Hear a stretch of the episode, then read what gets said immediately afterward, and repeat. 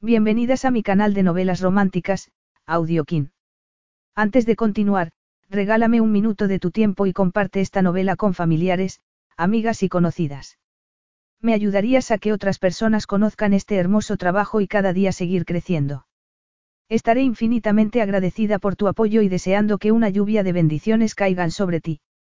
Comencemos con la narración de la novela cuyo título es Deber y matrimonio. Argumento. Vamos a tener gemelos. Y el rey iba a reclamarlos. El rey Diamandis encontraba consuelo en el cumplimiento del deber. Así que cuando una imprudente noche de desenfreno tuvo como consecuencia el futuro nacimiento de dos herederos, casarse se convirtió en algo innegociable. El problema era convencer a su antigua secretaria, Caterina Floros. La orgullosa Caterina sabía que no era la persona adecuada para ser reina. Sin embargo, al haberse visto privada de la relación con su padre no quería que a sus hijos les sucediera lo mismo. Y mientras recorría la nave de la iglesia, sus traicioneros pensamientos se dirigieron a la noche de bodas. Volvería a vislumbrar al hombre apasionado más allá de su papel de rey. Capítulo 1. Para el rey Diamandis Agonas, una boda real era una verdadera pesadez. Lo único que le consolaba de tener que organizar aquella era que no se trataba de la suya. Eso sería un desastre. Pero ser rey cuando su hermana, la princesa largo tiempo desaparecida que había regresado con la familia a primeros de aquel año, iba a casarse era más complicado de lo que se esperaba. En primer lugar, Zandra y su prometido habían huido a Atenas, hacía meses, para casarse, pero el anuncio de que estaba embarazada había obligado a adelantar la fecha de la boda real, y Diamandis, contra lo que solía ser habitual en él, se desvivía por su hermana. Lo atribuía a que se había pasado 20 años creyendo que había muerto. ¿Quién no intentaría recuperar el tiempo perdido? ¿Qué reino ofrecería a su hermana, la princesa, todo lo que deseara? La contempló deambulando por el despacho. No era la princesa tranquila y obediente que habría sido si se hubiera criado en el palacio y su familia no hubiera muerto en el golpe de estado que había tenido lugar hacía 20 años. Sin embargo, la monarquía había resistido el ataque y, tras la muerte de sus padres y hermanos, Diamandis fue proclamado rey.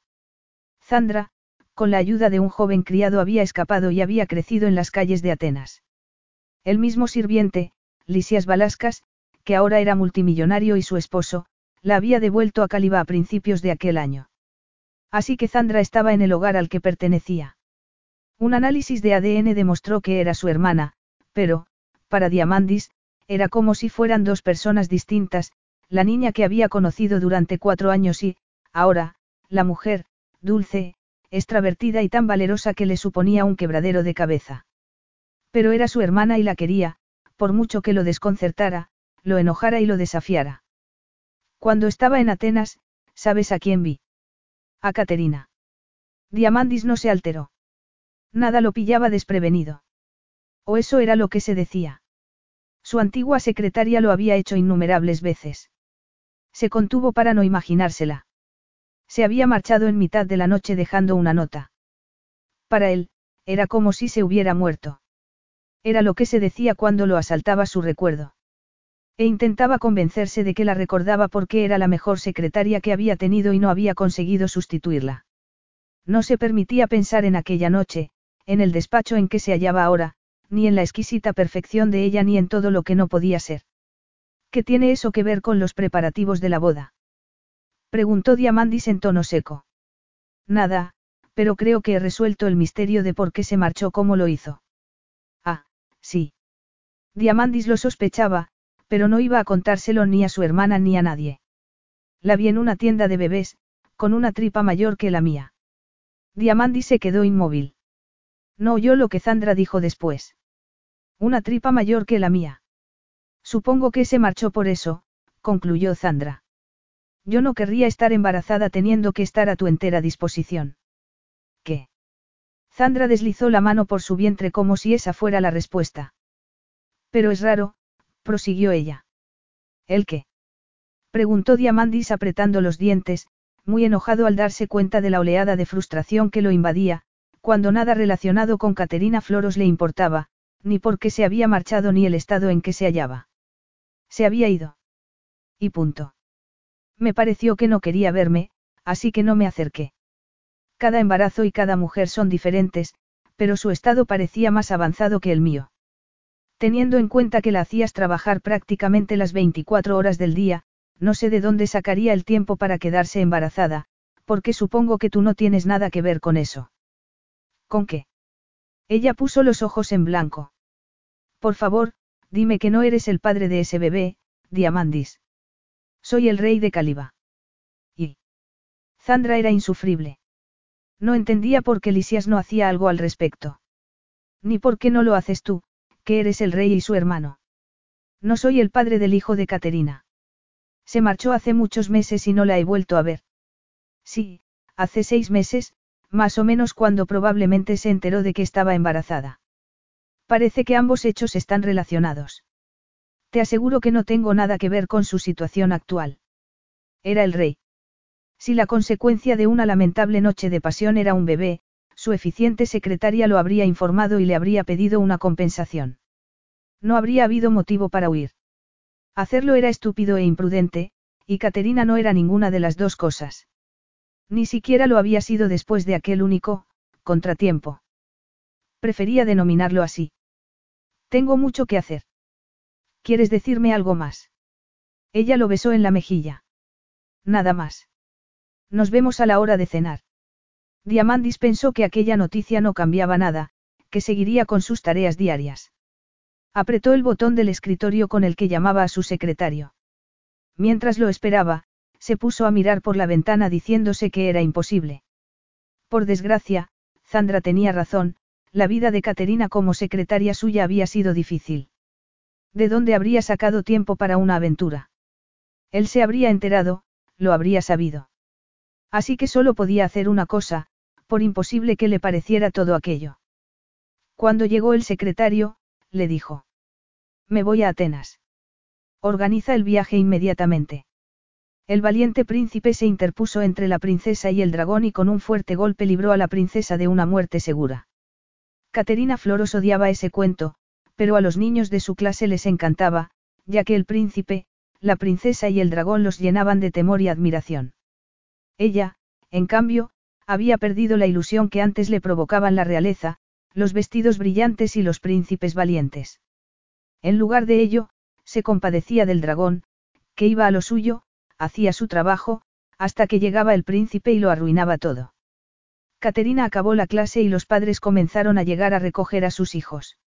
Le resultaba difícil creer que pronto sería como ellos.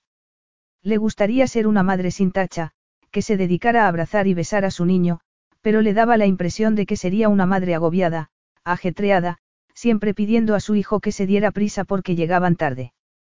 Aún faltaba para eso, pero cada vez menos. Recogió sus cosas.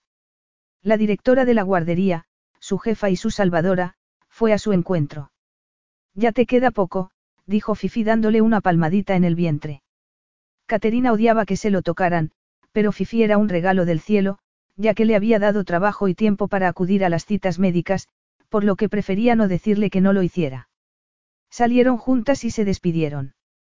Caterina rogó mentalmente que su viejo coche arrancara. Cuando lo hizo, dio gracias al universo y se fue a casa. Aparcó delante del complejo de apartamentos, en un barrio de las afueras de Atenas. No era un palacio ni tampoco el bungalow de playa en que se había criado en la isla de Caliba. Era un cuchitril, pero era suyo y lo había pagado con su dinero porque se negaba a seguir los pasos de su madre, más de lo que ya lo había hecho. Se abriría camino. Querría a su hijo y, si tenía que esforzarse en ganar dinero, lo haría. Una muchedumbre llenaba la calle y, aunque a Caterina le picó la curiosidad, mantuvo la cabeza gacha y entró en su edificio. Subió las escaleras vociferando que su casa estuviera en el tercer piso, como siempre hacía cuando el vientre le pesaba y le dolían los pies. Se moría de hambre, estaba agotada y tenía ganas de cenar en la bañera, lo que se había convertido en el ritual de cada noche. Abrió la puerta y se quedó inmóvil. Había un aroma extraño, muy masculino. El corazón se le detuvo y agarró la puerta con una mano, mientras que en la otra blandía las llaves dispuesta a defenderse. Aunque sabía que no había defensa posible. Él estaba sentado en el raído sofá. Caterina había hecho todo lo posible para que el piso resultara alegre y acogedor, pero la presencia de él lo volvía oscuro, sucio y vergonzoso. El rey de Cali va sentado en su sofá. Su antiguo jefe. Y algo más.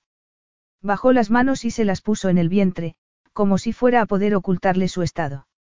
Ya tenía una mentira preparada a la que aferrarse.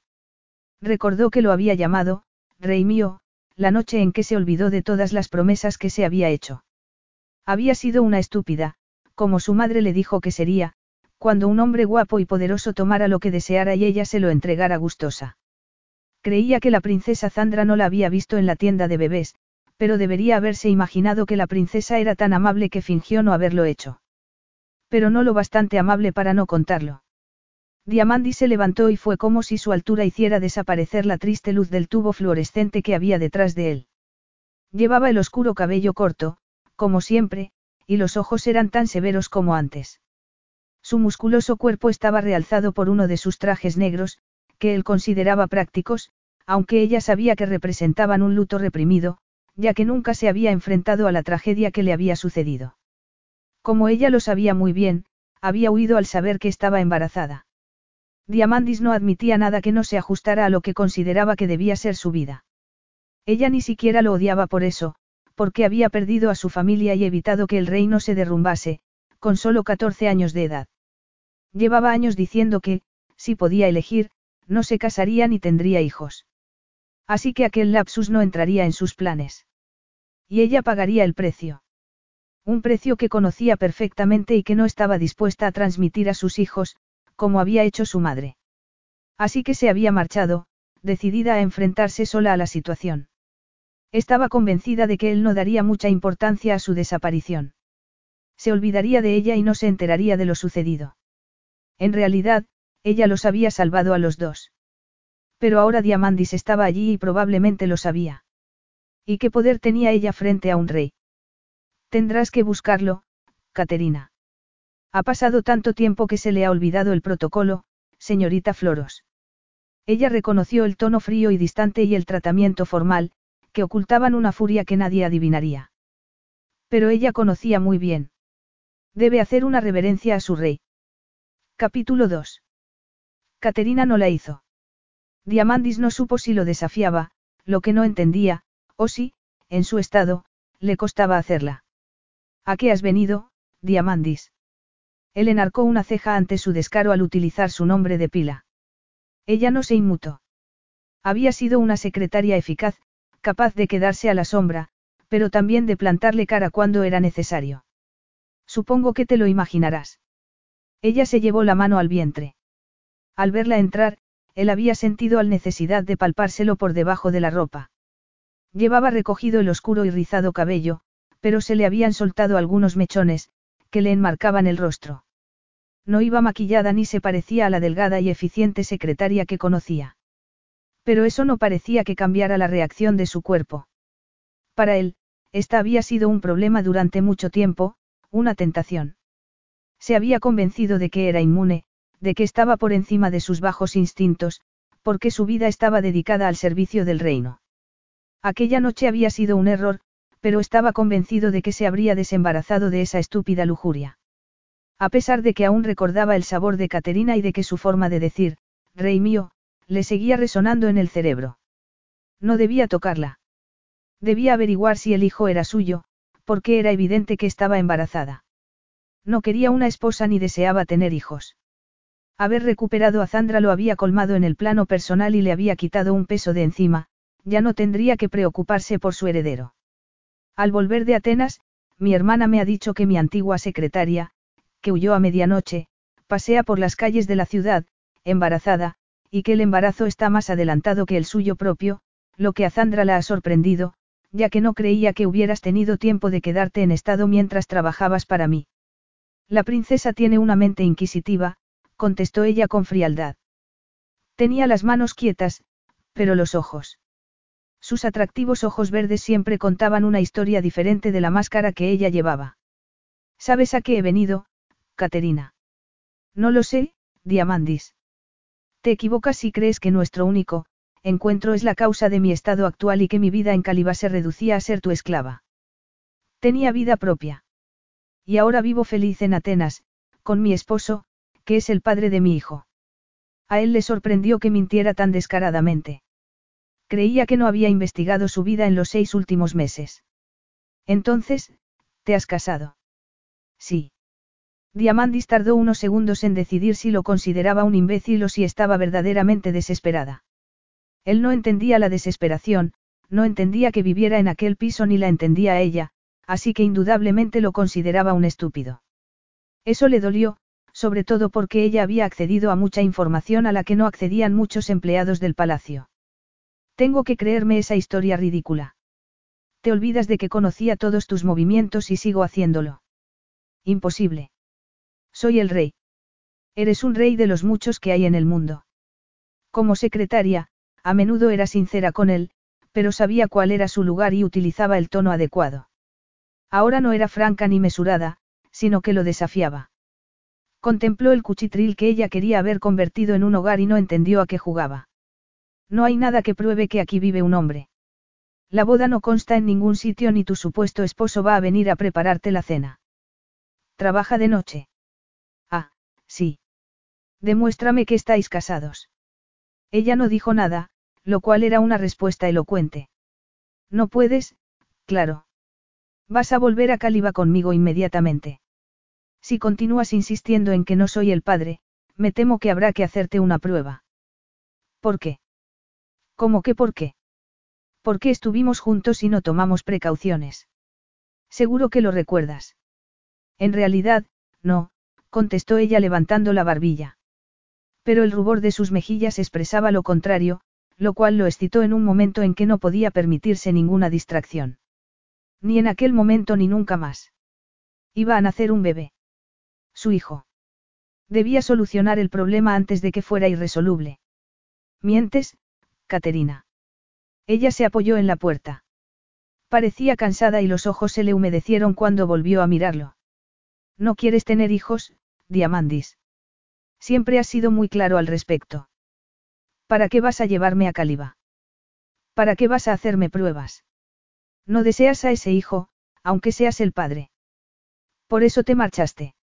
Suponía que era así, ya que, si no, se hubiera ido la noche siguiente a la que estuvieron juntos, no unas semanas después. Ella no contestó. Lo miró con una expresión desesperanzada, y a Diamandi se le hizo un nudo en el estómago. Supuso que se debía al sentimiento de culpa, aunque no creía que hubiera hecho nada mal. Ella no le había ofrecido la oportunidad de darle su opinión. Se había limitado a huir. Ahora no iba a conseguir que se sintiera culpable. Podría hacer que te detuvieran y que te llevaran a la fuerza a Caliba. Estoy segura. Parecía muy cansada. Probablemente había trabajado todo el día en la guardería que le mandaba los cheques mensuales. Había subido tres pisos para llegar a aquel lugar pequeño e incómodo, y se negaba a volver a Caliba. Allí la cuidarían, con independencia de lo que él pensara sobre tener hijos. No era lógico. Sin embargo, aunque podía detenerla por las leyes que regían en Caliba, gracias al tratado que la isla tenía con el gobierno griego, prefería que se rindiera de forma pacífica. Soy un hombre justo. No se trata solo de mí. Ella soltó un bufido. ¿Desde cuándo? Él no hizo caso de la burla. ¿Qué es lo que quieres? Indudablemente no será vivir en este triste pisito ni tener un trabajo por el que estás mal pagada y donde no te valoran. Ni tampoco vivir en Atenas, cuando podrías volver a casa y... ¿Y qué? Ser el hazme reír de todos y fuente de rumores y cotilleos. Ver crecer a mi hijo siendo el bastardo del rey. Irradiaba furia. No, no voy a condenarnos a semejante destino. Aunque esta vida no sea ni tan agradable ni tan buena como la tuya, es respetable. Permitirá que mi hijo. Nuestro hijo. Su hijo. Su heredero. No quiero volver a Caliba, susurró ella. Tú no deseas tener esposa ni hijos. Dejémoslo así. No voy a pedirte nada. Es lo justo para ambos. Me temo que no, Caterina. Volverás a Caliba y comenzarás a hacer los preparativos. ¿Los preparativos de qué? ¿De qué va a ser? De nuestra boda. Caterina creyó estar soñando. No había otra explicación. Pero no era un sueño, sino una pesadilla. Mientras trabajaba para él, a veces había fantaseado con la posibilidad de querer al hombre que era más allá del hecho de ser rey y de la reacción a los traumas que había padecido, pero sabía que no habría final feliz.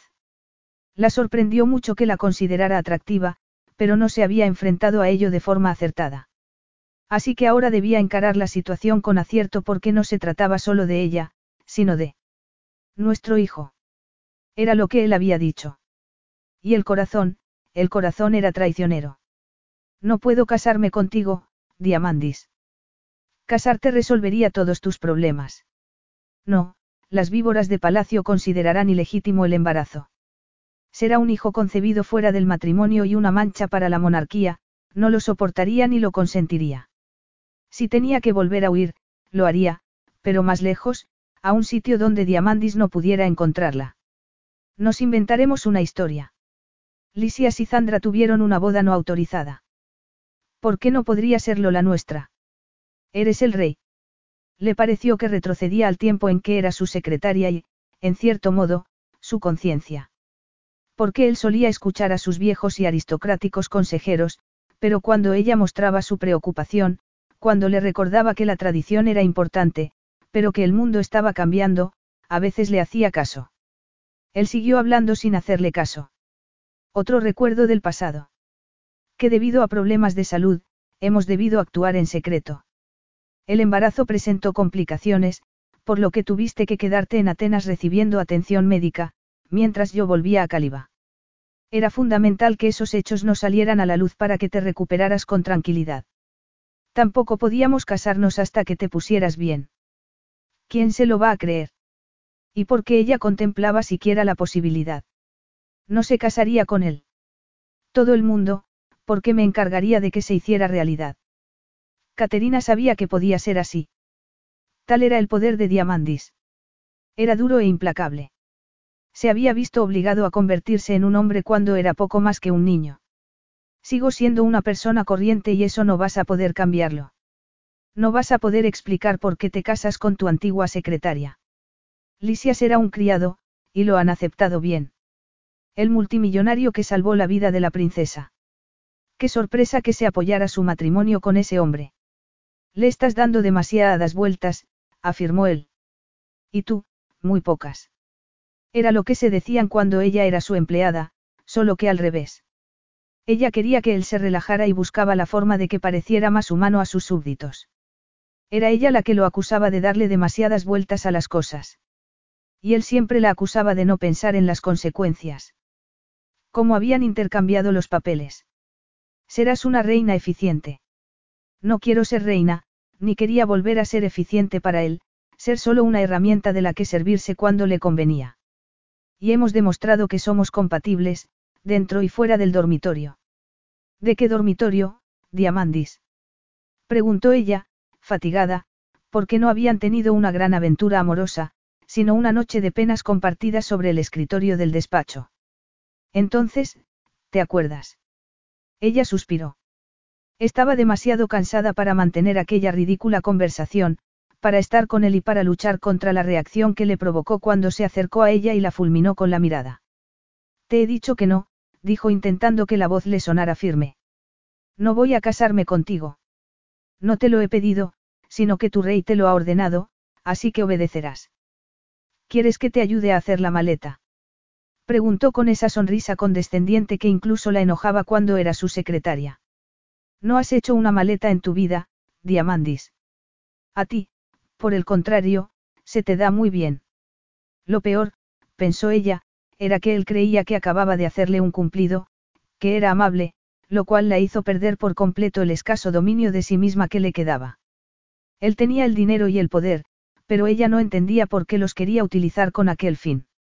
Ella le estaba ofreciendo lo que quería, la posibilidad de librarse de un hijo que no deseaba y una salida para ambos. Y se llevaría el secreto la tumba, por lo que no entendía su actitud. ¿Por qué, Diamandis? Le preguntó con los ojos llenos de lágrimas.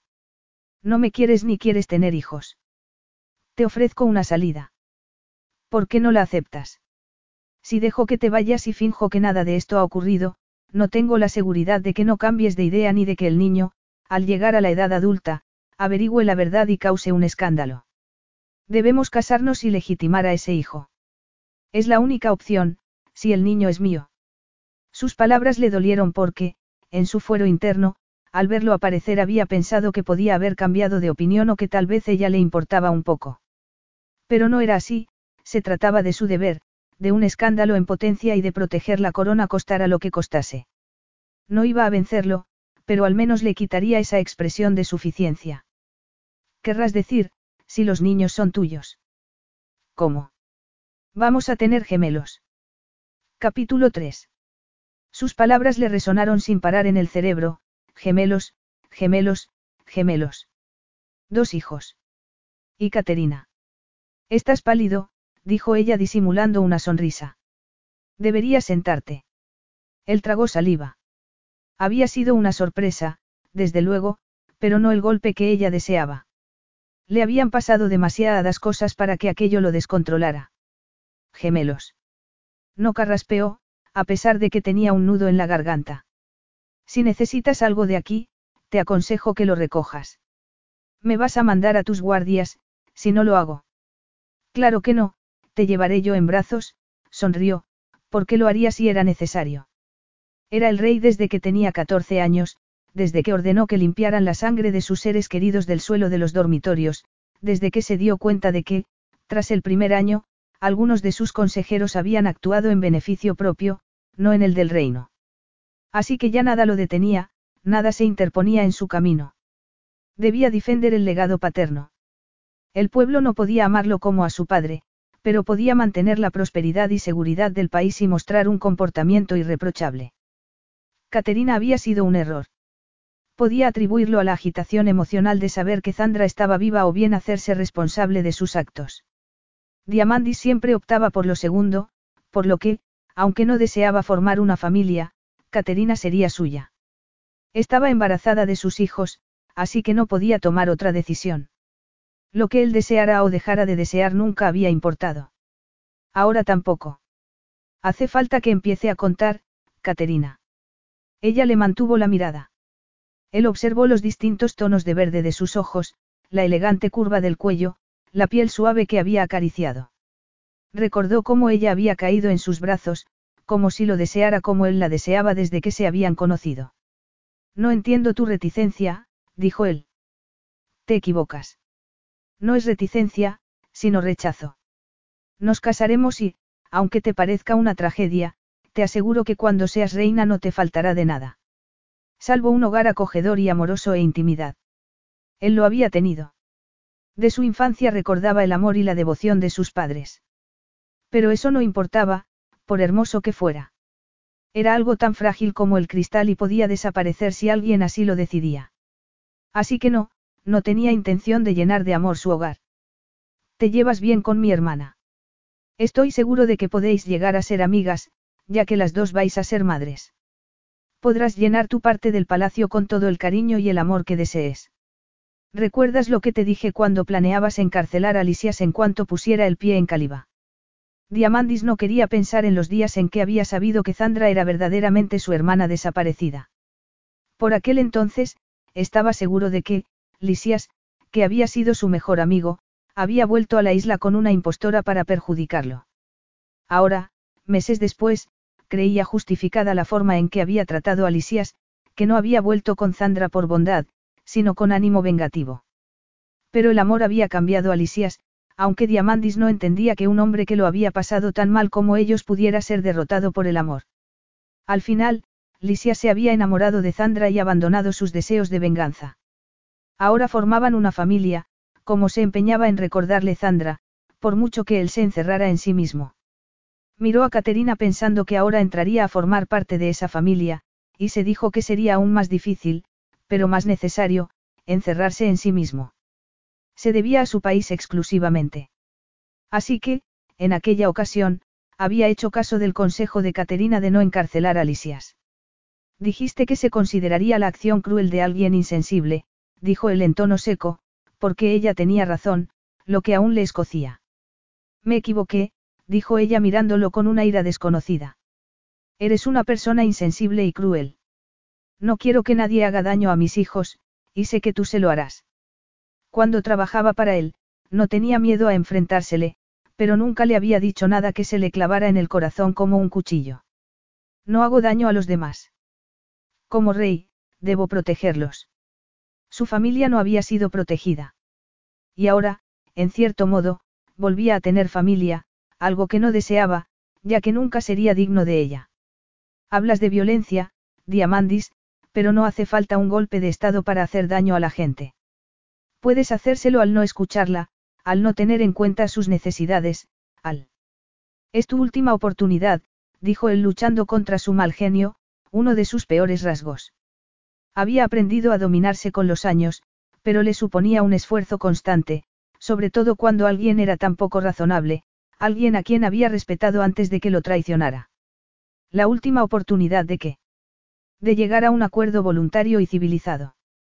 Si no vienes conmigo ahora, perderás el empleo, este piso y la posibilidad de tener cualquier otra cosa.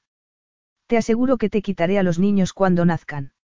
No es lo que deseo, pero lo haré si me obligas. Son mis herederos. Ella comenzó a respirar trabajosamente, pero se mantuvo entera. No le pidió que la perdonara ni se puso en movimiento. Se limitó a mirarlo con odio. Te espero en el coche. Tienes 15 minutos para decidirte. Salió del piso pensando que había hecho lo correcto para el reino y para su legado. Lo que sucediera a partir de ese momento sería decisión de Caterina, y él no se sentiría culpable. Caterina se quedó inmóvil durante varios minutos, casi incapaz de respirar y pensar. Él le había dicho que tomara una decisión, pero ella no podía elegir, él era el rey y ella no era nadie. La única forma de ser alguien es unirse al hombre adecuado. A su madre le encantaría aquello, casarse con un rey. Lo más probable era que ella también ganara visibilidad, algo a lo que Caterina debería enfrentarse. ¿Cómo, por un encuentro casual en una tienda, se había derrumbado todo tan deprisa. Si hubiera seguido dedicando a curiosear en tiendas de segunda mano, no se habría encontrado con la princesa ni Diamandi se habría enterado del embarazo. No podía seguir autoflagelándose por sus errores porque Diamandis le había concedido un cuarto de hora. Y ella lo conocía bien. No quería tener esposa ni hijos, pero soportaría lo que fuera con tal de evitar un escándalo que pudiera afectar a la corona. Lo consideraba su deber para con sus padres, un deber sagrado. Así que, en efecto, sería capaz de quitarle el empleo y el piso y le arrebataría a sus hijos, porque creía que solo había un camino correcto, controlar a sus herederos y, por el bien de sus súbditos, ganar respetabilidad al casarse con la madre. Verdaderamente, ella no tenía elección. Si vacilaba, pagaría el precio. Tendría que esperar a volver a Caliba para valorar las escasas opciones que se le presentaban. Fue a la habitación e hizo la maleta. Se había llevado muy pocas cosas al huir de Caliba y había comprado aún menos desde que vivía en Atenas. Agarró lo que había comprado para los bebés, la ropa y los artículos de aseo. Lanzó una última mirada al piso. No diría que lo había pasado bien allí, pero era suyo. De ahora en adelante, nada lo sería. Estaba cansada y hambrienta. Se sentía débil y destrozada. Si se obligaba a mirar el lado positivo del asunto, la estancia en palacio implicaría una cama cómoda, buena comida y que otra persona se hiciera cargo de todo durante cierto tiempo. Tal vez cuando hubiera descansado, pensaría con mayor claridad y hallaría el modo de convencer a Diamandis. Lo había hecho varias veces. Solo necesitaba tiempo. Dio la espalda a la vida que se había construido y bajó a la calle. La muchedumbre que se había congregado a su llegada había desaparecido. El chofer y guardaespaldas de Diamandis estaba fuera del elegante coche y le abrió la puerta. Ella lo saludó sonriendo. Me alegro de volver a verte, Cristos, era evidente que Diamandis no sabía que él y el otro guardaespaldas la habían ayudado a huir de la isla. Él inclinó la cabeza. Lo mismo digo, señorita Floros.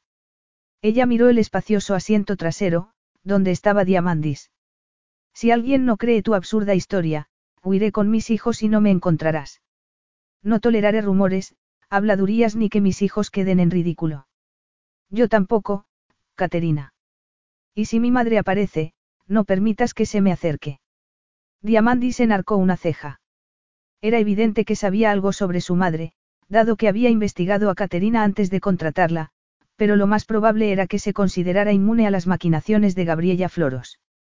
Caterina no estaba segura de que lo fuera. Como quieras. Sube al coche. Tenemos mucho que hacer. Caterina se volvió a mirar por última vez el piso y su vida en Atenas. Con independencia de lo que fuera a pasar, sabía que no podría volver allí. La puerta de ese capítulo de su vida se había cerrado. Se le habían cerrado muchas puertas, unas, por decisión propia, otras, por decisión ajena. Sabía volver a empezar y luchar.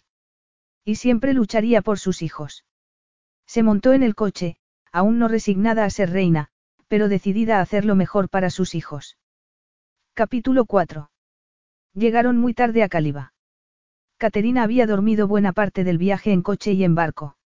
Diamandis debería haberse puesto a organizar las cosas o a trabajar, pero se había dedicado a observar cómo respiraba y los cambios que había experimentado debido al embarazo. Y se percató de lo mucho que la había observado, sin darse cuenta, durante los años que había trabajado para él.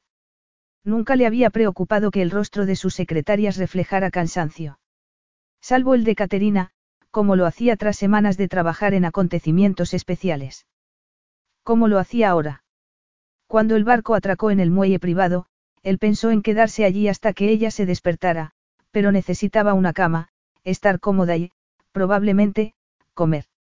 No se habría cuidado bien teniendo que trabajar y subiendo y bajando las escaleras del piso todos los días. Reprimió la ira. Había cosas que podía controlar y otras que no. El pasado era una de ellas. El futuro y los cuidados que Caterina recibiría podía controlarlos. Y eso era lo único importante. Le observó el vientre, donde estaban sus hijos. Durante unos segundos estuvo tentado de acariciárselo. No lo hizo. Caterina. Ella abrió los ojos y, durante una décima de segundo, sonrió. Pero debió de recordar lo sucedido, ya que la sonrisa se le borró de inmediato. Ah, ya hemos llegado. Sí, ya estás en casa. Ella apretó los labios, pero no dijo nada. Dejó que la ayudara a levantarse y se montaron en un coche, que los condujo al castillo, en la cima de una colina. Durante el trayecto, ella no habló, lo cual no era extraño. Uno de los motivos de ser una excelente secretaria era que sabía estar sentada en silencio, sin necesidad de hablar de cosas intrascendentes. No sabía por qué ahora lo molestaba que no dijera nada. Al llegar al palacio la ayudó a bajar del coche. Había dicho a los empleados que se tomaran la noche libre. Solo Cristos, su chofer y guardaespaldas, sabía que Caterina había vuelto. Diamandis quería guardar el secreto el mayor tiempo posible. Los pasillos estaban débilmente iluminados, por lo que tomó de la mano a Caterina. Seguro que tienes hambre. Vamos a mi comedor privado. Pediré que nos suban la cena. Ella se soltó de su mano, se detuvo bruscamente y lo miró. Estoy muy cansada. Pide que me suban una bandeja a la habitación. Como las conozco todas, no hace falta que me acompañes. Solo dime cuáles. Él estuvo a punto de protestar, pero el brillo de los ojos de ella le indicó que eso era lo que esperaba. Era una mujer muy inteligente. Por eso la había contratado y había confiado tanto en ella. Pero no dejaría que lo manipulara. Sonrió amablemente. La cámara de la reina, desde luego. Ella lo miró con la boca abierta, lo cual lo satisfizo enormemente. La volvió a tomar de la mano y se la llevó a los labios. Ella lanzó un suspiro. Pediré que te suban la cena inmediatamente. A fin de cuentas, sé lo que te gusta. La soltó y se fue. Si se quedaba, se sentiría tentado. Y no deseaba verse tentado. Al menos, de momento. Si se casaban, no tendría que reprimirse, ya que estarían unidos para siempre. Entonces, ¿por qué no gozar de los placeres del matrimonio? Recordó la noche en que un simple beso se había convertido en una hoguera que lo consumió. Eso fue un error, pero no tenía que volver a serlo. Iban a casarse. Se dirigió a las cocinas en busca de la señora Marquis, que dirigía la cocina desde que él era un niño. La halló sirviendo la cena a Zandra en el pequeño comedor destinado a los empleados. ¿Qué haces aquí? Preguntó a su hermana. Podría preguntarte lo mismo. Tengo hambre y no quiero despertar a Lisias. Iba a prepararme un té y algo de comer, pero la señora Marquis ha insistido en ocuparse ella. No lo esperaba de vuelta esta noche, Majestad, dijo la señora Marquis. Enseguida le prepararé algo. Pónmelo en una bandeja, por favor, para llevármelo a la habitación. Y que no haya aceitunas. Te encantan las aceitunas, afirmó Zandra. Diamandis no dijo nada. Llevas todo el día desaparecido. ¿Dónde has estado? Zandra le sonrió con inocencia. Como si lo supiera. ¿Qué es lo que sabes? Lisias ha oído rumores de que te habías marchado por sorpresa a Atenas. Nadie ha entendido por qué, salvo yo, por supuesto. Puede que haya ido a comprar tu regalo de boda. Has ido a verla y a averiguar la verdad. Y bien. Caterina y yo vamos a casarnos enseguida. ¿Cuándo? En cuanto todo esté organizado. Le preocupan mucho su imagen y las habladurías, así que nos inventaremos una historia. Eres una de las pocas personas que sabe la verdad, Zandra, así que necesito que nos sigas el juego. Ella asintió con seriedad. ¿Cuál es la historia? Diamandis le explicó la falsa boda en Atenas, los problemas de salud. Siempre que tuviera pruebas documentales, nadie podría decir que mentía. Pídele a Lisias que te ayude. Se le da muy bien esas ilegalidades. Él no era partidario de utilizar métodos ilegales, pero sabía que ella tenía razón. Muy bien, contestó con los dientes apretados, porque suponía que una tercera persona sabría la verdad. Pero confiaba plenamente en Zandra y Lisias. Si tenéis que casaros deprisa, ¿por qué no celebráis vuestra boda, en vez de la nuestra? ¿A qué te refieres? A Lisias y a mí nos da igual esa ceremonia. Fuiste tú quien insistió. Nos basta con habernos escapado a Atenas. Así que Caterina y tú podríais ocupar nuestro lugar en la boda real. Puedes decir que ya estaba planeado, pero que estabas esperando a que Caterina se recuperara lo suficiente, antes de comunicar a todos que se trataba de vuestra boda.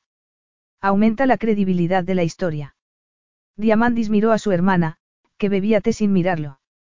No le extrañaba que no deseara la pompa de una boda real. No se había criado en palacio y aún no se había acostumbrado a ser miembro de la familia real. Pero lo que le desconcertaba era que quisiera ayudarlo. Me sorprende que me apoyes. Si te confieso que uno de los motivos por los que no duermo son los nervios que me producen los preparativos de la boda, lo entenderás mejor. ¿En serio? ¿Por qué no me lo has dicho? ¿Por qué no habrías cambiado de idea y por qué quiero respetar la tradición hasta cierto punto, a pesar de lo poco que recuerdo de ella? Pero se ha convertido en una carga mayor de lo que esperaba, por lo que me alegraría de que Caterina y tú ocuparais nuestro lugar, de repente frunció el ceño. ¿Por qué te sorprende que te apoye? Él no le contestó. Estoy muy cansado. Voy a buscar la bandeja que ha preparado la señora Marquis. No digas nada de esto hasta que todo se haya solucionado. Diamandis, quiere casarse contigo, ¿verdad? Él no la miró. Estoy seguro de que llegará a la misma conclusión que yo. Es lo mejor para todos. No irás a obligar a esa pobre mujer a casarse contigo. Le he dado a elegir. Seguro que la alternativa era estupenda, dijo ella mientras se levantaba y comenzaba a pasear por el comedor. Está embarazada de mis hijos, afirmó él, sin saber por qué se defendía, puesto que era el rey y todos debían obedecerlo. ¿Qué otra cosa puedo hacer? Hijos. En plural. Sí, son gemelos. Como Achilleas y Rafael. Diamandis no contestó inmediatamente porque se lo impidió el nudo que se le había formado en la garganta a oír a Zandra mencionar a sus hermanos. A veces los oía gritar en sueños. Sí, como Achilleas y Rafael. Ojalá, Zandra no acabó la frase, pero no fue necesario. Él supo que deseaba recordar, pero a veces le parecía que era mejor que no lo hiciera. Podía leer los libros de historia, aprenderse los nombres y ver los rostros de la familia, pero no tenía que vivir con el sangriento recuerdo de lo que les había sucedido. Ella se le acercó y lo abrazó, como si ese gesto de afecto pudiera llegar a ser para él habitual y no lo hiciera sentirse incómodo. Casaos en nuestro lugar, pero no te lo tomes como un asunto real, algo que debes hacer por el reino, sino como una oportunidad. ¿De qué? De ser feliz, Diamandis. De amar y formar una familia. Pero él sabía lo que el amor hacía a una familia. Acababa con ella de forma sangrienta. Caterina se despertó lentamente, medio convencida de que estaba soñando y de que se despertaría en su incómodo piso y vería que la alarma del despertador no había sonado. Pero se sentía tan cómoda y a gusto que no se preocupó. Por una vez, podía llegar tarde a trabajar. Y había un olor que no identificaba, pero que conocía. Y entonces recordó que no estaba en el piso. Era prisionera del trono de los Agonas, una vez más. Abrió los ojos y miró el techo dorado. Se hallaba en los aposentos de la reina, ni más ni menos. Serás una reina eficiente. Por supuesto. Ser reina era poco más que ser la secretaria de Diamandis en público. Había sido una excelente secretaria en privado, así que ¿por qué iba a cambiar siendo una figura pública? Puso los ojos en blanco y se levantó. Ese día debía ser capaz de pensar con claridad y estar lista para solucionar el problema. Lista para volver a huir. Observó que la bandeja que había dejado cerca de la cama con los restos de la cena había sido sustituida por otra con bollos y zumos. Intentó no alegrarse ni emocionarse. Solo se trataba de comida, de una cama. Y el precio era su vida entera. Así que no debería degustar los pasteles griegos, sino protestar o hacer algo. Pero llevaba meses sin dormir y el estómago le rugía de hambre. Estaba embarazada de siete meses y alguien le había preparado dos comidas y había dormido en una cama blanda y suave. Estaría mal disfrutar de aquello durante unos días, hasta que trazara un plan. Tendría que convencer a Diamandis de algún modo, pero eso no implicaba sentirse desgraciada mientras lo hacía. Oyó el crujido de una puerta al abrirse, pero la del dormitorio permaneció cerrada. Giró la cabeza y vio que había otra puerta que lo conectaba con otra habitación. Cuando Diamandis entró sin llamar, se dio cuenta de que sus aposentos estaban al lado de los de él. Ella frunció el ceño. No, no podía quedarse allí a disfrutar durante unos días. Debía hallar una salida para no verse condenada a pasarse la vida defendiéndose de las habladurías. De su madre. Y de Diamandis. Buenos días, dijo él. ¿No has desayunado? Preguntó al ver la bandeja. ¿No te gusta lo que te han traído? Creí que el bougasa era tu pastel preferido. Algo se removió en el interior de ella. ¿Cómo lo sabía? Sí, me gusta. Dale las gracias a la señora Marquis. ¿O estamos actuando en secreto? ¿Puedo salir de la habitación? Eres tú quien desea que actuemos en secreto. Igual que tú, ya que quieres evitar dar un motivo de que alguien sugiera que habrías decepcionado a tu padre. No solía mencionar a sus padres, porque Diamandis adoptaba una fría expresión que ella sabía que ocultaba su dolor. Él no hablaba del pasado, pero ella sabía, gracias a los años que habían trabajado juntos, que era cierto que los miembros de la familia real se querían mucho, que no fingían para que sus súbditos estuvieran contentos. La familia Agonas estaba muy unida, antes de que el golpe de Estado acabara con la vida de la mayoría de sus miembros. No tienes ni idea de lo mucho que me esforcé en decepcionar a mi padre en vida. Me complacería enormemente decepcionarlo ahora, porque implicaría que seguía con nosotros. Sus palabras hicieron que Caterina se sintiera insignificante, como era su intención. Esta noche estará todo organizado. Haremos un comunicado a la prensa y pediremos que se respete nuestra intimidad durante unos días, antes de presentarte oficialmente. La boda será la semana que viene. La semana que viene. Sí, ya está todo arreglado. En absoluto. Primero, me niego a casarme contigo, segundo, no te haces idea de dónde te metes al casarte con una plebeya. La gente ha aceptado que Lisia se casara con tu hermana porque es multimillonario y porque sus padres, a pesar de ser criados, están considerados mártires de la causa de Caliba. Yo soy hija bastarda y plebeya. No se sabe quién es mi padre. Y mi madre, seguro que has investigado a mi familia. Si no ahora, antes de contratarme, por lo que sabes que mi sangre jamás se considerará adecuada para mezclarse con la familia real. Él no se inmutó. No quiero hablar mal de tu madre. No me preocupa. ¿Qué no le preocupaba? Caterina no entendía cómo era tan obstinado. Se levantó para enfrentarse a él. La cama estaba entre ambos. Necesitaba esa protección porque, si no, tal vez. No, no podía ceder ante él de nuevo. Tenía mucho que perder. Había aprendido una lección que no debía olvidar. Entonces voy a hablar yo mal de ella. Es una cazafortunas, una narcisista. Me alejé de ella lo más posible desde que me negué tajantemente a colarla en algunos de los acontecimientos a los que acudías, porque quería conocer a hombres poderosos con los que aún no se hubiera acostado o lo hubiera intentado. No veo que eso tenga relación contigo. ¿Cómo que no lo ves? Eres rey. Sí, como tal, puedo fácilmente mantenerla todo lo alejada de ti que desees. ¿Cómo habría sido la vida de Caterina si alguien hubiera mantenido a Gabriella Floros lo más lejos posible de su hija? Pero no podía cambiar el pasado ni a su madre. Debía centrarse en solucionar aquello antes de que se hiciera oficial. Antes de casarse. Antes de que vuelvas a ceder. Si hubieras reunido al consejo antes de que nada de esto hubiera sucedido y me hubieras propuesto como futura reina, ninguno de tus consejeros te habría apoyado. Él rodeó la cama para acercarse a ella, que se vio atrapada entre esta y la pared. Nunca buscaría el apoyo del consejo en cuanto a mi futura esposa. Soy yo quien tiene que vivir con ella. La miró de arriba abajo y ella vio en sus ojos todo aquello contra lo que debía luchar. Interés. Deseo. Necesidad. No entendía cómo era posible que, sintiéndose tan pesada como un elefante, el deseo pudiera apoderarse de ella, que se consumiera por un hombre, sobre todo por aquel, que la enfurecía y del que había huido. Pero sabía cómo la había hecho sentir con las manos y la boca aquella noche. Sin embargo, no podía repetirse. Era mentira. Una tentación que los arruinaría a ambos. Y ella no lo deseaba para ninguno de los dos ni podía arriesgarse. Debía pensar en sus hijos. Ya estás embarazada. ¿Qué más daño puede hacerte? Caterina, el plan se ha puesto en marcha. Serás mi esposa y reina de Calibá, le agarró la mano. Confía en mí. Te libraré de todas tus preocupaciones. Confiaba en él, pero odiaba hacerlo, así como haber llegado a conocer al hombre que había bajo la armadura y a sentir afecto por él.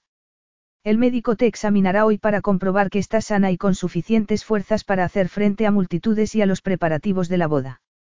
No vamos a hacer nada que ponga en peligro tu salud ni la de los niños.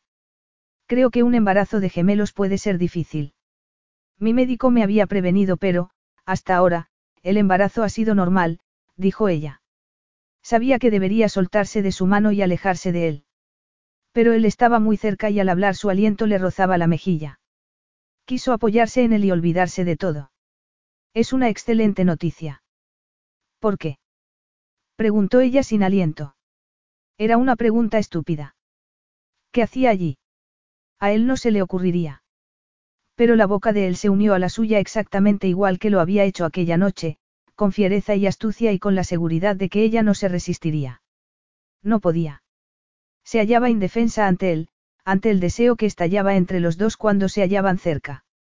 Sabiendo que era un error que lamentaría, su cuerpo insistió en que se diera por vencida, como si le diera igual lo que le dictaba la mente. Y ella cedió y le devolvió el beso con toda la pasión que latía en su interior, a pesar de haber intentado desesperadamente ahogarla. Volvió a dejarse llevar por un deseo enloquecedor, sin importarle el precio que tuviera que pagar. Capítulo 5. Para Diamandis, la lujuria era un fuego incontrolado que reducía a cenizas todo pensamiento racional. Cuando Caterina era su secretaria y él sentía que estaba a punto de perder el dominio de sí mismo, le decía que se fuera o se marchaba él. Salvo aquella vez de desastrosos resultados, que, desde entonces, lo perseguía todas las noches y hacía que se dominara, porque ella sabía demasiado y quienes sabían demasiado lo traicionaban.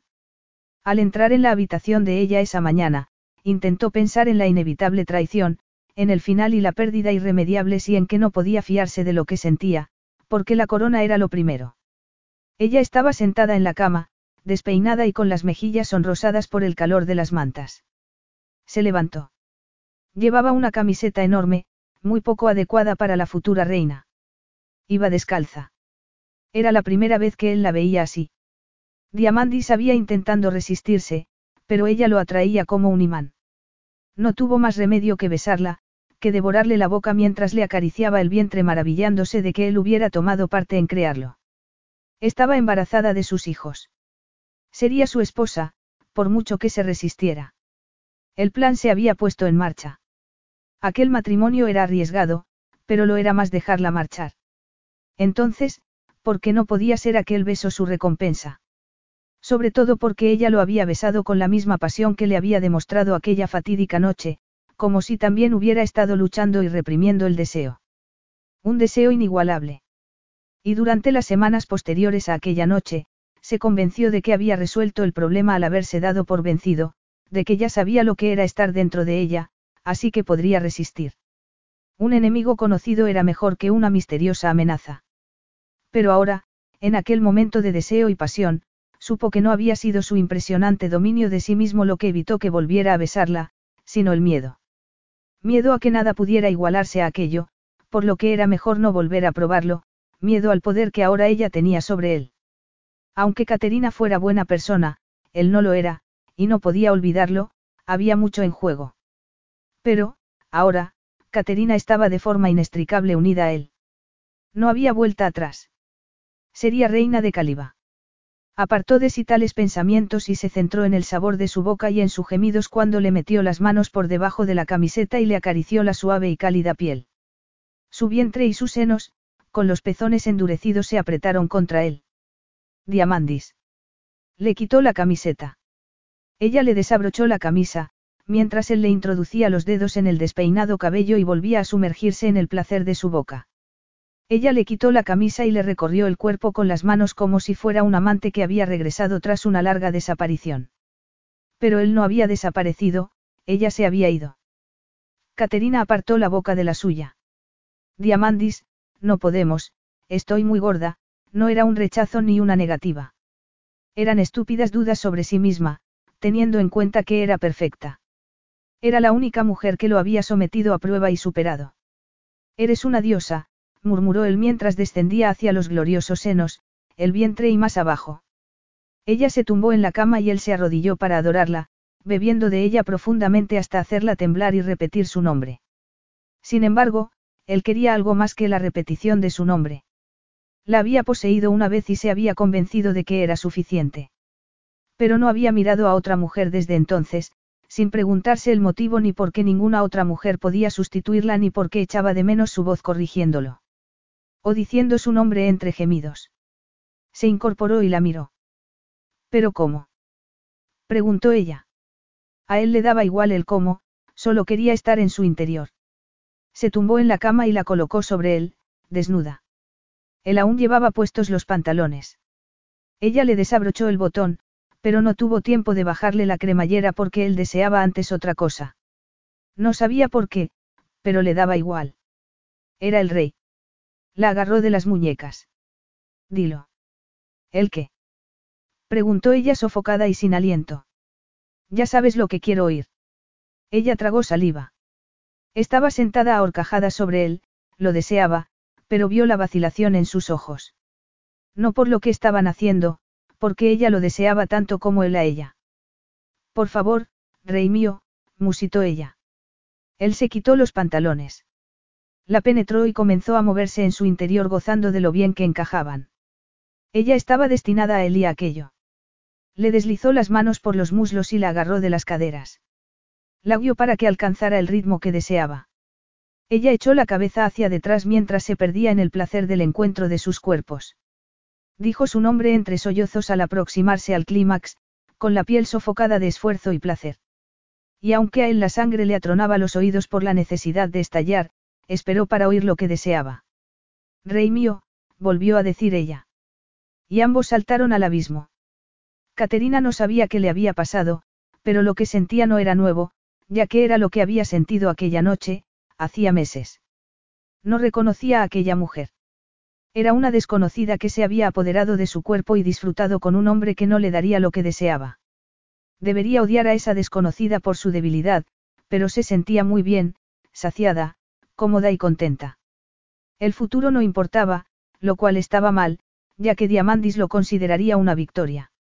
Pero ella también había ganado, al menos temporalmente. Volvió la cabeza para mirarlo esperando ver la misma reacción que había contemplado en el despacho, una expresión de horror ante la pérdida del dominio de sí mismo, una máscara dura y distante al separarse de ella, lo que dejaba claro el error que habían cometido. Ahora, sin embargo, su mirada no era dura ni intentó retirarse con dignidad. Se quedó con ella en la cama, satisfecho, con las manos detrás de la cabeza. Los brazos mostraban los músculos de los que ella acababa de disfrutar. Pero no era su cuerpo ni su masculinidad lo que le aceleró el corazón, sino la expresión relajada y alegre de su rostro. Era muy raro verlo contento. Le sobraban los dedos de una mano para contar las ocasiones en que lo había visto así, que solo habían durado unos segundos, porque él pensaba que estaba sometido a un constante escrutinio, por lo que cualquier indicio de diversión podía transmitir un mensaje erróneo. Recordó la primera vez que él había sonreído en su presencia. Ella estaba enfadada, tras otro de sus discursos sobre la tradición y las buenas costumbres. Se agachó y recogió una piedra negra del suelo y se la tendió. Toma, creo que se te ha caído el alma. Él miró la piedra y esbozó una sonrisa de verdad. Ese era el problema con Diamandis. A pesar de que se había apoderado de su vida y amenazaba lo que deseaba para sus hijos, ella no se vio capaz de arruinar aquel momento. Le alegraba que pareciera contento. Tengo mucho que hacer, dijo él en tono más filosófico que decidido a levantarse. Pues hazlo. Pero ambos siguieron en la cama, separados por unos centímetros, sin tocarse. Ese era el destino de ella. Podía controlar ciertos aspectos de él, pero siempre habría una línea de separación invisible entre ambos. Y también la habría entre sus hijos y él. Lo soportaría. Podía pedirles a sus hijos, aún no nacidos, que lo soportaran. Cuando se haga el anuncio oficial, elige a los empleados que consideres adecuados. Conoces a todo el personal, salvo a tu sustituto. Elige entre ellos o, si lo prefieres, puedo contratar a otros. Creo que bastará con los que hay, y me gustaría conocer a mi sustituto, lo observó preguntándose si volvería a mirarla o seguiría mirando el techo dorado hasta que se levantara, se fuera y la dejara sola. No es tan bueno como tú, pero es que has dejado el listón muy alto. Era un cumplido que no debía alegrarla, pero lo hizo. Se enorgullecía de su trabajo, de haberse vuelto indispensable. De demostrar a mi madre que se equivocaba. Pensar en su madre le recordó que, en el fondo, no era mejor que ella. Había sido esclava de sus deseos y aquellas eran las consecuencias. Diamandi se levantó para marcharse. ¿Y qué iba a hacer ella ahora? Huir. Intentar convencerlo de que la boda era imposible y de que la dejara marcharse. Pero él ya había puesto su plan en marcha, y nada lo detendría. Creo que deberíamos posponer el anuncio, Diamandis. Creo que no es eso lo que debemos hacer. Pero yo sí. Lo dijo como si fuera lo único que importaba. Y ella deseó tener la energía suficiente para darle un puñetazo. Sé lo que es criarse en una casa desprovista de afecto y amor. Aunque no me criara en un palacio, disfruté de algunos lujos, que no compensaban la crueldad de mi madre. Entre el amor y la crueldad media una gran distancia, Caterina. No seré cruel con mis hijos. Nunca querré a nadie, pero eso no implica que no podamos respetarnos. A ella le dolieron sus palabras, a pesar de lo bien que lo conocía. No tiene por qué ser un error, Caterina. Es la vida. ¿Acaso es peor que ir tirando como una indigente, estar sola y vivir en un cuchitril en Atenas? Eres un snob. Que no viviera en un palacio no significa que fuera indigente. Aunque no lo haya experimentado personalmente, sé lo que es la pobreza y cuánto hay que trabajar para sobrevivir. No entiendo por qué decidiste vivir así cuando podías tener esto, indicó el palacio con la mano. El caso era que ella tampoco lo entendía. ¿Qué sacrificio era mejor para sus hijos? No había llegado a una conclusión. Ninguna le parecía correcta, ninguna le ofrecía todo lo que deseaba. Zandra no volvió corriendo a Atenas solo porque no le gustaran ciertos aspectos de la realeza. Pero no soy tu hermana. No puedes salvarme de una vida que he elegido por decisión propia. Te elegiría a ti, pensó con pesar, porque sabía que él nunca la elegiría. Elegiría el reino. Sin embargo, él no estaba totalmente equivocado. Si podían evitar las habladurías que la habían atormentado de niña, la vida que le ofrecía sería la mejor para sus hijos. Era su orgullo más importante que eso. No lo sabía. Pero era evidente que Diamandis creía saberlo. Ya veremos, dijo antes de marcharse. Sin mirar atrás. Capítulo 6. Diamandis pensaba dedicar la mañana a trabajar. Había mucho que hacer y se había pasado una hora, sin hacer nada. Estaba enfrascado en el anuncio de la boda. No hizo caso de la sensación de incomodidad que notó, porque no había nada de lo que sentirse culpable. Estaba haciendo lo correcto. No podía prometer a Caterina un amor de cuento de hadas. Sabía a dónde conducía eso y quería proteger a sus hijos.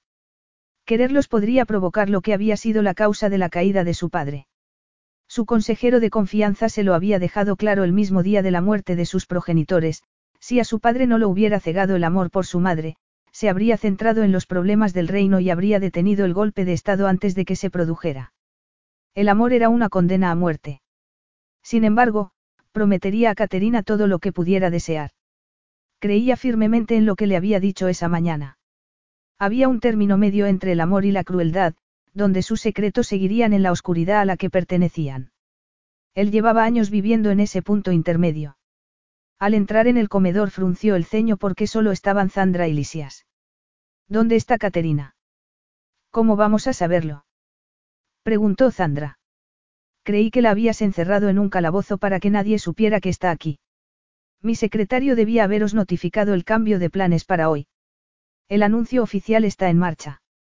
Después de cenar, nosotros cuatro nos dirigiremos al consejo y le explicaremos que los que van a casarse son otros. Zandra y Lisia se miraron. No he visto a Tomás hoy, dijo ella. Puede que haya dejado el recado, pero no nos ha llegado. Diamandi se encolerizó. Desde la huida de Caterina, había contratado a tres secretarios, todos unos inútiles. Ojalá pudiera seguirle concediendo el beneficio de la duda. Te tiene miedo, Diamandis, y no lo culpo. Así que esconderse de mí y no hacer su trabajo resolverá el problema. Es joven, respondió Zandra. Era evidente que disfrutaba defendiendo a Tomás para contrariar a su hermano. Es un inútil. Los recados no se perdían cuando Caterina era mi secretaria. Le digo que la señorita Floros ya no lo es o prefieres hacerlo tú. Preguntó Lisias a su esposa. Diamandis los fulminó con la mirada, pero, antes de que pudiera responder, se abrió la puerta y apareció Caterina, que hizo una reverencia. Majestad, Alteza, señor Balascas, o le has concedido ya a tu cuñado el título que te propuse hace meses. Le sonrió con dulzura. Esa sonrisa era la misma que le solía dedicar cuando trabajaba para él y le sugería cosas que creía que debían hacerse. A él se le hizo un nudo en el estómago y deseó que estuvieran solos para poder acariciarla. Llevaba un sencillo vestido negro que se ajustaba a su hermoso vientre. Diamandis tuvo que obligarse a apartar la mirada para no imaginársela sin el vestido. Llegas tarde. Me acabo de enterar de que podía salir de prisión. Afortunadamente, una doncella me ha ayudado a vestirme, ya que se me ha confiscado la maleta con todas mis cosas. Es mejor que tengas el aspecto de una reina cuando estés en palacio. Tu antigua ropa no era adecuada. ¿Queréis que os dejemos cenar solos para que sigáis peleándoos? Preguntó Zandra. No hace falta, contestó Diamandis. Se acercó a la silla más próxima y la sacó para Caterina, antes de que lo hiciera uno de los empleados presentes. Caterina se sentó sin decir nada. Diamandis ocupó su silla. El protocolo real no era necesario en una comida familiar. Después de años de haber estado solo, se había producido un cambio en los meses anteriores. Estaban su hermana y su mejor amigo, casi un hermano, antes de que. Esa noche, todo quedó destruido y él había creído que sin remedio. Pero Zandra y Lisias. Y ahora estaba Caterina, su futura esposa, la madre de sus hijos. Tendría la familia que se había jurado no tener. ¿Cómo estás, Caterina? Preguntó Zandra mientras los empleados comenzaban a servirles la cena. Bastante bien. He tenido la suerte de que el embarazo está transcurriendo sin problemas. Me resulta difícil imaginarme que dentro de poco habrá tres niños corriendo por el palacio, Zandra sonrió. Recuerdo muy poco de mi infancia aquí, pero sí la sensación de estar contenta porque había muchos niños con los que jugar, aunque era mucho más pequeña que ellos. Diamandis lo recordaba perfectamente. Incluso ahora oía las voces de sus hermanos. Les encantaba gastarle bromas. Y cuanto más se enfadaba, más se reían. Sus risas lo perseguían en sueños, así como las palabras crueles que les había dedicado pensando que era mejor que ellos, mayor, más maduro, el heredero. Recordaba a Zandra de niña. En su opinión, su madre le había dado demasiada libertad. La niña lo seguía a todas partes y, cuando le decía que estaba ocupado, ella le clavaba el dedo en la garganta. Con fuerza. Recordaba muy bien que había dado por descontados la existencia y el amor de todos ellos y suponía que Zandra lo soportaba porque recordaba muy poco de lo sucedido. Y ninguna de sus consecuencias. No era afortunada. Diamandis. Caterina lo miraba con compresión, cuando no había nada que entender. Todos, salvo Zandra, habían sido asesinados. Punto final. Iremos juntos al consejo, afirmó sin preocuparse de lo que habían estado hablando, ya que no había prestado atención. Indudablemente, sus miembros tendrán dudas y preguntas, a las que contestaremos, señaló Alisias. Gracias a ti, disponemos de un certificado de matrimonio en Atenas con fecha del año pasado. Te aseguro que nadie pondrá en duda su autenticidad, dijo este sonriendo a Caterina. Es increíble lo que se consigue con dinero. Diamandis intentó centrar la conversación en la reunión con el consejo y lo que sucedería después, pero Zandra a veces sacaba el tema de la familia y los hijos. Él se obligó a comer sin ganas. No quería pensar en la familia. No volvería a cenar con ellos. Se trataba de la corona, no de la familia. Indicó a los empleados que comenzaran a quitar la mesa. Habéis terminado. Debemos ir a la sala del trono. Ya debe de haberse reunido el consejo, le ofreció el brazo a Caterina sin mirarla. No se trataba de ella ni de sus futuros hijos ni de su hermana ni, sobre todo, de su propia infancia. Se trataba del trono y de que nada manchara la herencia de su padre, más de lo que él lo había hecho. Cuando Diamandis le ofreció el brazo, Caterina dudó unos segundos antes de tomarlo. Ahora o nunca. Si iba con él a la reunión del consejo, todo habría acabado. Vas a seguir adelante. Él la condujo a la sala del trono sin vacilar. Para él, todo estaba resuelto. Solo por eso, ella debería resistirse. Sabía que no tenía que estar a su lado ni como futura reina ni como antigua secretaria. Podía elegir, pero... Ya había elegido al acudir a la cena. La visita médica la había hecho cambiar de opinión. No la había visitado el médico de palacio, que siempre le había parecido distante, sino una doctora de unos 40 años, acompañada de una especialista en embarazos múltiples y de alto riesgo. Habían hablado con ella de cómo se encontraba, de que cuidarían de ella y de sus hijos durante el resto del embarazo y el parto y resolverían las complicaciones que pudieran surgir. Caterina no podía pagarse semejantes cuidados. El riesgo de complicaciones era mayor al ser gemelos. Si se marchaba del palacio y rechazaba ser reina, arriesgaría la vida de los tres. O puede que quiera ser la esposa de Diamandis. Cerró los ojos al oír las voces de los consejeros, a los que les gustaba mirar al rey en el trono dorado y considerarse importantes por estar a su servicio. Ella lo consideraba un ejercicio estúpido de magnificencia para darse importancia, pero ahora iba a sentarse en el trono de la reina. Si lo hacía, no habría vuelta atrás, no podría huir. Cuando el matrimonio se anunciase oficialmente, todo acabaría. Había ido a la cena sin intentar convencer a Diamandis de que abandonara sus planes, lo cual había sido un error. Sin embargo, no podía dar la espalda a lo que el reino ofrecería a sus hijos. La doctora le había dicho que todo iba bien y que la acompañaría durante el embarazo y después del parto, y ella tomó la decisión de aceptar casarse por las oportunidades que sus hijos tendrían. Aunque Diamandis no los quisiera, ella les daría todo el amor que necesitaran. Los protegería de los rumores y habladurías. No era como su madre, por lo que sus hijos serían lo primero para ella. Ninguna de esas decisiones tenía que ver con Diamandis. No podía controlarlo, hacer que cambiara de idea ni que fuera a ser un padre afectuoso. Lo observó mientras se sentaba en el trono y le hacía un gesto para que ella lo hiciera en el de la reina. Viviría sin su amor. Ya lo había hecho sin el de su madre y había sobrevivido y llegado a ser una persona decente. Así que se sentó en el trono. Se dedicaría a ser reina y madre, como se había dedicado a ser una secretaria insustituible. Eso no hará que él te quiera.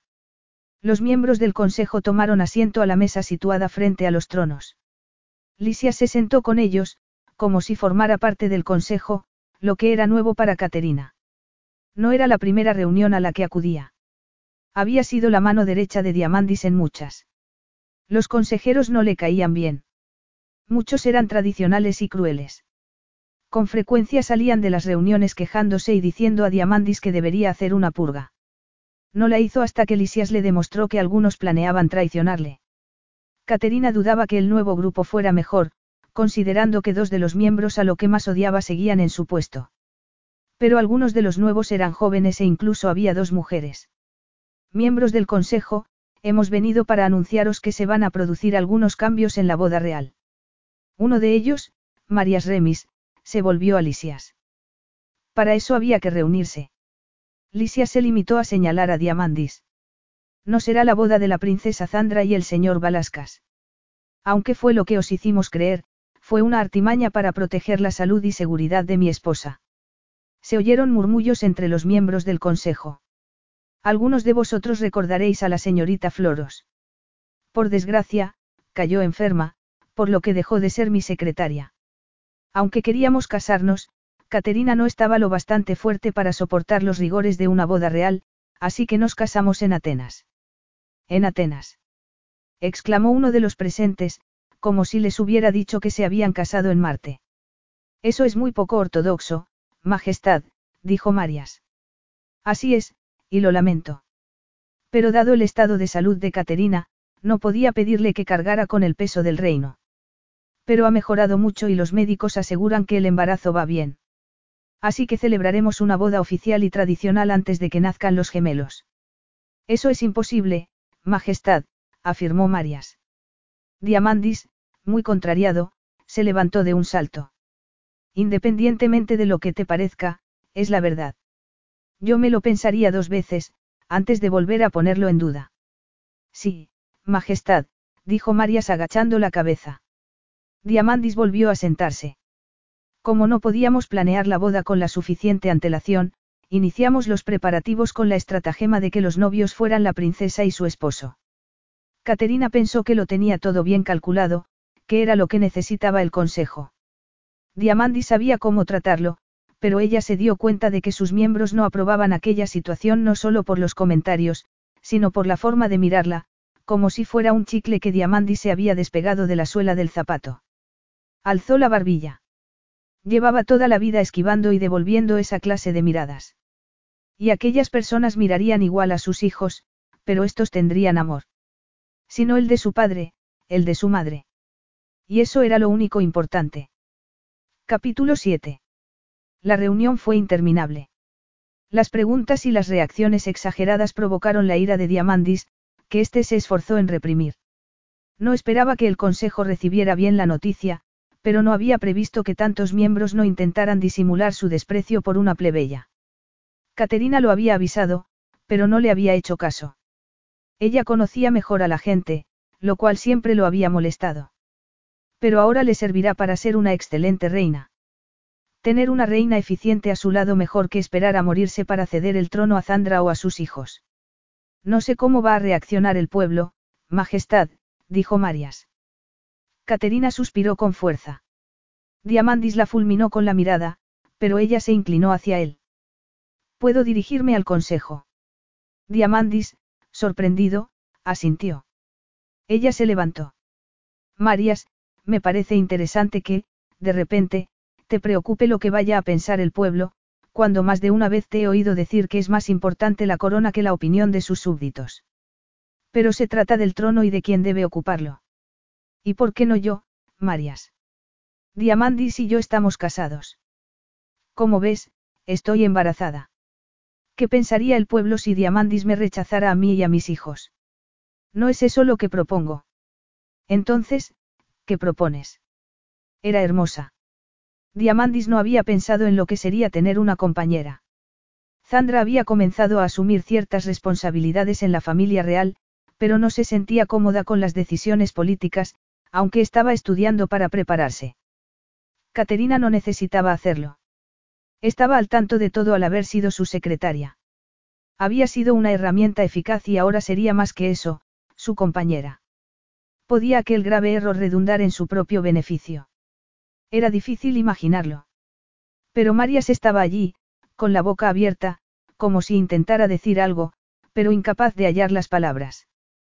Caterina tiene razón, afirmó Diamandis. Esta reunión no se ha convocado para que nos mostréis vuestra oposición, sino para informaros de lo que ha sucedido y de lo que sucederá dentro de poco. Si no estáis de acuerdo, aceptaré vuestra dimisión. Marias no dijo nada, los demás, tampoco. Diamandis le tendió el brazo a Caterina y salieron, seguidos de Lisias y Zandra. Bravo, Caterina, dijo Zandra tomándola del brazo que tenía libre. ¿Por qué tenemos este ridículo consejo? ¿Me estás llamando ridículo? Le preguntó Lisias en broma. El consejo forma parte de la tradición, afirmó Diamandis. Además, que un rey tome decisiones sin oír otras opiniones es sentar un mal precedente. Los consejeros desempeñarán un papel en la ceremonia, ahora que se trata de mi vida, no de la vuestra. Se detuvo. Mañana será un día muy largo. Caterina, te acompaño a tu habitación. Me despido de vosotros. Buenas noches. Abrió la puerta del salón de los aposentos de la reina. Y entró con Caterina sin saber bien por qué. Ella se dirigió a la puerta del balcón, pero no salió, se limitó a mirar al exterior. Has estado magnífica, dijo él situándose detrás de ella y admirando el reflejo de la luna en su piel. Estaba cansada. Debería haber actuado con más diplomacia. Por eso soy mejor secretaria que oradora. Has dicho lo que necesitábamos. Una reina decidida es un buen símbolo para el pueblo, le acarició el cuello con un dedo. Ella se puso tensa. Se volvió hacia él con el brazo extendido, como si quisiera alejarlo. Él enarcó una ceja. Los verdes ojos de ella eran fríos y directos. He tomado una decisión, afirmó Caterina. Me has dejado tu postura muy clara, respeto, pero no amor. Lo acepto. Sus palabras lo confundieron, pero era algo decidido hacía tiempo. Estupendo. Sin embargo, no compartiremos la cama. Retomaremos nuestra antigua relación, pero con mayor igualdad entre ambos, claro. Seremos socios a la hora de gobernar y de educar a nuestros hijos. Él no se inmutó. Ella tomaría las decisiones que quisiera. No era un hombre que forzara a una mujer a hacer lo que él quería. Eso no significaba que le gustara la decisión que había tomado ni que no fuera a ser difícil respetarla. Supongo que esperas que encuentre satisfacción en otra parte. Ella frunció el ceño. Era evidente que no se le había ocurrido. No creo que esa conducta sea propia de un rey, dijo secamente. Al contrario, ha sido propia de muchos reyes. No de mi padre, porque quería a mi madre y ella le correspondía. Supongo que es asunto tuyo, no mío. No había nada más que decir. Probablemente, ella tenía razón. Era lo mejor, una alianza entre socios. Era lo que siempre había deseado. Se marchó sabiendo que había ganado la batalla, pero no sintió la satisfacción que esperaba. Porque, a pesar de lo que él creyera, ella había salido ganando. Caterina durmió mal, no a causa del embarazo ni de Diamandis, sino de su propia debilidad. De haber sido más fuerte, no se habría rendido ante él. Dos veces. La idea de él con otra mujer le producía náuseas. Intentó tomárselo con filosofía, porque no iba a casarse por amor, sino para proteger a sus hijos. Era una boda de negocios. Por tanto, que hiciera lo que quisiera y con quien le apeteciera. Tal vez se sintiera incómoda, tal vez odiara la situación e incluso montara un escándalo en público. No, no lo haría. Porque su vida no giraba en torno a Diamandis, sino en torno a sus hijos. Se lo repitió sin parar mientras se preparaba para el desayuno. Después se reuniría con algunos empleados para decidir quién sería su secretario. Tenía en mente a dos personas con las que había trabajado, aunque le sería difícil ceder el control de su vida a un ayudante, cuando ese había sido siempre su trabajo. Tal vez, cuando los niños nacieran y se hubiera recuperado, podría prescindir de él. De momento, necesitaba ayuda, sobre todo porque la boda sería la semana siguiente. No la molestaba el espectáculo. Estaba acostumbrada a permanecer en la sombra, así que sería una novedad ser el centro de atención. Llevaba años viendo el comportamiento de Diamandis y, además, con frecuencia había tenido que dar instrucciones a grandes grupos de personas para que siguieran el protocolo real. No temía las multitudes ni la atención. Una vez celebrada la boda, tanto los movimientos de ella como los de Diamandis serían examinados con lupa. ¿Qué se susurraría de ella cuando se viera a Diamandis divirtiéndose con otras mujeres? Pensó que no le apetecía desayunar, que prefería dar un paseo.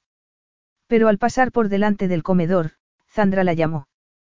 Caterina se volvió y la vio detrás de ella. ¿Vas a desayunar? Le preguntó Zandra amablemente. Caterina pensó en negarlo, pero sonrió. Sí. Estupendo. Me paso el día comiendo para satisfacer a este niño, se tocó el vientre. Así que primero desayuno sola muy temprano y, después, vuelvo a desayunar con Lisias y Diamandis, cuando acaban de hacer ejercicio. ¿Hacen deporte juntos? Preguntó Caterina sorprendida, mientras entraban en el comedor y se sentaban a la mesa ya puesta. Unos meses antes, Diamandis había insistido en hacer ejercicio él solo. Ni siquiera sus guardaespaldas podían estar cerca ni observarlo de lejos. Sí, se ha convertido en una costumbre. Al principio, Diamandis se resistió, pero estoy decidida a que vuelvan a ser amigos. ¿Sabías que en la infancia fueron amigos? Caterina sonrió y Sandra comenzó a llenar los platos sin siquiera preguntarle qué quería. Era un gesto familiar que no correspondía a la relación que había entre ambas, pero Caterina apreciaba que Sandra la aceptara y la tratara como si fuera de la familia. Sí, lo sabía, contestó Caterina sirviendo el té. Mejor dicho, lo suponía. Diamandis no me lo ha dicho directamente. No, no suele hacerlo, ¿verdad? Sí, a veces es muy difícil saber lo que piensa, contestó Caterina con precaución. No quería hablar mal de Diamandis ni decir algo que pudiera ofender a Zandra, aunque deseaba tener una amiga con quien poder ser sincera. Zandra asintió mientras masticaba un trozo de salchicha. Supongo que le sirvió de mucho tras el golpe de estado. Sí. Sé que sigue lamentando muchas cosas que desconozco. Sigo sin recordar bien lo que me sucedió aquella noche. Diamandis no me lo ha contado ni yo se lo he preguntado. Prefiero no saberlo y centrarme en el futuro, concluyó sonriendo y dándose palmaditas en el vientre. Caterina sonrió a su vez. Esa tenía que ser también su actitud, centrarse en el futuro, en sus hijos. Diamandis sí lo recuerda, pero no quiere hablar de ello, al menos ni conmigo ni con Lisias. Ha hecho algún comentario vago, pero no cuenta lo que le sucedió, lo que sintió ni lo que siente. Caterina recordó la noche en que concibieron a los gemelos. Él estaba conmocionado ante la posibilidad de que Zandra estuviera viva, de que la mujer que había llevado Lisias a Caliba fuera su hermana. No sé lo que haré, si es verdad, había dicho con voz ronca, muy emocionado. Si es mentira, la única respuesta es la venganza. Caterina debería haberse guardado para sí lo que veía. Pero al notar que él estaba a punto de desmoronarse, abandonó toda cautela. ¿No crees que sea mentira? No, había contestado él con expresión dolorida. Ella se acercó para abrazarlo, sin saber qué otra cosa hacer, y diciéndose que era un abrazo amistoso. Al principio, lo fue. Él dejó que lo consolara. Y, a pesar de lo sucedido después, ella atesoraba esos momentos en que él le había mostrado un aspecto de sí mismo que no mostraba a nadie más. Creo que nunca estará en paz hasta que no se enfrente a ello, dijo Zandra. Hasta que no lo cuente. Caterina estaba de acuerdo y se percató de que Zandra deseaba que fuera ella la que la presionara porque creía que su boda con Diamandi sería por amor, como lo había sido la de Lisias y ella. Creo que has malinterpretado nuestra relación, intentó sonreír, como si no importara. No deja que nadie le hable como lo haces tú, respondió Zandra. Puede que solo a mí. Puede que seas tú la que ha malinterpretado vuestra relación. Caterina no supo qué contestar. Capítulo 8. Diamandis acudió a otra aburrida reunión y después debía acudir a otra más sobre la ceremonia y el banquete del día siguiente. La celebración duraría todo el día con el propósito de que los habitantes de Calibá se sintieran parte de la nueva familia real. Debía recoger a Caterina antes de ir a la segunda reunión, ya que se examinarían detalles de última hora que ella necesitaba conocer. Podía haber enviado a su inútil ayudante o a un empleado competente, pero había un asunto que había ido retrasando, el anillo. Lo llevaba en el bolsillo y experimentaba un dolor agudo cuando pensaba en él. Había otras posibilidades, desde luego, pero... Era lo que su madre hubiera deseado. Claro que hacía mucho tiempo que había muerto y que, de seguir con vida, no aprobaría su forma de manejar aquella boda. Así que carecía de sentido preocuparse por ello. Pero en los días anteriores, en que Marias no había dejado de repetirle que el hecho de que Caterina no llevara anillo estaba provocando habladurías, Diamandis intentó convencerse de que podía utilizar cualquier otro anillo de la familia como anillo de compromiso. Se había metido en el bolsillo otros, con el propósito de entregárselos a ella. No lo hizo, porque su estúpida conciencia no se lo permitió. A su madre le habría encantado Caterina, su fuerza, su serenidad y su forma de enfrentarse a él. Así que volvió a agarrar el anillo de compromiso de su madre, que su padre había diseñado especialmente para ella. Su indecisión lo había puesto de mal humor, que aumentó al comprobar que ella desayunaba antes que él, comía en sus aposentos e intentaba evitarlo en la medida de lo posible. Se dirigió a los aposentos de Caterina y abrió la puerta del salón. Estaba sentada a una mesa, frente a un espejo. Había dos mujeres con ella a las que no reconoció y Estelios, una ayudante que solía trabajar en la organización de acontecimientos. Hola, Diamandis, dijo Caterina, mientras las ayudantes le hacían una reverencia, lo que ella debería haber hecho también. Perdona que no me levante. Me siento muy pesada. Antes de que él pudiera responder, señaló a Estelios. Estelios acaba de aceptar el puesto de secretaria. Buena elección, dijo Diamandis, aunque habría preferido que le pidiera permiso, en vez de decidir por su cuenta. Pero una reina debía tener autonomía.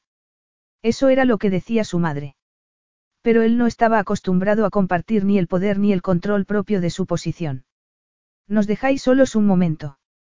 Pidió a sus ayudantes. Me enfadaré mucho si resulta que tu secretaria es mejor que el mío. Deberías haber elegido a Estelios. Me preocupaba que trabajar tan cerca de su esposo la distrajera. Pues es una pena que no confíes más en ella y en Cristos. Caterina intentó levantarse sin conseguirlo. Él la ayudó y, como lo atraía como un imán, no la soltó, sino que la mantuvo lo bastante cerca de sí como para aspirar su perfume. Ella no lo miró a los ojos y se quedó quieta, sin intentar soltarse, esperando. Debería darle el anillo, pero, enojado, la soltó.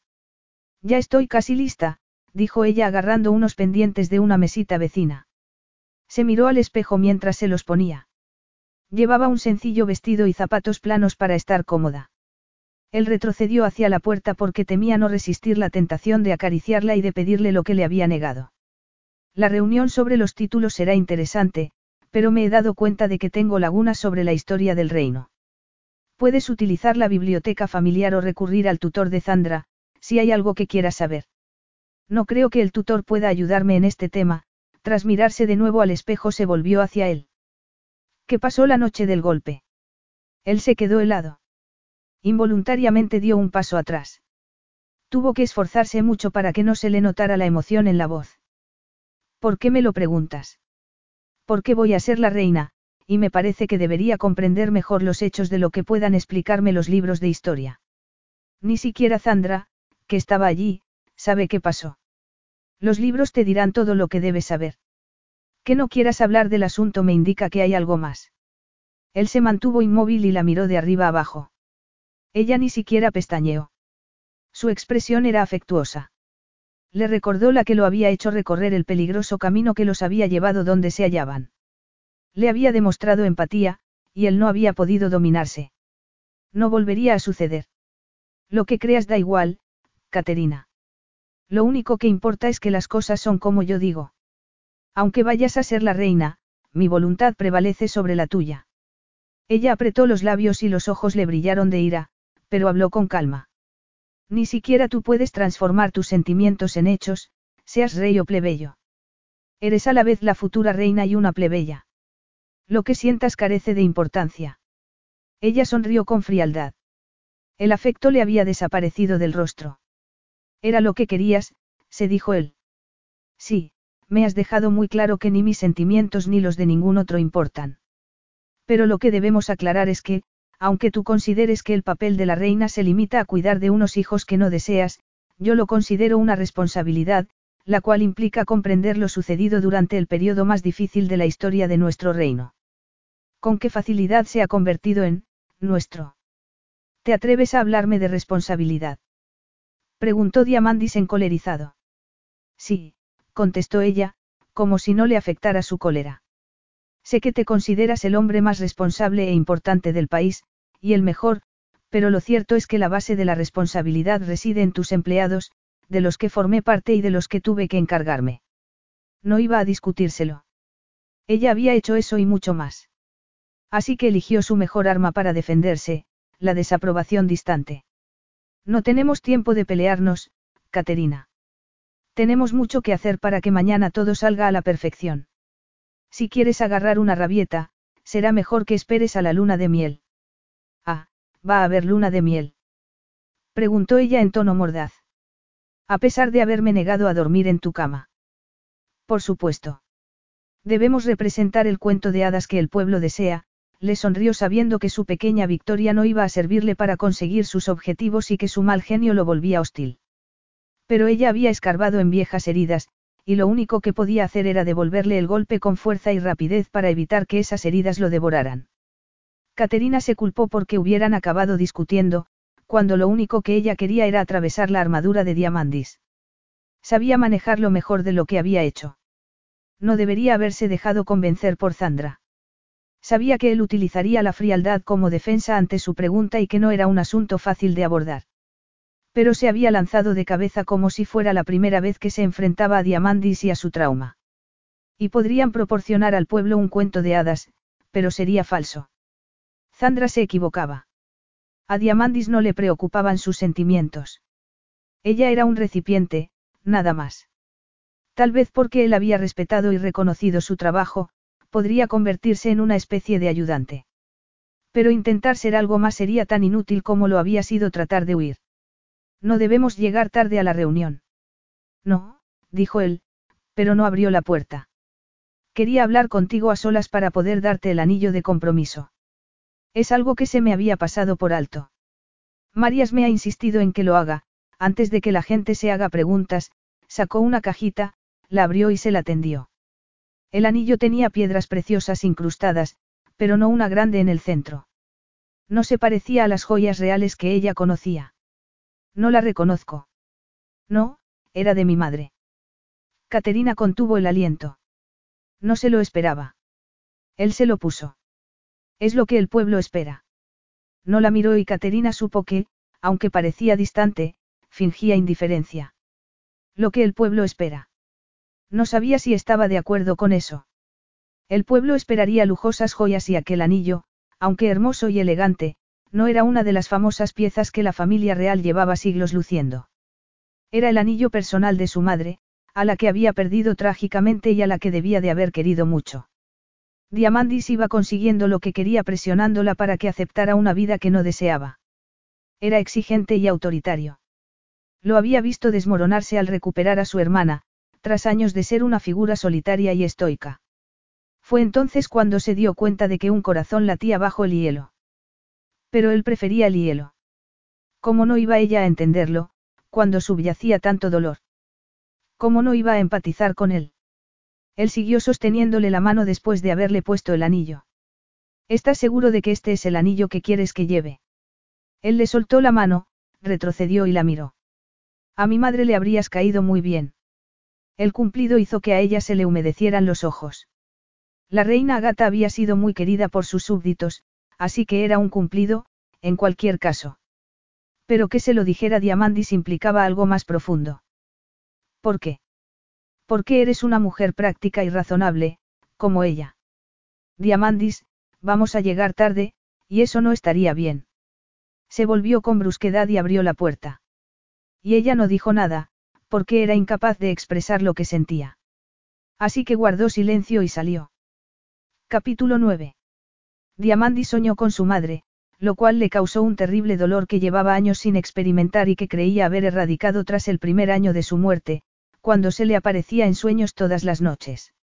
Desde entonces, aprendió a ejercitar la mente y el cuerpo hasta el agotamiento para dormir sin soñar. No era la mejor forma de comenzar el día de su boda, que sería un largo acontecimiento en que debería sonreír, saludar y actuar frente a los demás. Al menos quedaría mentalmente exhausto y esa noche podría dormir. La noche de bodas. Ese día se casaba con Caterina y sería padre al cabo de unos meses. Se levantó y le llevaron el desayuno y todo lo necesario para vestirlo para la boda real, compuesta por la propia ceremonia, el desfile y la cena real. Después se marcharían de luna de miel al viejo y aislado castillo que había al otro lado de la isla. Se tomaría unos días de descanso, cosa que rara vez hacía. Y Caterina estaría con él y, para guardar las apariencias, deberían compartir habitación. A ella no le gustaría.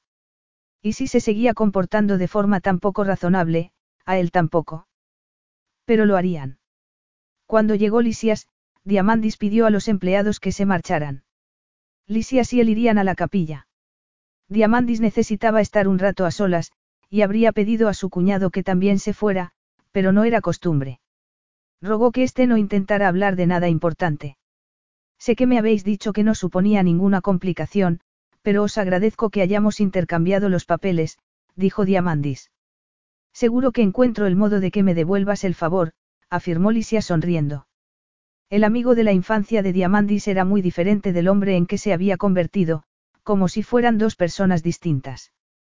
Después del golpe de Estado, se lo había considerado un traidor, igual que a los padres de Diamandis, por obra de sus crueles consejeros, mientras a él lo impedían tomar decisiones. Los padres de Lisias fueron condenados a muerte por apoyar el golpe y él tuvo que exiliarse a los 12 años de edad. Diamandis creía que era un milagro que Lisias lo hubiera perdonado. Aunque no fue él quien dio la orden, a pesar de que se daba cuenta de que era un error, no lo ayudó porque pensó que corregir el error causaría más agitación. Y la princesa seguía desaparecida. Estaba seguro de que, aunque los balascas fueran inocentes, ocultaban algo. Sin embargo, Lisias le devolvió a Zandra y salió a la luz que había salvado a la princesa. Diamandis no se perdonaba los años de sufrimiento causados a su amigo de la infancia. De haber sido más fuerte, no habría consentido que sus consejeros tomaran aquellas decisiones. Espero que la expresión de tu rostro no se deba a la idea de la boda. El pueblo no se va a creer que te casas por amor, si pones esa cara, dijo Lisias mientras se dirigían a la capilla. Diamandis no quería hablar de ello, así que respondió con vaguedad. Pensaba más en el pasado que en el futuro. Dudo en darte un consejo, sabiendo cómo reaccionabas a eso cuando éramos niños. Pero es que entonces éramos eso, niños. Tanto has cambiado o simplemente has aprendido a disimular el mal genio por obligación. Hay muchas cosas que me he visto obligado a hacer. Claro. No me imagino cómo es ser rey, pero sí sé lo que es ser esposo y futuro padre. Diamandis no deseaba ser llamado de ninguna de las dos maneras, pero era el castigo por sus errores, por su descuido, y las aceptaría como todo lo demás, porque era su deber. Lisias continuó hablando. Pasé la adolescencia y los primeros años de mi vida adulta creyendo que todos aquellos a los que quisiera morirían no me traicionarían, porque eso era lo que había aprendido en la infancia. Diamandis siguió sin decir nada. Pero eso no es vida. Podemos permitir que el pasado nos defina hasta el punto de que no nos deje vivir de verdad o enfrentarnos a las tragedias e intentar seguir viviendo, a pesar de ellas.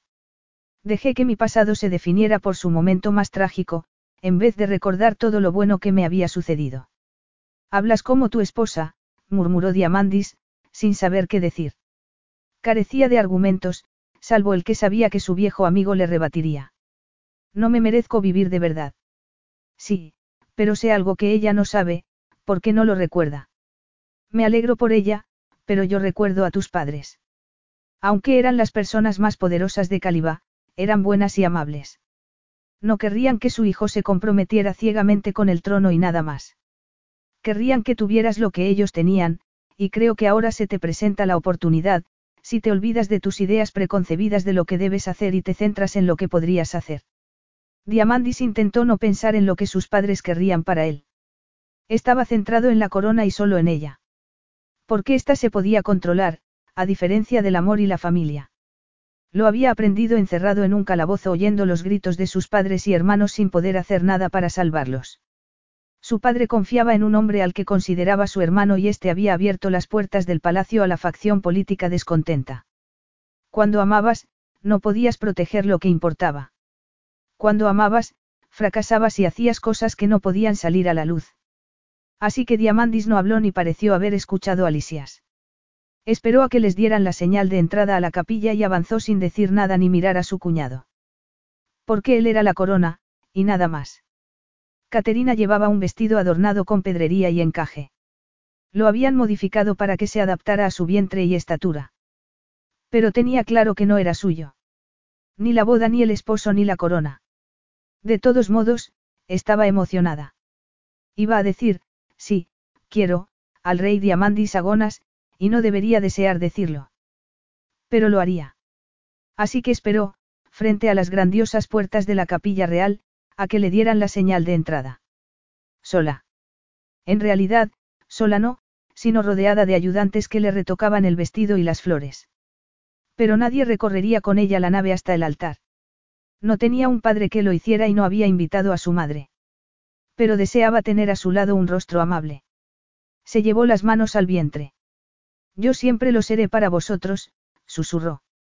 Daría a sus hijos lo que ella no había recibido. Alguien carraspeó detrás de ella. Caterina se volvió. Era Cristos. Alteza, Cristos inclinó la cabeza. Caterina pensó que debería estar protegiendo a Diamandis, no fuera de la capilla. No deberías estar dentro. Él le tendió el brazo. Diamandis cree que tal vez necesite un rostro amable que la acompañe hasta el altar. ¿Cómo sabe Diamandis que te considero un rostro amable? Cristo se dedicaba a proteger a Diamandis. Caterina había hecho amistad con muchos de los empleados del palacio, cuando era la secretaria de Diamandis, pero Cristos había sido para ella una especie de figura paterna, con quien se sentía segura. Por eso había recurrido a él para huir de Caliba. Eso no lo sabía Diamandis, ya que, si no, no seguiría siendo su chofer y guardaespaldas. Le confesé que la había ayudado a huir, pocos días después de que lo hiciera. Me resultaba insoportable el miedo a ser descubierto. Ella lo tomó del brazo. Y no te despidió. Es lo que me esperaba. Le ofrecí mi dimisión. Pero él me dijo que, si tantas ganas tenía usted de marcharse, había hecho bien en ayudarla. Se alegró de que hubiera tenido alguien a quien recurrir. No lo entiendo. Puede que ni siquiera él se entienda, repuso Cristos, cuando las puertas se abrieron para que entraran. Recorrieron la nave para llegar donde estaba Diamandis, su rey, su futuro esposo. Estaba muy guapo vestido de blanco. Le había regalado el anillo de compromiso de su madre y enviado a un amigo a que la acompañara hasta el altar. Por debajo del muro que había levantado para protegerse, era un buen hombre. Cristo se inclinó ante el rey y le entregó el brazo de Caterina. Él lo tomó y la acercó al altar. Ella notó la mirada de él y el deseo en ella. Siempre estaría ahí. ¿Podría ella resistirse eternamente? El obispo dio comienzo a la ceremonia, pero Caterina no oyó lo que decía, porque miraba el rostro de Diamandis, que a su vez la miraba como si estuvieran completamente solos y aún pudieran decidir no seguir con aquello. Diamandis la frustraba y encolerizaba, pero le había dado más que ninguna otra persona, amabilidad, respeto y confianza. Había creído en ella como secretaria y, ahora, como reina.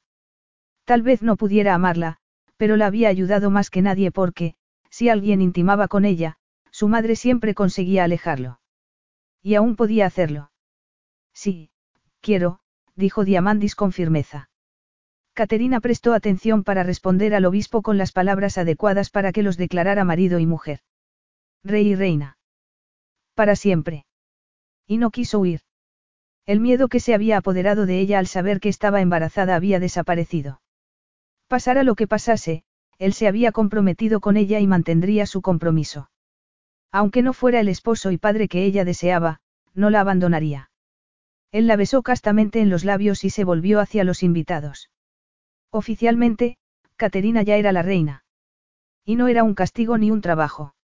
Rodeada por la familia de él, por la corte y el pueblo, se dio cuenta de que era la vida. Su vida. La de los dos. Y debería sacarle el máximo partido. Capítulo 10. El desfile y la cena fueron interminables. Caterina estaba preciosa. El blanco del vestido contrastaba con el dorado de su piel, y Diamandis no podía dejar de mirarla, por lo que, cuando no estaba a su lado, la buscaba con la mirada. Ella sonreía a todos aquellos con los que hablaba. Comía y charlaba con Zandra. Parecía feliz. Y él deseó formar parte de esa felicidad. Pero cada vez que sus miradas se cruzaban, veía algo distinto. Como si por haber dicho, sí, quiero, las cosas hubieran cambiado y ella lo mirara con una calidez que hacía que se sintiera. Al borde de un precipicio. Cuando la cena terminó, no encontró a Caterina. Tras preguntar a muchos invitados si la habían visto, la halló en un rincón con Zandra y una prima segunda de su madre. Zandra tenía en brazos a un bebé, que debía de ser de Mónica, y Caterina le acariciaba la mejilla. Es hora de irse. Nos espera el avión. El personal se encargaría de todo, mientras Zandra y Lisias los despedían oficialmente. Creo que el avión podría esperar al rey y a la reina si así lo deseamos. Pero es que no lo deseo, como era la costumbre, no tenían que despedirse oficialmente, sino que podían escabullirse como dos tortolitos. En todos los años que trabajé para ti, creo que nunca fuiste a Anabolí, comentó Caterina. Parecía tranquila y relajada, a pesar del embarazo y del día agotador. Él había dejado de entenderla.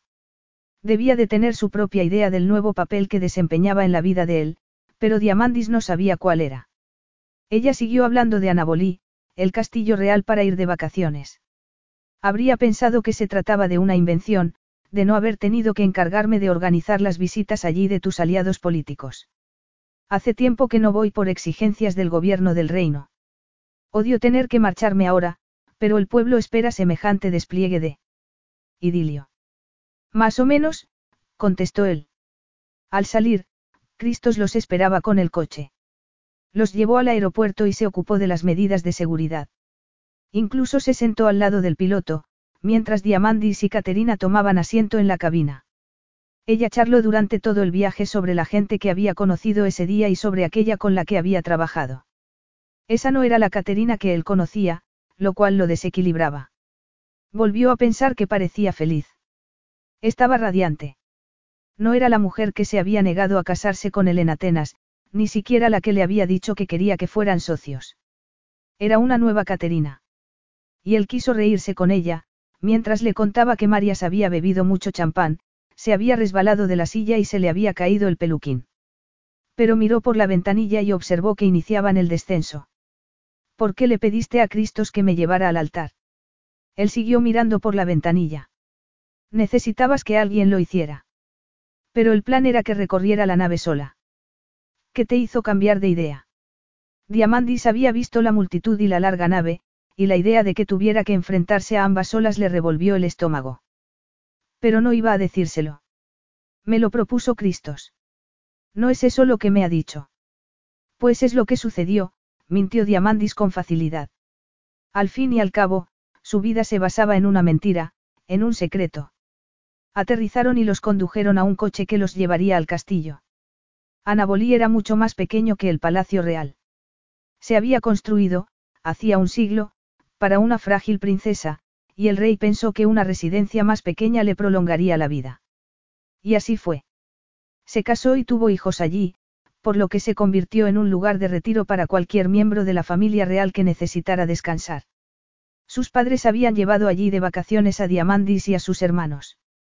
Él había vuelto varias veces, tras su muerte, para demostrarse que era más fuerte que los recuerdos. Pero entonces era más joven. El trayecto hasta el castillo fue corto. Cuando Diamandis ayudó a Caterina a bajarse del coche, ella gimió de placer. ¡Qué bonito en la oscuridad! exclamó sonriendo. Se oye el sonido de las olas. Me recuerda a las playas de mi casa. Te criaste en Seir, ¿verdad? Preguntó él sin mirar el castillo ni imaginarse el mar detrás del edificio. Ya lo vería cuando saliera el sol. Sí. No diré que tuviera una infancia feliz, pero me encantaban las playas. Me encantaba bañarme. Diamandis no dijo nada, mientras entraban en el castillo. Allí tenía pocos empleados, que los estaban esperando y los condujeron a su habitación. Me temo que tendremos que compartirla, para evitar habladurías sobre la luna de miel. Caterina se dirigió al balcón abierto, que daba al mar. Da igual. No entiendo por qué no vienes aquí más a menudo, dijo ella aspirando la brisa salada. Él no salió. Era más seguro quedarse dentro y verla desde lejos. Pensaba ofrecérselo a Zandra y Lisias como regalo de boda, pero prefieren el bullicio de la ciudad. De todos modos, es un buen sitio para que traigan a sus hijos a pasar las vacaciones de verano. Ella se volvió hacia él. Haremos lo mismo nosotros. Tal vez, aunque las responsabilidades de la corona no suelen permitir que me ausente. Pero tú podrás traer a los niños cuando quieras. Ella miró el mar de nuevo. Primero tendrán que nacer. Se produjo un silencio que Diamandis no supo cómo romper. Caterina lo hizo rápidamente, aunque no con palabras. Comenzó a bajarse la cremallera del vestido. ¿Me ayudas? Si entras, llamaré a una doncella. No, simplemente bájame la cremallera y yo me ocuparé de lo demás. Entró en la habitación y se colocó de espaldas a él, que no tuvo más remedio que bajarle la cremallera. Su hermosa espalda quedó al descubierto. Diamandis retrocedió, mientras ella acababa de bajársela. Es muy bonito y debería conservarse para algún acontecimiento histórico. Pero pesa mucho, y quiero quitármelo, el vestido cayó al suelo. Ella se volvió. Llevaba lencería de encaje destinada a seducir a un hombre. Todo aquello resultaba muy sospechoso. Creí que querías que solo fuéramos socios, no podía apartar la vista de ella. Así es. Creía que podría protegerme el corazón si no mezclábamos los asuntos importantes con una relación física. Pero es una tontería establecer compartimentos. Nuestra vida es nuestra vida, a pesar de todo, se quitó la lencería y se quedó desnuda delante de él. Su hermosa y perfecta reina. Diamandis permaneció inmóvil. Quiero que seas mi rey, dijo ella acariciándole el pecho y el cuello. Aquí, en nuestra noche de bodas, que nos pertenece a nosotros, no a Caliba. Ella había dicho algo sobre el corazón y estaba en lo cierto, los negocios requerían tener la mente despejada y no mezclarlos con el deseo. Él era únicamente Caliba. Sé fuerte. Endurece el corazón. Haz lo que hay que hacer, por muy difícil que te resulte. Resístete a los sentimientos. Resistirse a ella demostraría su poder. Sería una acción inteligente, por lo que debería llevarla a cabo. Pero ella era suya. Así que no se resistió. Los besos de él, como la vez anterior, hicieron arder a Caterina, pero en aquella ocasión quiso demostrarle todo lo que podía ofrecerle. No quería poner su deseo de él en una caja y los sentimientos encontrados que le provocaba en otra. Estaban mezclados. Esa noche, iba a demostrarle ternura y cariño, algo que él no deseaba, pero que necesitaba con desesperación. E iba a hacerlo sin miedo, sin reprimirse. Sabía que había sido él quien había mandado a Cristos que recorriera con ella la nave de la capilla. También sabía que aquel castillo tenía un significado especial para él y que le dolía haber vuelto. Lo conocía. En lo bueno y en lo malo. Así que calmó el deseo salvaje de él acariciándole la espalda, apartando la boca de la suya y besándolo repetida y suavemente en la mejilla. ¿Qué haces? Tomármelo con calma, lo besó en las clavículas mientras le desabotonaba la camisa muy despacio, un botón, un beso. Luego lo abrazó y gozó de su calor y de la firmeza de su torso. Le puso la mano detrás del cuello y le levantó la barbilla con el pulgar para que la mirara. Diamandis, comenzó a decir, a su pesar. Debería ser más inteligente, pero... No digas nada, dijo él con voz ronca y dolorida. Ella se dio cuenta de que intentaba controlar la situación, porque le parecía que se le escapaba de las manos. Le daba miedo lo que creía que estaba pasando entre ellos. Y aunque no fuera lo mismo que ella sentía, al menos era algo, aunque él se negara a reconocer esos sentimientos, ese miedo. Caterina asintió y se entregó a él y a su deseo. Él le tomó un seno en la mano y le acarició el endurecido pezón con el pulgar. Ella cerró los ojos para sumergirse en la sensación. No quería dominarse ni pensar, solo deseaba sentir placer, suspirar y gemir. Él se metió el pezón en la boca y lamió hasta que ella comenzó a jadear y a olvidarse de la lentitud y el romanticismo. Echó la cabeza hacia atrás. El deseo que la dominaba era tal que decidió rendirse a él. Le introdujo los dedos en el cabello temblando de deseo. Él seguía con la boca en sus senos, pero deslizó las manos hacia abajo, hasta el caliente centro de su feminidad. Ella alcanzó el clímax inmediatamente diciendo su nombre entre gemidos. Él se enderezó, pero ella se aferró a su cuerpo y abrió los ojos. Se percató de que él intentaba retroceder, poner distancia entre ambos. Así que lo condujo a la cama, antes de que consiguiera hacerlo, lo tumbó, se sentó a horcajadas sobre él y vio su miembro a su interior. Los ojos de él eran ya más oscuras. La agarró con fuerza de las caderas, como si ella fuera el centro de todo lo que tenía. Y Caterina deseaba serlo. Se movió lentamente, mientras él miraba el punto de su unión, el largo y lento deslizamiento, la deliciosa fricción. Ella volvió a aproximarse al orgasmo y perdió el sentido del ritmo y él la agarró con más fuerza y arqueó la espalda para tomar el control. La miró a los ojos. Eres mía.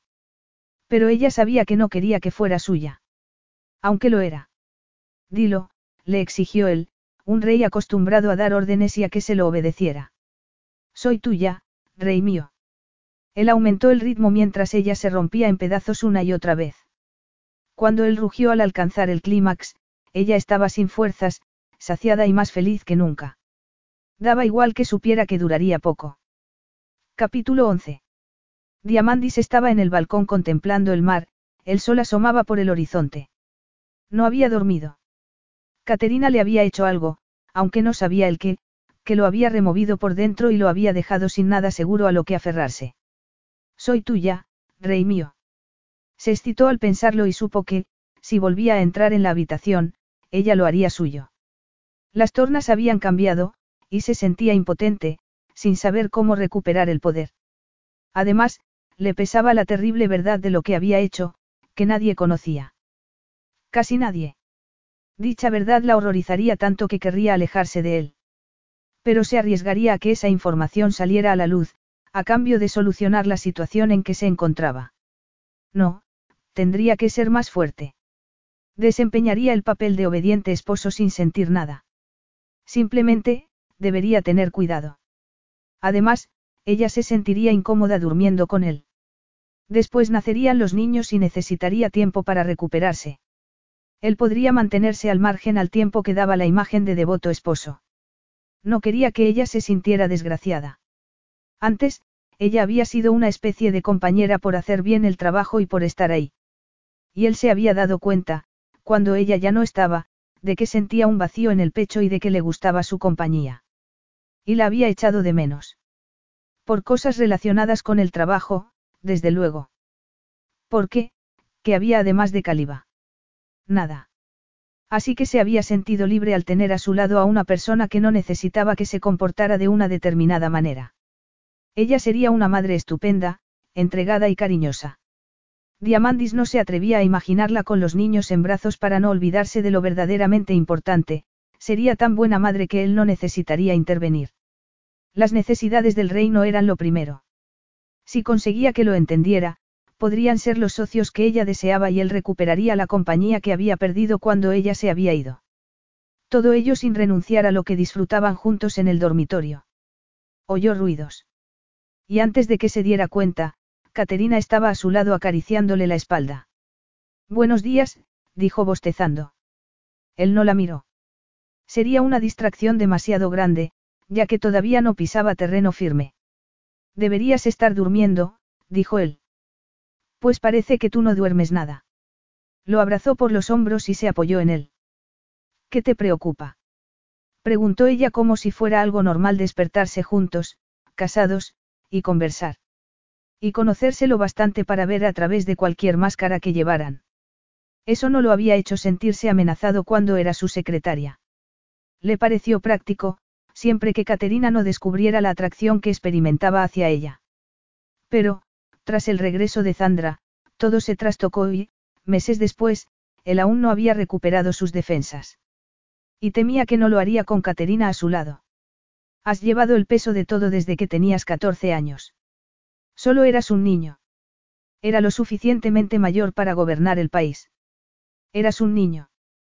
Que lo aceptes o no es otra cuestión. Ahora eres una persona adulta, por lo que no sé por qué no compartes parte de tus responsabilidades con tu esposa, que, además, es la reina.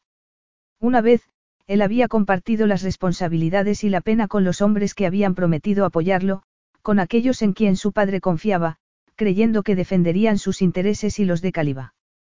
Y se aprovecharon de él. Si no se hubiera percatado a tiempo, su reinado habría concluido. Vamos a desayunar. Ella suspiró, pero no protestó. Lo besó en la mejilla, un pequeño gesto de afecto que él siempre pedía a Zandra y Lisias que hicieran en privado. Parecía que ella hacía caso omiso de lo que le había dicho sobre cómo sería su matrimonio. Entraron de nuevo en la habitación. No sé qué pretendes, Caterina. Ella se puso una bata sobre el camisón y lo miró desconcertada. No pretendo nada, salvo vivir la vida y no torturarme, sonrió acercándose a él. Se comportaba como hacía antes, cuando era su secretaria, lo desafiaba constantemente sin importarle su forma de reaccionar. Estaba contenta con su situación, con independencia de lo que él creyera. Y entonces lo besó afectuosamente de nuevo, mientras él se quedaba inmóvil intentando entenderla. Hemos tomado una decisión, dijo ella con las manos en los hombros de Diamandis. Estamos casados y vamos a ser padres. En beneficio de mis hijos, voy a aceptar lo que la vida me ofrece y a sacarle el máximo partido. ¿Y qué te ha provocado esa actitud tan alegre? Me has regalado el anillo de tu madre y me mandaste a Cristos para que me acompañara al altar. Y finjo creer que mi madre no quiso venir a la boda y montar una escena, pero sospecho que te aseguraste de que no viniera. Era cierto. Cuando Caterina le había hablado del problema que le suponía su madre, él había tomado medidas para mantenerla alejada de ella y del palacio. No lo he hecho por ti. Puede que no, pero, con independencia de los motivos que te hayan impulsado a hacerlo, has sido bueno y amable conmigo, a pesar de mis deseos de estrangularte. También lo fuiste cuando era tu secretaria. Creo que podemos construir una buena vida juntos, si te lo permites a ti mismo. Hablaba con mucha seguridad, como si su optimismo fuera a conseguirlo. ¿Acaso no sabes que las dificultades de la vida pueden destruirlo todo? Pensó que ella se ofendería, pero se limitó a mirarlo con compasión. Incluso le dio unas palmaditas en la mejilla, como si fuera un pobre niño desorientado. La vida es dura, Diamandis, y la tragedia, inevitable, pero eso no implica que no puedas disfrutar de la vida. De hecho, implica que la disfrutes más, cuando es buena. Y la nuestra lo es. Tienes un marido que no deseabas tener, del que huiste para quedarte con tus hijos. Sus palabras tuvieron el efecto deseado. Ella le quitó la mano de la mejilla, pero no retrocedió ni dejó de mirarlo.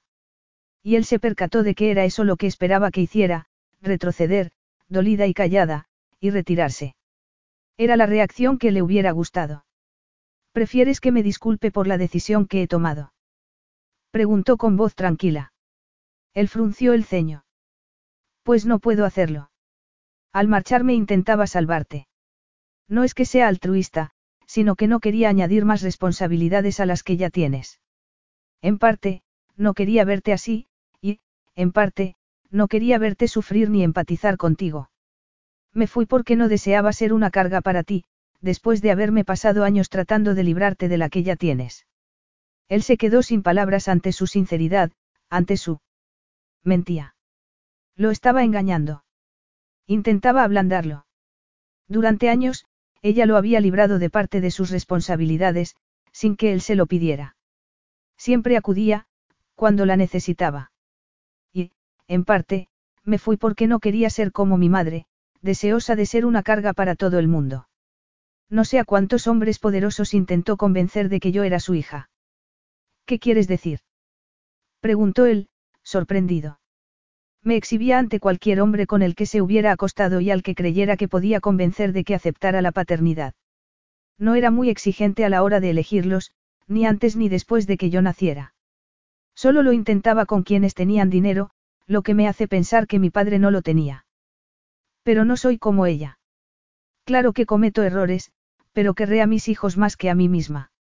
Ella seguía hablando del amor como si no fuera un arma, como si hubiera que buscarlo, como si sirviera de protección, cuando lo único que hacía era destruirlo todo. Así que no me considero altruista. Tomé la decisión de marcharme por mis hijos y por ti. Y quiero sacar el máximo partido de nuestra situación actual por el mismo motivo. Querré la familia que formemos, a pesar de ti. Esbozó una hermosa y franca sonrisa. ¿Te importa pedir que nos suban el desayuno al balcón, mientras me visto? Estoy hambrienta. Sin añadir nada más, se fue dejándolo totalmente confuso. Caterina desayunó contemplando el mar, disfrutando con la incomodidad de Diamandis. Sabía que él se había pasado la vida dividiendo las cosas en compartimentos.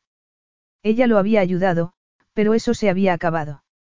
Sí, en adelante, quería seguir manteniendo las cosas separadas, tendría que hacerlo solo. Él la observó mientras comía. Al principio a ella le pareció que contaba cada bocado, pero después comenzó a mirarle la boca con intensidad. Caterina sintió una punzada de excitación. La noche anterior había sido hermosa. Él se burlaría de esa palabra, pero lo había sido. Y a ella le había parecido que su matrimonio podía funcionar. Sabía que él levantaría más muros, pero tal vez pudiera derribarlos todos, pensó mientras acababa de desayunar y se pasaba la lengua por los labios observando su reacción. Vamos a ir a bañarnos, dijo él. Sí. Me has dicho que te gustaba bañarte en Seir. Sí, y esperaba hacerlo en Anabolí, pero no que él la acompañara. Te he conseguido un bañador y crema protectora. Será mejor que nos vayamos antes de que haga más calor. Ella entró en la habitación y halló un bonito bañador para embarazadas, un sombrero, un pareo y unas sandalias. Los empleados habían pensado en todo. Cuando volvió al lado de Diamandis, él también se había vestido para bañarse. La miró de arriba abajo sin decir nada, y ella se esforzó en no sonreír. Era placentero y liberador que la deseara. En la playa habían colocado sillas y sombrillas, agua, zumos y aperitivos. Caterina miró a su esposo, que contemplaba el mar con una expresión inescrutable. De niño, iba allí con su familia. Ella se imaginó que intentaba no recordarlo. Lo dejó solo y se metió en el mar, el agua estaba agradablemente fría. Le resultó extraño volver a estar en el mar, después de tantos años. Se sentía más ligera y optimista, como cuando conseguía huir de su madre y bañarse con libertad. No sabía cuánto tiempo llevaba nadando, pero hacía mucho tiempo que no sentía tanta calma. Sus pensamientos y sentimientos giraban en torno a su esposo. Aunque no había querido tener esposa e hijos, no les daría la espalda ni. Unas fuertes manos la agarraron de la cintura. No deberías alejarte tanto de la orilla. Él la miró con severidad asiéndola con fuerza. El agua le goteaba del oscuro cabello.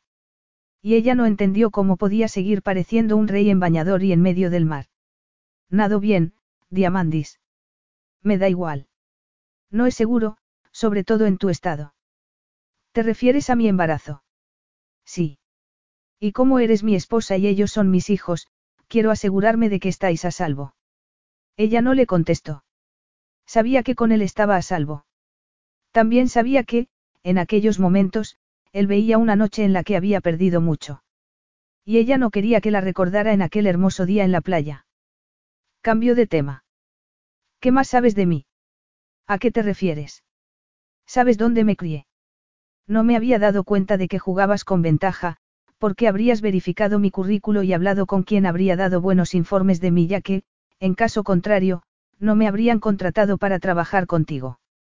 Sea qué escuela fuiste, qué estudiaste y qué calificaciones obtuviste, las becas que recibiste y tu historia laboral. Y lo que no se relaciona ni con estudios ni con trabajo. No entiendo a qué te refieres. Me pica la curiosidad, por si alguna vez se duda de nuestra unión.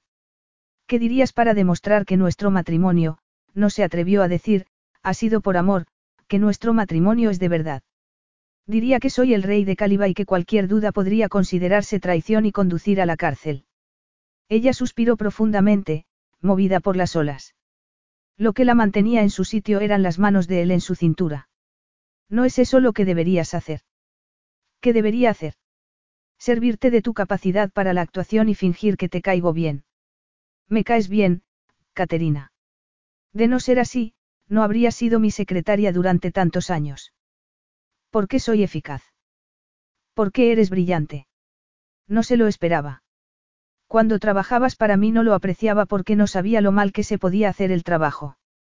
Lo sabías todo, manejabas a todo el mundo y me hiciste la vida más fácil con ello. No sé si eso significa algo más que ser eficiente. Tu color preferido es el púrpura.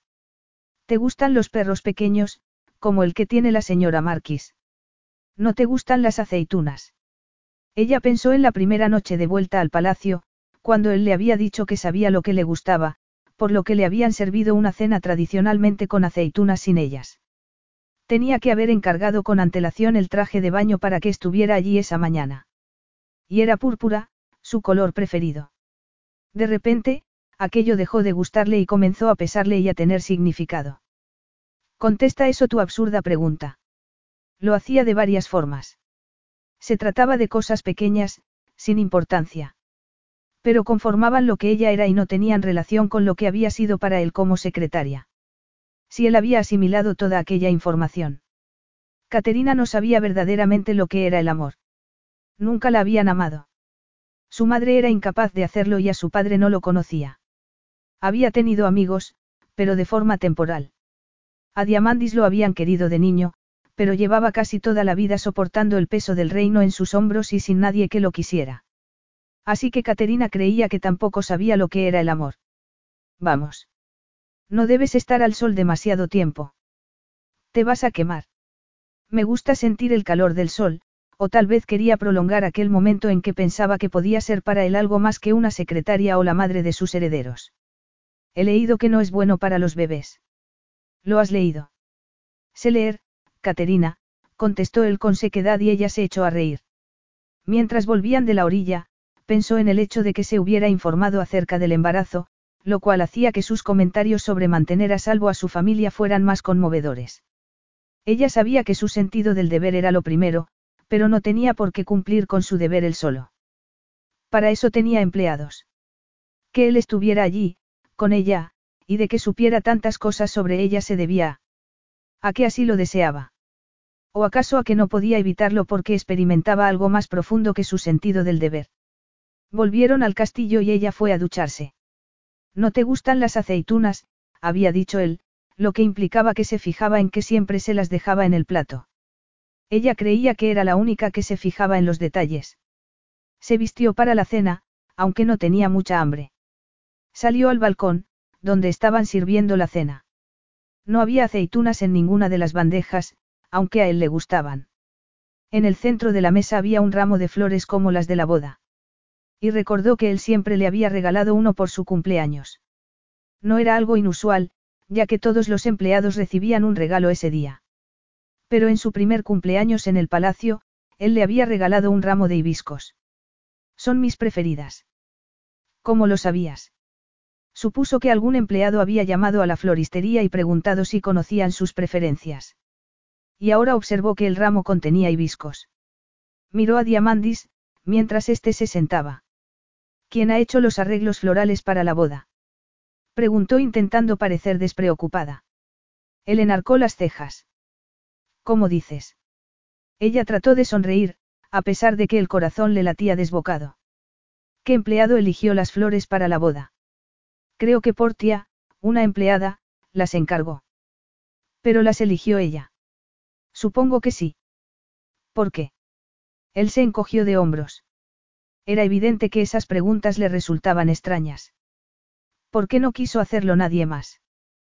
¿Por qué elegiste hibiscos? Diamandis frunció el ceño. La verdad es que no presté mucha atención, contempló las flores como si se estuviera percatando de lo mismo que ella, de todos los detalles en cada uno se había fijado del otro sin ser consciente. Son mis preferidas, dijo ella en tono serio, como si lo estuviera confesando, como si significara algo más. Estoy seguro de que Portia lo sabía. Pero no había sido Portia ni nadie. Había sido él. Sabía lo de las aceitunas y lo de las flores.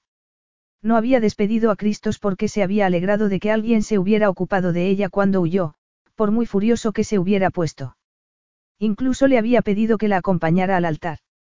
Él la conocía y se había ocupado de ella durante años de muchas formas, igual que ella se había ocupado de él. Ella creía que formaba parte de su trabajo saber cómo le gustaba el café, asegurarse de que su asiento no se hallara al lado de alguien a quien no soportaba o comprarle un regalo de cumpleaños que sabía que le gustaría y que siempre ponía en el despacho. Sin embargo, no era simplemente el trabajo de una secretaria, por mucho que ella se intentara convencer de lo contrario. Vas a sentarte. Has estado demasiado tiempo al sol. No, estoy bien, se sentó e intentó respirar con normalidad. No se había sorprendido al darse cuenta de que podía estar enamorada de él, una idea que la había perseguido durante años, sino la posibilidad de que él la correspondiera.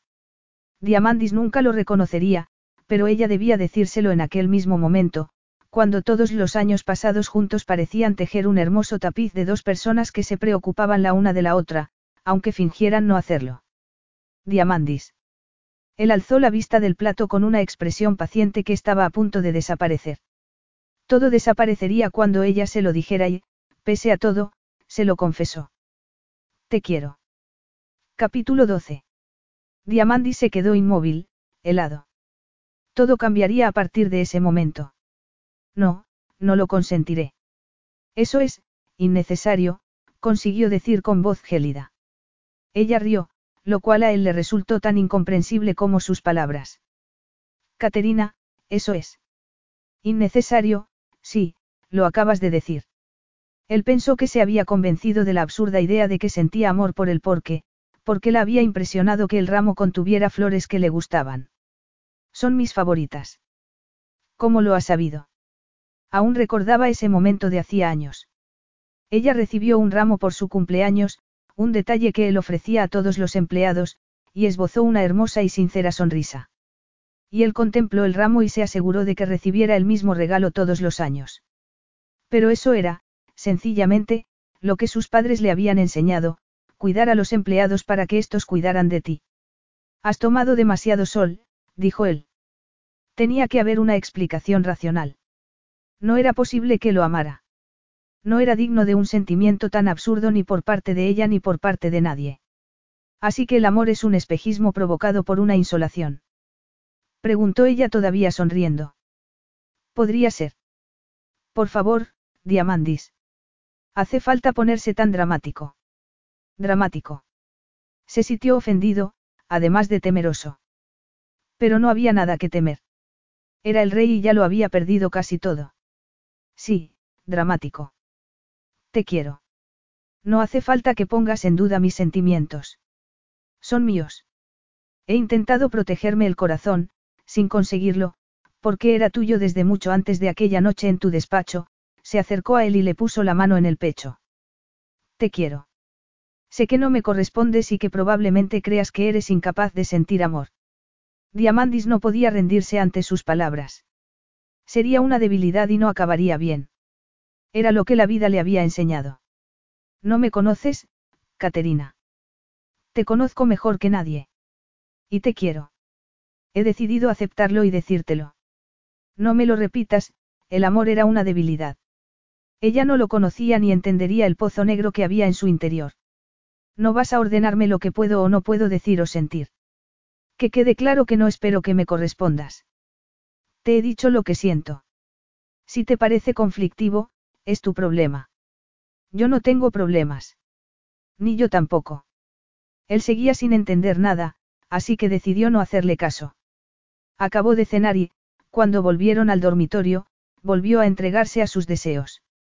No era tan arrogante como para jurarse que no se rendiría a ella de vez en cuando, pero nunca se rendiría a sus propios sentimientos. No volvieron a hablar del asunto durante varios días ni ella lo intentó, sino que se dedicó a disfrutar de la luna de miel. Aunque era una persona práctica y ordenada, le gustaba darse un respiro. Y Diamandis también debería hacerlo. Ella no creía que pudiera derribar todas sus defensas ni que al otro lado fuera a haber un matrimonio por amor, pero, si conseguía que de vez en cuando él sonriera y que se relajara cuando estuvieran solos, sería suficiente. Comían fuera, al sol. Él controlaba el tiempo de exposición, el agua que ella bebía, siempre preocupado por su bienestar, aunque ella sabía que lo que quería era proteger a sus herederos. Si Caterina no hablaba de temas personales ni de amor, él conversaba y se reía, y no se iba alegando que tenía que trabajar. No lo presionaba. Lo amaba en todas partes, en el dormitorio, en la terraza y en la playa. Y dejaba que la poseyera de la forma que deseara, dado lo abultado de su vientre. Cuanto más amor sentía por él, más difícil le resultaba enfrentarse a su estoicismo. Pero lo soportaba porque, aunque él no le había dicho, te quiero, tampoco le había dicho que no la quería. Una noche, mientras cenaban en el patio acompañados de la música que emitían unos invisibles altavoces, ella se levantó y le tendió la mano. Baila conmigo, rey mío. Había pocas cosas a las que él se negara cuando lo llamaba, rey mío. Pero la miró con desconfianza. Desconfiaba de su amor. Aceptaba la pasión, pero consideraba que la ternura y la amabilidad eran sus enemigos. Sin embargo, se levantó y le tomó la mano. La atrajo hacia sí, mientras seguían el ritmo de la música. He estado pensando posibles nombres, dijo ella de repente. No hay mucho que pensar. Hay que seguir el protocolo real. Sí, me lo ha contado Zandra. No me opongo a la tradición, pero seguro que hay margen de maniobra. Te aseguro que, en lo que se refiere al heredero de la corona, no lo hay, contestó él con un aire de superioridad que la hizo sonreír. No debería resultarle divertida su arrogancia, pero ¿qué clase de rey sería si no fuera arrogante? Llamarlos como tus padres sería más significativo que hacerlo como tus abuelos. No, contestó él con frialdad. Incluso intentó retroceder, pero ella no lo dejó. Muy bien, pero la tradición permite que la reina elija un nombre de su familia para el quinto nombre del niño. Sin embargo, no quiero que nuestros hijos se llamen como ninguno de mis familiares. Así que podríamos saltarnos el quinto nombre. Y que nuestros hijos aparezcan en los libros de historia como los únicos sin un nombre completo.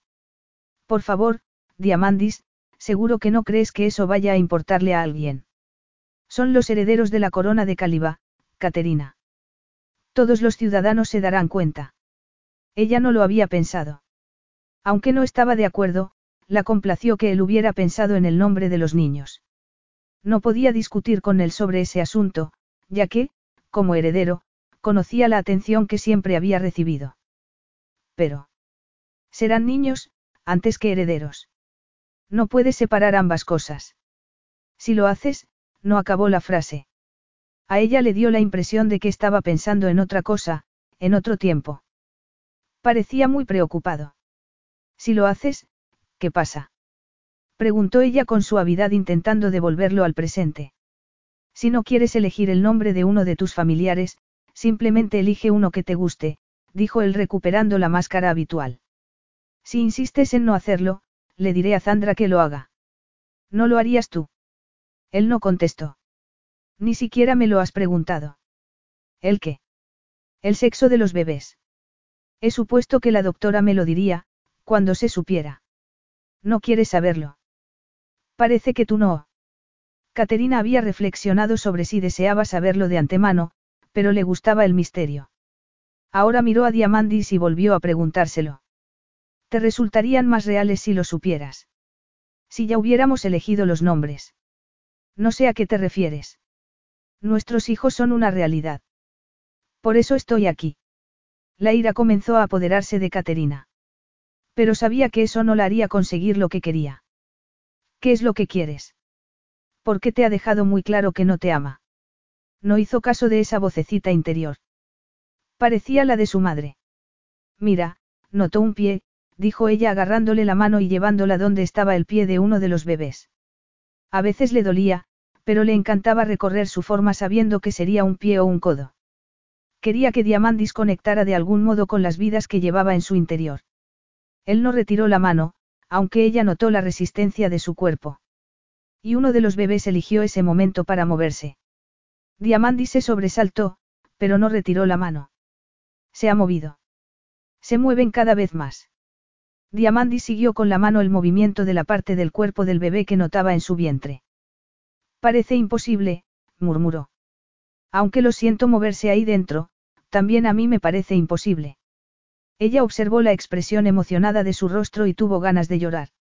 Le puso la mano en la mejilla. Él la miró a los ojos. Son reales y son nuestros, susurró ella. No eran herederos, sino sus hijos.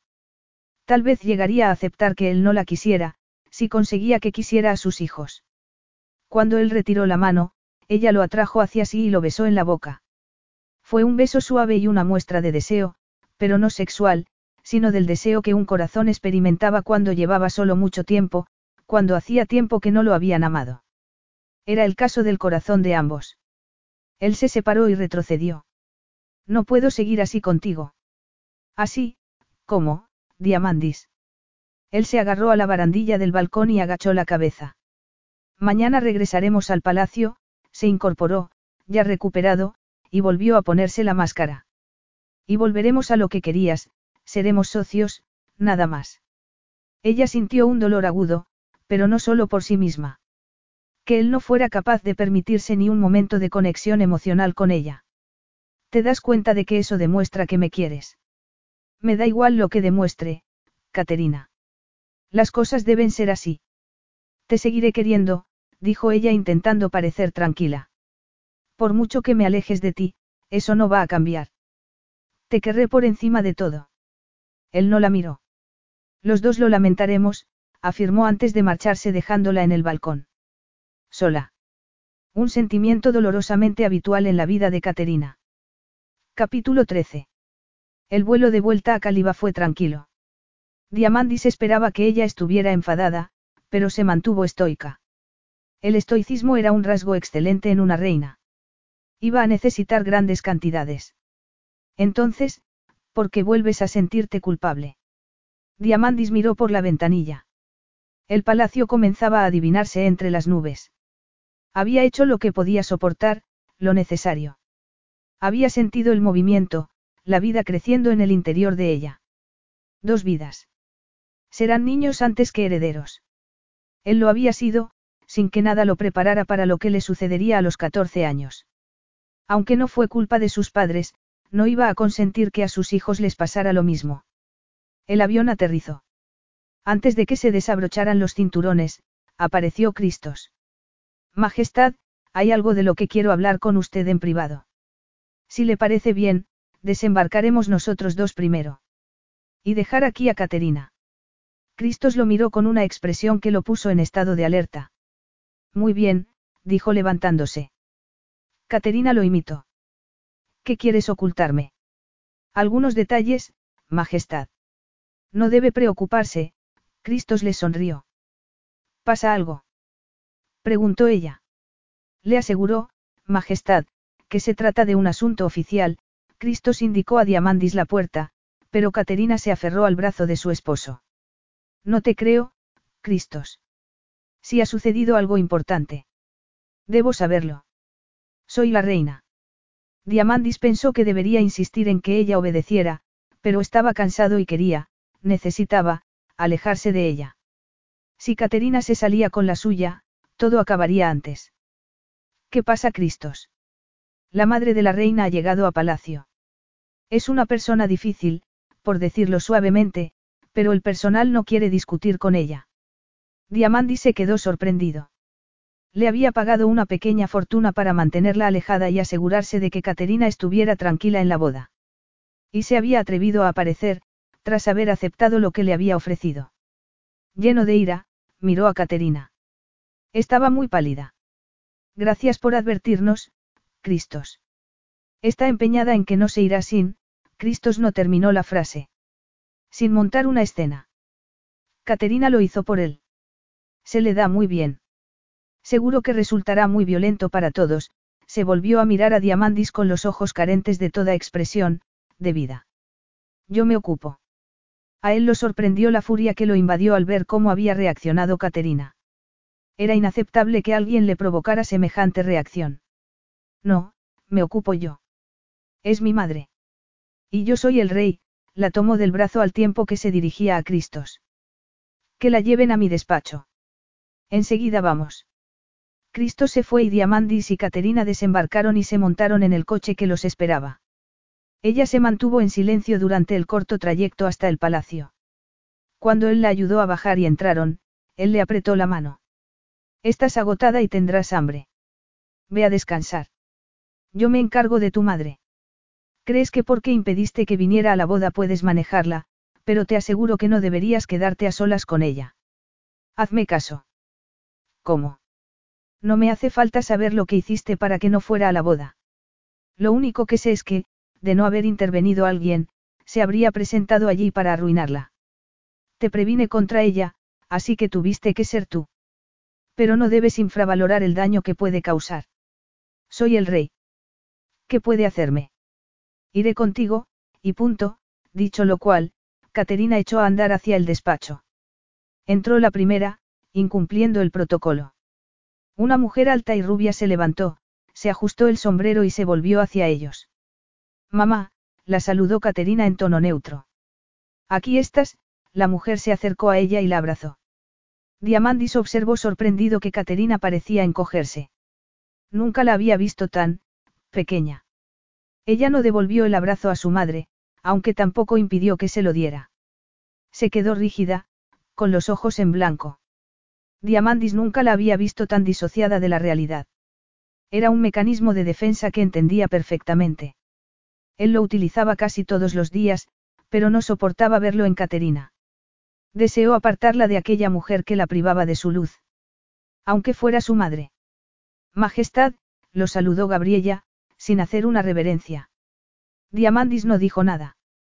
Debía calmarse antes de enfrentarse a aquel ser despreciable. ¿Cuál es el motivo de tu visita, mamá? Preguntó Caterina con la cortesía distante que utilizaba cuando era su secretaria con las personas difíciles. Incluyéndole a él. Merecidamente, sin duda. No era mejor que su madre. Podría serlo. Creo que debéis saber la verdad, antes de que os enteréis en un momento inoportuno. Podríamos hablar mientras comemos. Creo que no será posible, señora Floros, dijo Diamandis, antes de que Caterina respondiera. No consentiría que aquella mujer estuviera en palacio más de lo necesario. ¿Acaso la madre de su esposa no puede quedarse en el palacio? Estaremos encantados de buscarle alojamiento, Diamandis omitió decir que no sería en el palacio, pero el brillo de ira en los ojos de Gabriella le indicó que lo había entendido. ¿Qué verdad tiene que contarnos, señora Floros?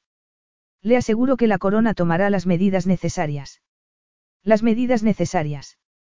Pues buena suerte, esbozó una desagradable sonrisa dirigida a Caterina. Supongo que no todas podemos pillar a un rey. Parece que aprendiste mucho a pesar de lo que decías. Diamandis deseó poder librar a Caterina de lo que tramara aquella mujer, pero ella estaba decidida a escucharla. Así que intentó acelerar las cosas. Caterina y yo tenemos cosas importantes que hacer. ¿Le importaría dar la información a la secretaria de Caterina? Dudo que Caterina quiera que su secretaria sepa quién es su padre biológico, respondió Gabriella mirándose las uñas. Diamandis creyó que Caterina reaccionaría, pero continuó tan distante y desinteresada como antes. Va a salir a la luz, me temo. Así que sería mejor estar preparados, ¿no cree? Me has hablado de muchos hombres como mis supuestos padres. ¿Por qué iba a creerte ahora? Preguntó Caterina. Porque es un secreto que he intentado guardar utilizando a esos otros hombres. Nadie quiere que el padre de su hija sea un traidor que está en la cárcel. ¿Está usted hablando en general o de alguien? De Tropospalia. Caterina creía haber oído ese nombre. Una mirada a Diamandis le bastó para percatarse de que él lo conocía. Ella decidió que aquello no iba a afectarle, que sería otra mentira de su madre para llamar la atención de un hombre poderoso. Me refiero a que es una buena historia que el rey se haya casado con una descendiente de uno de los responsables de la muerte de sus padres, ¿no le parece? Caterina se esforzó en no demostrar ninguna clase de emoción, pero entendió dónde había oído aquel nombre. Tropospalia era uno de los líderes del golpe de Estado que había causado el asesinato de la familia de Diamandis. Parece que no conoce bien la historia, señora Floros. Aunque Tropos intervino en el golpe, no fue uno de los que lo dirigió, dijo Diamandis con mucha calma. Además, no me parece que ahora sea el momento adecuado para proporcionarme esa información. Caterina se volvió hacia su esposo intentando hablar sin alterarse y no reaccionar como su madre deseaba. No es cierto, Diamandis. Todo lo que dice siempre es mentira. Podemos verificarlo, Caterina. Tropo sigue vivo y encarcelado. Supongo que el rey puede ordenar que se le hagan las pruebas necesarias. ¿Y por qué íbamos a verificar esa historia? Preguntó Diamandis enarcando una ceja. Está en la cárcel, en efecto, ¿dónde va a seguir? Perdóneme la falta de tacto, pero me parece que intenta crear un problema donde no lo hay. Gabriella sonrió. Se equivoca, Majestad.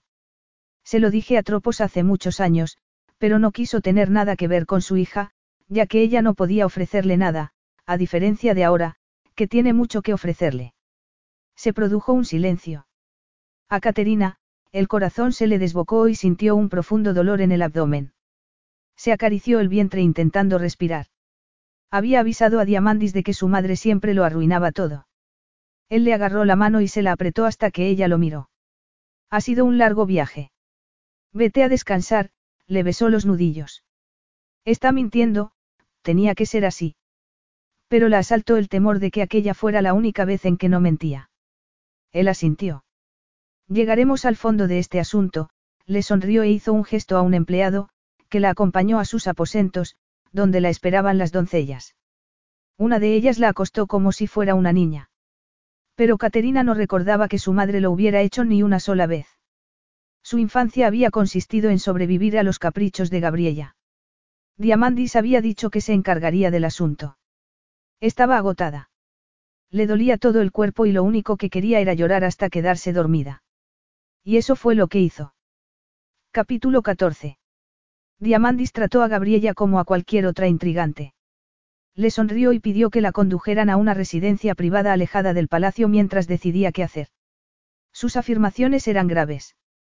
No creía que fueran ciertas, ya que, porque no las había hecho cuando se había puesto en contacto con ella para que no fuera a la boda. Pero eso no implicaba que ella no quisiera crear problemas, fueran ciertas o no. Así que se reunió con Marias, su consejero más antiguo, que había sido el brazo derecho de su padre y en quien indudablemente podía confiar para que guardara en secreto la información que iba a proporcionarle y lo aconsejara sobre qué hacer. Al fin y al cabo, conocía el mayor secreto de Diamandis. ¡Qué desastre! exclamó Marias.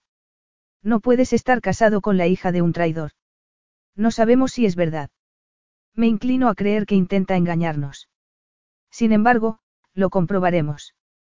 Lo que pretendo es que me aconsejes sobre cómo enfrentarme a la señora Floros. Es un desastre. No puedes estar casado con Caterina. A pesar de todo, estoy casado con ella. Marias no dijo nada, como si. Diamandi se echó a reír. Me propones que me divorcie, que mis hijos sean bastardos, que manche la corona de esa manera porque una mentirosa e intrigante quiere ser la protagonista. No me contestes, no creo que seas tan estúpido. Marias entrecerró los ojos. Ten cuidado, hijo. Soy tu rey, no tu hijo. Un hombre de tu experiencia y lealtad no debería reaccionar de forma exagerada ante un problema menor. E intentar cambiar el hecho de que Caterina es mi esposa y la madre de mis hijos es reaccionar de ese modo. Vas a cometer errores por culpa de esa mujer. Ya lo estás haciendo, igual que tu padre. Y ya sabemos lo que le pasó. Las palabras resonaron en el cerebro de Diamandis, sin que Marias tuviera que pronunciarlas, ya que lo había hecho hacía muchos años con inmejorables resultados. Diamandis no entendía por qué aquello le recordó la reacción de Caterina ante su madre, su intento fallido de no alterarse para, al final, reaccionar como Gabriella quería. ¿Cómo no iba a hacerlo? Su madre era una gran manipuladora. Por primera vez, Diamandis reflexionó sobre las palabras de Marias y pensó lo adecuadas que resultaban para decírselas a un chico de 14 años que acababa de perder a sus padres y hermanos. Igual que tu padre, se había convertido en una condena, cuando su padre había sido un hombre bueno y noble, más preocupado por Diamandis como persona que como rey.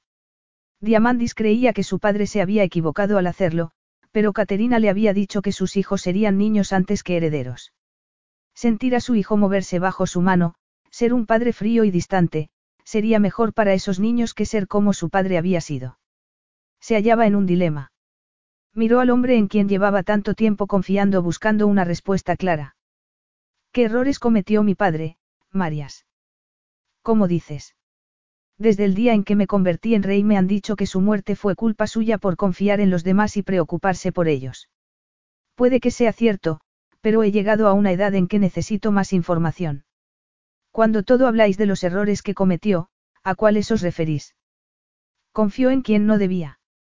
Confió en ti. No debía haberlo hecho. María sacó pecho con los ojos brillantes de ira. No era la primera vez que Diamandis lo desafiaba ni sería la última. Sin embargo, había algo en su ira que no encajaba en aquella situación. Antes, Diamandis solo pensaba en sí mismo, en lo que sentía, en el fracaso que como hijo suponía para la memoria de su padre y en lo mucho que deseaba poder cambiar el pasado. ¿Cuándo había cambiado? Cuando había comenzado a pensar en el futuro. Cuando había comenzado a contemplar su anterior yo con cierto grado de separación, como si el niño que había sido fuera una persona distinta del hombre en que se había convertido. Tuvo la impresión de que sabía la respuesta. No hablemos de errores, sino de fortaleza, esa fortaleza que tenías hasta que ella llegó. Ella. Como si Caterina fuera el problema. De hecho, para él lo era, pero no le hacía gracia que María se tomara la libertad de criticar la situación. No le gustaba su forma de reaccionar. Todo lo que decía le parecía una equivocación. ¿Qué tratas de ocultar al no responder a una sencilla pregunta? Tenemos verdaderos problemas, Majestad. Si la prensa se entera de la identidad de la señorita Floros. Ya no es la señorita Floros, sino la reina. Si la prensa se entera, te consideraré responsable de la filtración. Marias apretó los labios. Parecía completamente perdido. Diamandis también lo estaba, porque no sabía cómo dejarse aconsejar por él. Cuando estés dispuesto a hablar de los errores de mi padre, tal vez siga tus consejos. Mientras tanto, tomaré mis propias decisiones. Como el día del golpe de Estado. Diamandis nunca pensaba en ese día ni en el secreto que Marias y él compartían. Pero a Marias le gustaba recordárselo. Era una forma de manipularlo, utilizar algo que le dolía mucho para conseguir lo que deseaba. Estás exagerando. Marias es un consejero fiable al que le importa la corona. Puede ser, Marias. Pero ya no soy un niño ni tengo 14 años. Un niño.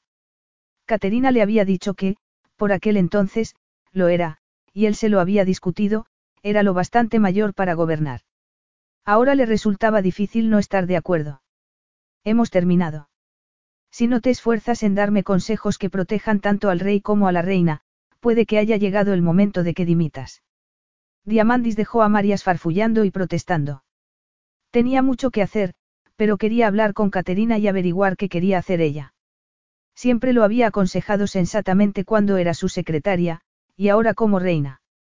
Había sido una estupidez recurrir primero a Marias, cuya responsabilidad era asegurarse de que el pueblo considerase respetable la corona, no preocuparse de los sentimientos de Caterina.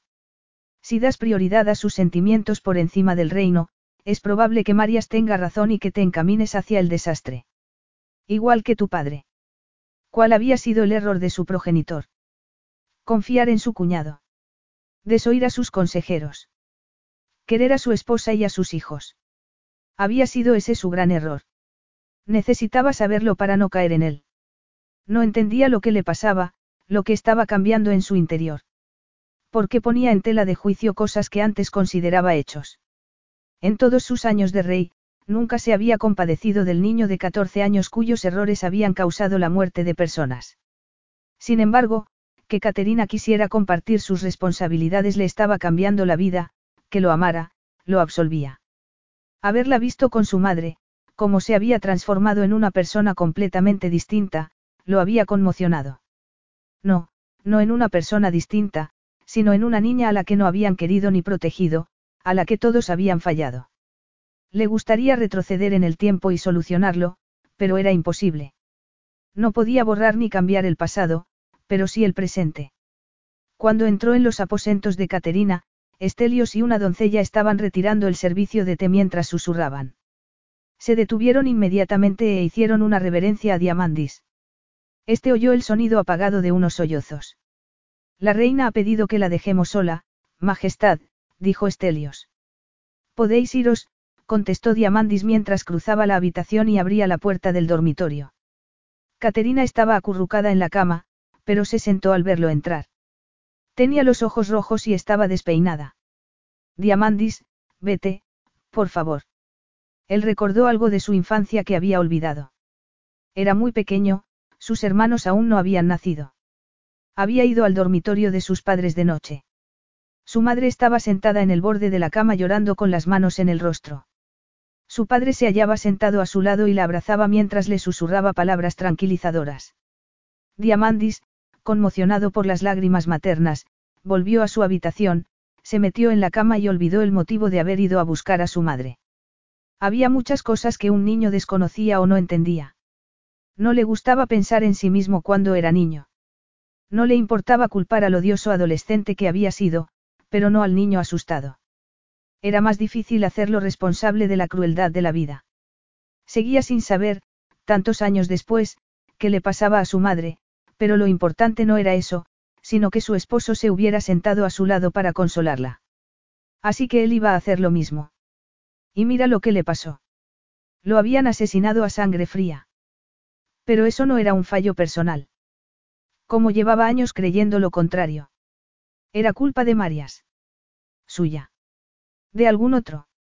No lo sabía. Lo único que sabía era que no podía dejar que su esposa llorara a solas. Se sentó a su lado y la abrazó. No dijo nada, no había nada que decir. Solo la abrazó. Caterina intentó tranquilizarse, mientras Diamandis la abrazaba y le acariciaba el cabello. Pero no le dijo que no llorara. Se limitó a abrazarla. Lo que hizo que llorara con más ganas. No le importó al verse envuelta en la calidez de sus brazos. Llorar era una liberación. Se había ido guardando muchas cosas durante mucho tiempo. Ojalá no tuviera ni padre ni madre. Preferiría ser huérfana, aunque al decirlo parezca insensible. Sé cuánto querías a tus padres y cuánto desearías que estuvieran aquí. Así es. Pero que yo los haya perdido no implica que tengas que querer a los tuyos.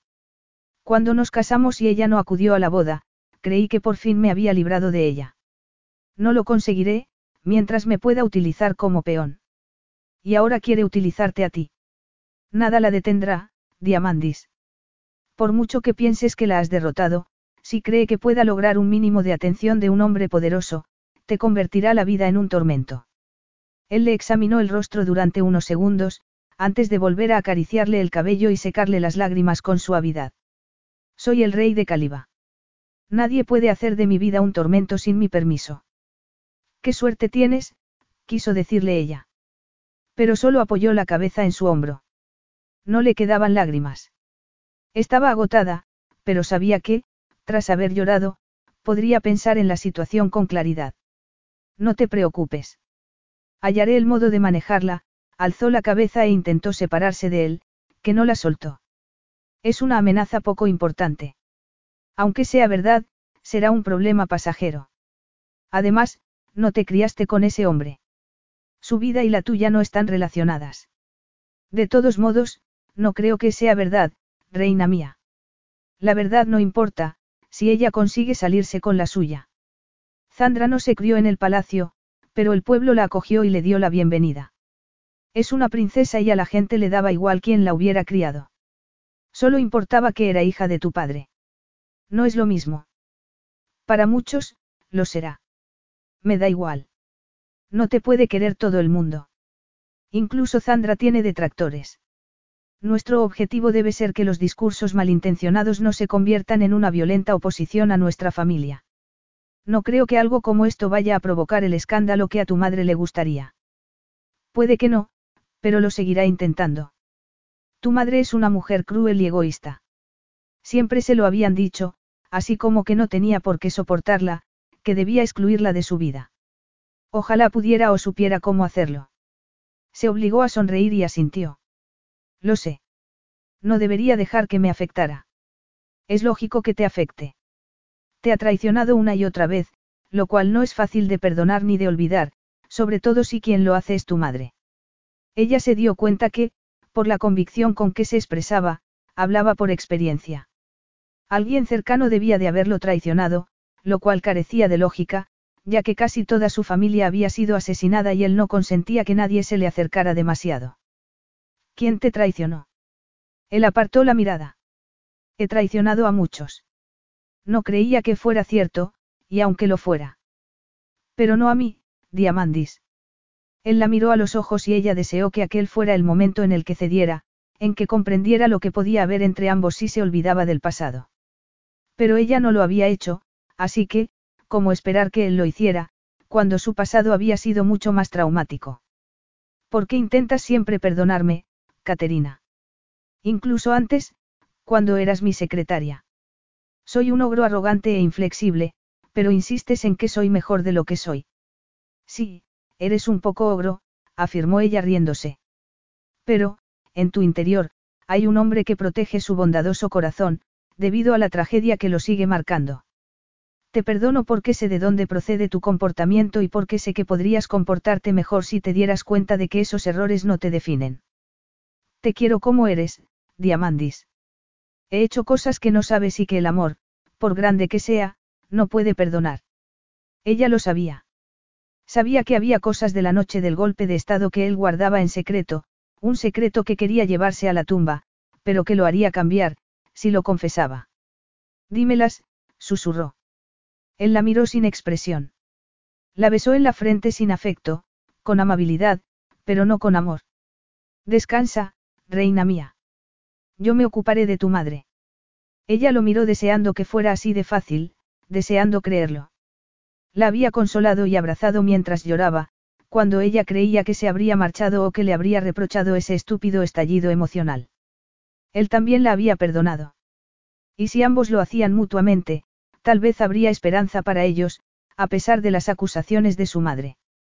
Pero solo si Diamandi se deshacía del peso que arrastraba, lo cual parecía menos probable que librarse para siempre de su madre. Capítulo 15. Durante los siguientes días, Diamandis no prestó atención a los mensajes de Marias, casi todos pidiéndole disculpas. Pero no tenía tiempo de pensar en su consejero ni en lo que estaba cambiando en su interior. Solo le preocupaba una cosa, hallar el modo de alejar a Gabriella de Caterina para siempre, con independencia de la veracidad de sus afirmaciones. Así que habló con alguien del que sabía que podía maniobrar y ser más hábil que Gabriella. Y se sintió aliviado cuando, dos días después, Lisias se presentó con respuestas. Merece la pena tener un cuñado multimillonario, dijo Lisias sin esperar a ser anunciado. Diamandis alzó la vista del escritorio. Eso espero, contestó, lo cual hizo reír a Lisias mientras se sentaba enfrente de él. Gabriella y yo tenemos un amigo común, el anterior médico real. Diamandis frunció el ceño. Ese médico había estado dispuesto a falsificar para Lisias los resultados del ADN de Zandra, por lo que se le había despedido. Parece que Gabriella y él conocieron a Tropos en la cárcel de Atenas, después de vuestra boda. Presioné al médico y reconoció que Gabriella quería mentir sobre el padre de tu esposa y que Tropos estaba dispuesto a colaborar pensando que obtendría una reducción de condena. Una oleada de ira invadió a Diamandis. Cerró los puños intentando controlarse. ¿De verdad cree que va a salirse con la suya? No veo por qué no. No es tan difícil, sobre todo si la víctima no sabe lo que se está tramando. Yo planeé engañar sobre quién era el padre de Zandra y creo que me habría salido bien. Lo dices con mucha naturalidad, como si no te sintieras culpable. Lisia se encogió de hombros. No me siento culpable. Diamandis no entendía al hombre que había sido como un hermano para él y que ahora era su cuñado. ¿Por qué? Para empezar, no lo llevé a cabo. Si me sintiera responsable de todo lo que he pensado hacer o casi he hecho, estaría constantemente deprimido. ¿Tienes tú ese problema? Preguntó Lisia sonriendo. Diamandis lo miró con frialdad, pero parte de su ira había disminuido. La madre de Caterina no podría hacerle daño a su hija. Al menos esa vez. Esa mujer quiere provocar un escándalo. Es indudable que volverá a intentarlo. Sí, pero si intenta mentir sobre el padre de Caterina, lo más probable es que sepa quién es y que no quiera que nadie más lo sepa. Sé que la están siguiendo tus hombres, pero puedo hacer que uno de los míos la siga en el futuro, por si acaso intenta otra cosa al ver que esta no ha funcionado. Diamandis asintió. Y pensó en el médico, en la dudosa lealtad de Marias, en los consejeros a los que tendría que destituir y en todos aquellos que lo habían estado utilizando fingiendo que lo que les preocupaba era el reino de Caliba. Tan mal juzgó a las personas. Masculló, aunque no quería decirlo en voz alta. Te encuentras en una situación difícil, Diamandis. Hay personas que se han valido del recuerdo de tus padres para sus propios fines, incluyéndome a mí.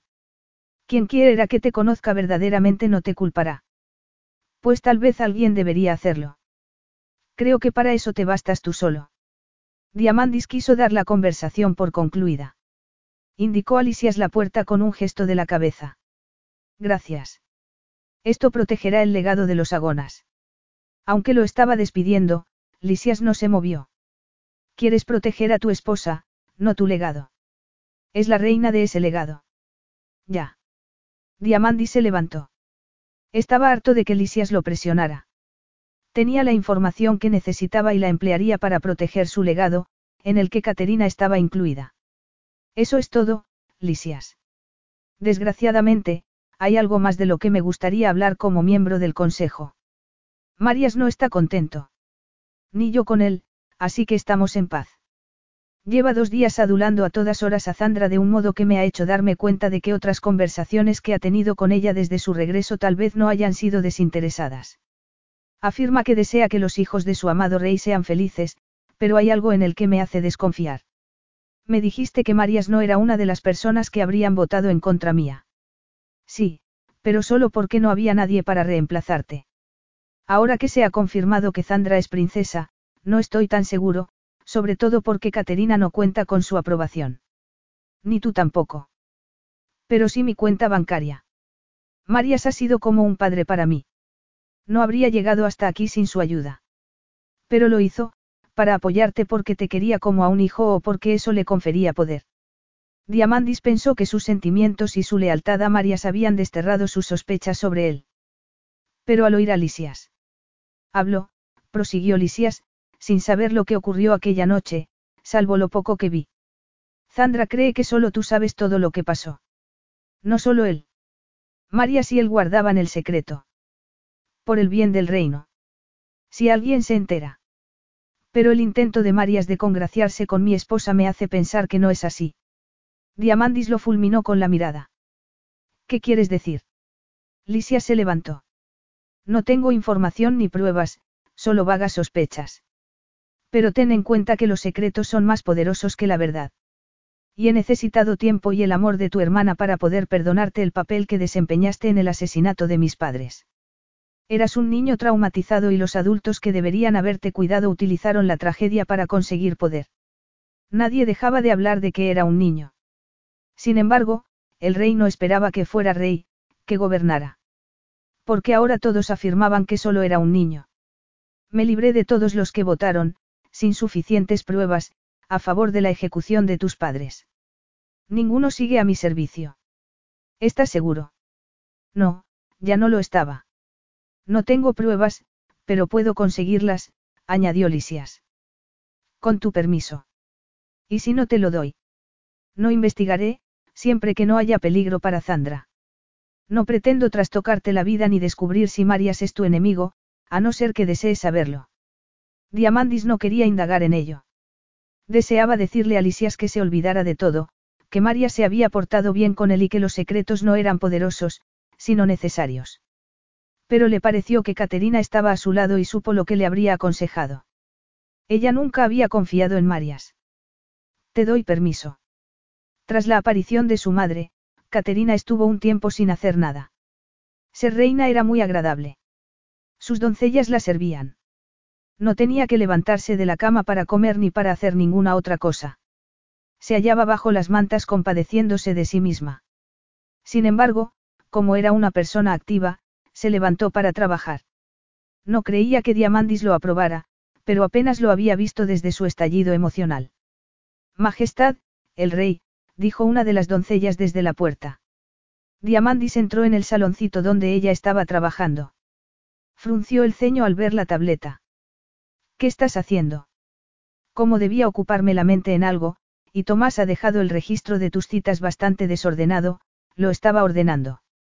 Ya no eres mi secretaria. Ella le lanzó una mirada de superioridad. Soy mejor que Tomás. Un árbol sería mejor que él. Caterina se esforzó en no sonreír. ¿Por qué sigue contigo? No tengo tiempo para contratar a un nuevo secretario. Nadie se te puede comparar. Aún puedo ocuparme de algunas tareas, dijo ella, complacida. Una reina no va a contestar al teléfono ni a hacer la limpieza, pero podría intentar formar a Tomás. Pronto estarás muy ocupada, dijo él indicando su vientre con la cabeza. Supongo que sí. Últimamente te he visto poco. Le encargué a Lisias que controlara la actividad de tu madre para comprobar si tramaba algo y ha averiguado que intentaba falsificar una prueba de paternidad para demostrar que eras hija de tropos. Caterina no se sorprendió. Entiendo. Parece que lo llevaba planeando desde la boda.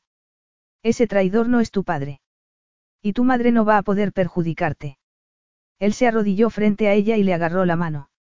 Y seguiremos demostrando, si intenta otra cosa, que es mentira. Un hombre de Lisias la está siguiendo. La controlaremos hasta el final de sus días para asegurarnos de que no va a hacernos daño. Caterina lanzó un tembloroso suspiro. Nadie había hecho tanto por ella como Diamandis, y no podía fingir que le daba igual. Así que se inclinó y lo besó en la boca con gratitud. Y con amor. Gracias. Esperaba que él se apartara. Consolarla era una acción derivada de su necesidad de resolver un problema, pero había algo más que consuelo en aquel momento. Ella se sentó y, como él seguía arrodillado, estaban casi a la misma altura. Él la besó en los labios con dulzura, no como si fuera frágil, sino sagrada. Y siguió besándola así hasta que ella comenzó a temblar y a contener las lágrimas. Creí que querías mantenerte a distancia, murmuró ella. Supongo que a ninguno de los dos se le da bien mantenerse firme con respecto al otro. Pero él solo la quería en su cama, ella. Pero yo te quiero, Diamandis. Él no se apartó. Había algo distinto en su actitud. Ella deseó creer que estaba cambiando, pero se temió que solo fuera una ilusión. No me conoces, Caterina, dijo él muy serio. Lo cual era absurdo. Me he pasado años trabajando a tu lado. Sé quién eres, igual que él sabía quién era ella. Lo reconociera o no. Pero no lo que he hecho. Su expresión era tan torturada que ella le puso la mano en la mejilla. Pues cuéntamelo, no te vayas. Nada va a cambiar. Capítulo 16. A Diamandis le pareció que el corazón se le salía del pecho. Le costaba respirar. Quería contárselo a Caterina, poner sus pecados a sus pies. Siempre lo perdonaba, así que, ¿por qué no esa vez? Lisias le había dicho que los secretos eran más poderosos que la verdad. Si le contaba lo sucedido a Caterina, ella conocería el secreto que Marías le había dicho que nadie debía saber. Pero tal vez, si lo supiera, dejaría de exigirle más cosas y sería ella la que se mantendría a distancia, dado que él era incapaz. Tal vez entendería por qué no podía ser el esposo y el padre que ella deseaba. Tal vez, de todos modos, lo seguiría queriendo. Y él deseaba con todas sus fuerzas que fuera así.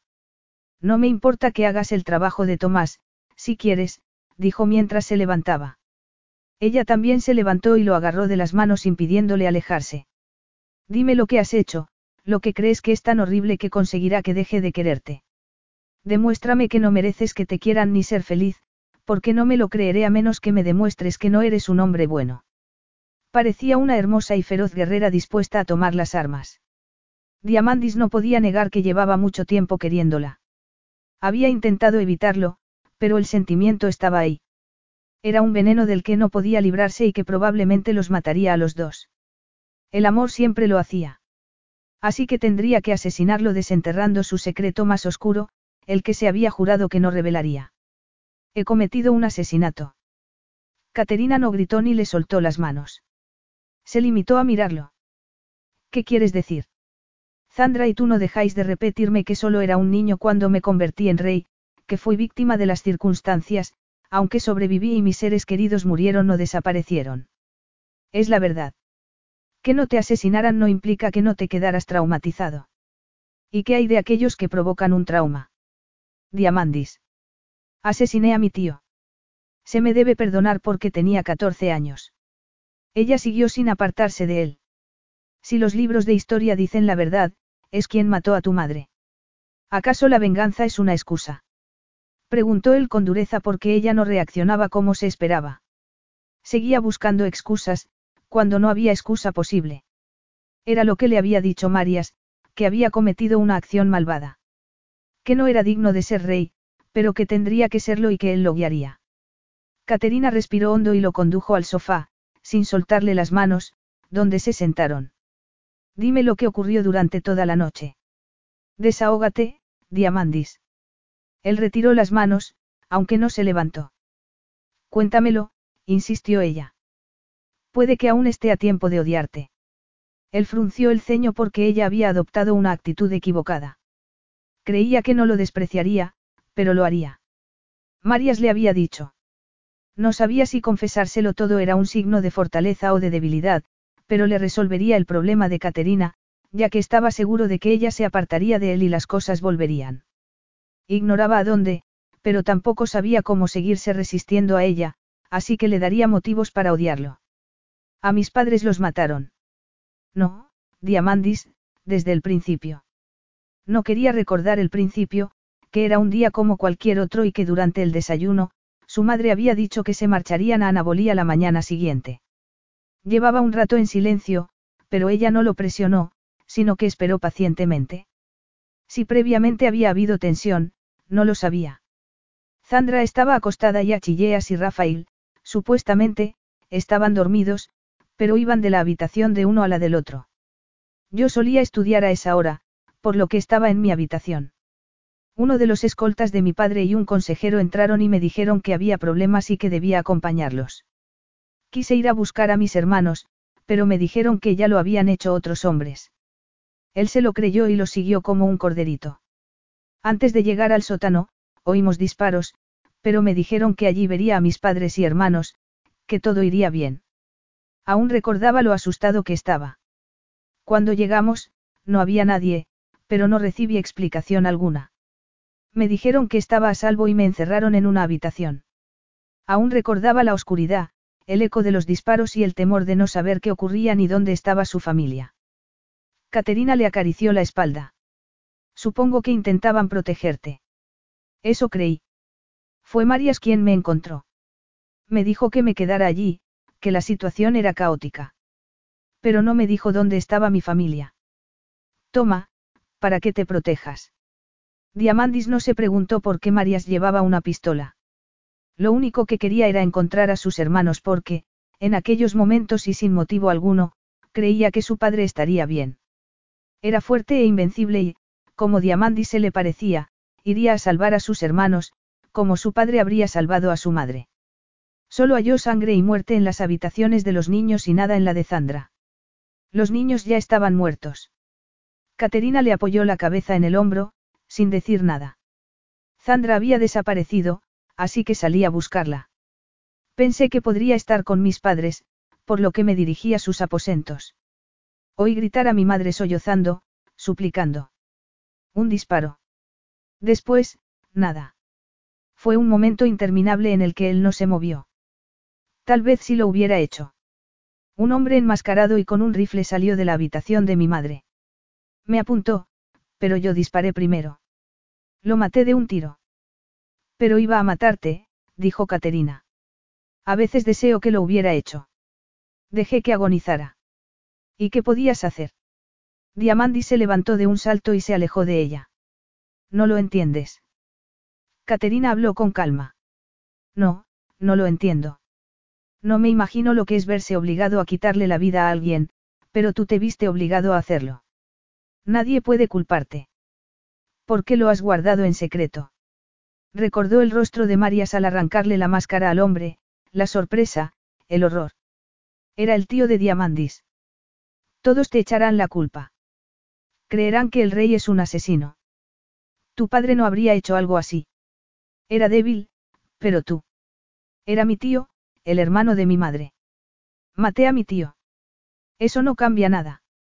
Te defendiste de un hombre que iba a matarte, que mató a tus padres y a tus hermanos. Claro que tuviste que sentirte culpable y confundido. Entiendo tus sentimientos al haber hecho algo así, pero no que te culpes de ello. Esto debe quedar entre nosotros, Diamandis, por el bien de Caliba y por tu padre y su legado. Marias, no pudo continuar. El recuerdo había convertido a Marias, su salvador y guía, en un malvado. El rostro de Caterina cambió de expresión. No me digas que ese viejo estúpido tiene algo que ver con esto. Tendría lógica. El poder absurdo que tiene sobre ti. No tiene poder sobre mí. No fue él quien me encerró en el sótano, sino quien me sacó de allí. No lo entiendes. Más tarde, supe por el que algunos miembros del Consejo habían utilizado el golpe en beneficio propio. Mi tío dejó que las masas invadieran el palacio pensando que así podría dominarme. Esos consejeros que afirmaban haberme salvado, mientras culpaban a Lisias y a mis tíos, no querían derrocar al rey, sino que ocupara el trono alguien a quien pudieran manejar, yo. Seguro que sí, pero no quería Marías lo mismo. Pero no actuó a su favor, sino en contra suya me ayudó a librarme de quienes deseaban conseguir el poder. Lo que hizo que obtuviera el puesto más importante en el Consejo y que se librara de sus rivales. Y consiguió no solo tu confianza, sino tu devoción. Guardó el secreto y te convenció de que era un secreto que nadie entendería, cuando, en realidad, todo el mundo lo haría. ¿A quién beneficia que sea un secreto, Diamandis? Al reino, contestó él porque era lo que siempre le habían dicho y porque creía que era así. Caterina se levantó y se le acercó. Tenía los ojos húmedos, pero habló con firmeza. Piensa un poco. Piensa más allá del niño asustado que eras. Nadie te habría culpado de matar a un hombre en defensa propia, y mucho menos al que mató a tus padres, aunque fuera tu tío. No, pero acaso no dudaba de Marias.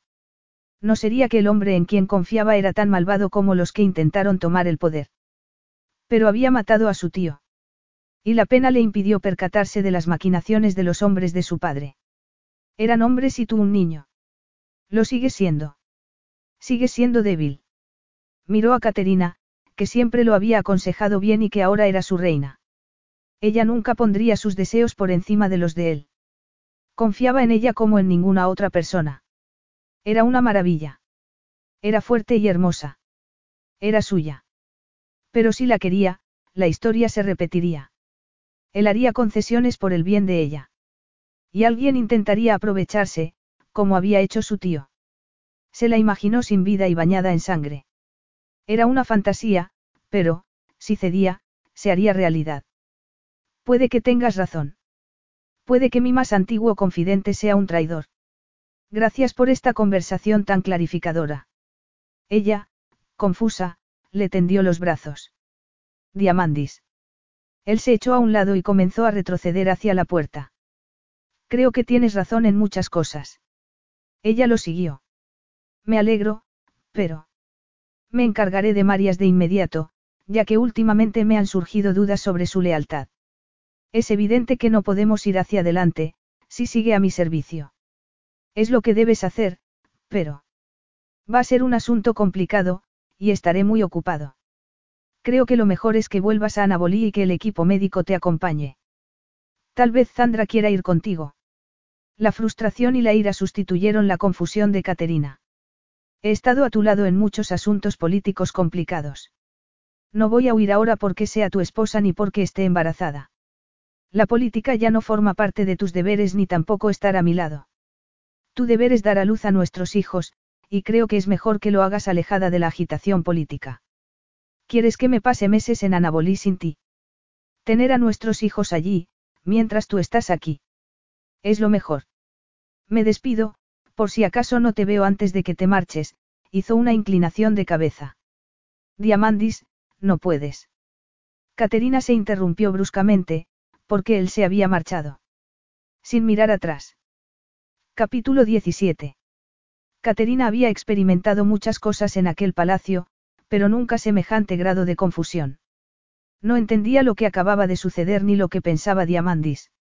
Estaba enfadada, desde luego, pero no comprendía lo ocurrido durante la conversación.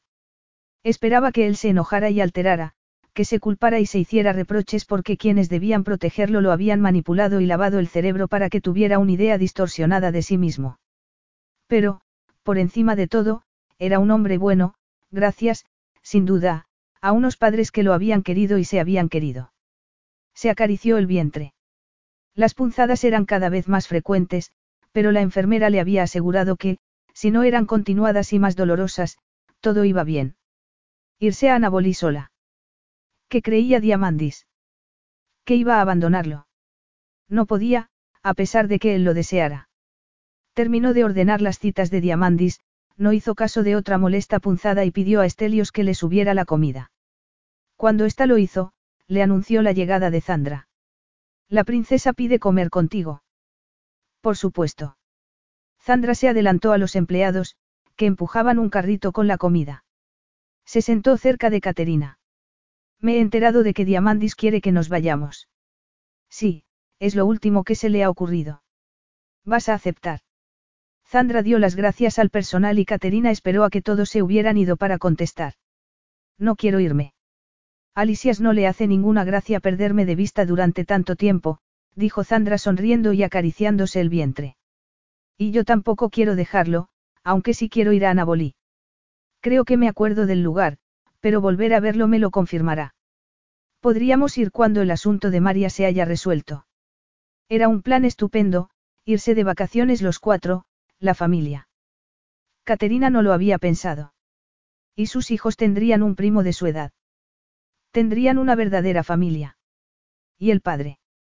Sabía que era absurdo desear que Diamandis cambiara, pero cuando los viera. Su esposo le había confesado todo lo que consideraba vergonzoso de sí mismo y se había marchado. Y quería mandarla lejos de su lado. Cada vez que sentía algo, ponía distancia entre ambos. Probablemente pasaría lo mismo con los niños. Incluso sería peor, si al estar con ellos los recuerdos de su familia lo alteraban aún más. ¿No comes? Preguntó Zandra al ver que Caterina no había probado la comida. No, los niños se han movido mucho, lo cual me ha quitado el apetito. Pero tienes que estar fuerte, le sirvió un plato a Caterina. No voy a marcharme hasta que te hayas comido, por lo menos, la mitad. Caterina se tragó el nudo que tenía en la garganta. Era tan raro que alguien cuidara de ella. Diamandis la había consolado, tras el incidente con su madre, y ahora Zandra se dedicaba a hacer planes para ir de vacaciones juntas.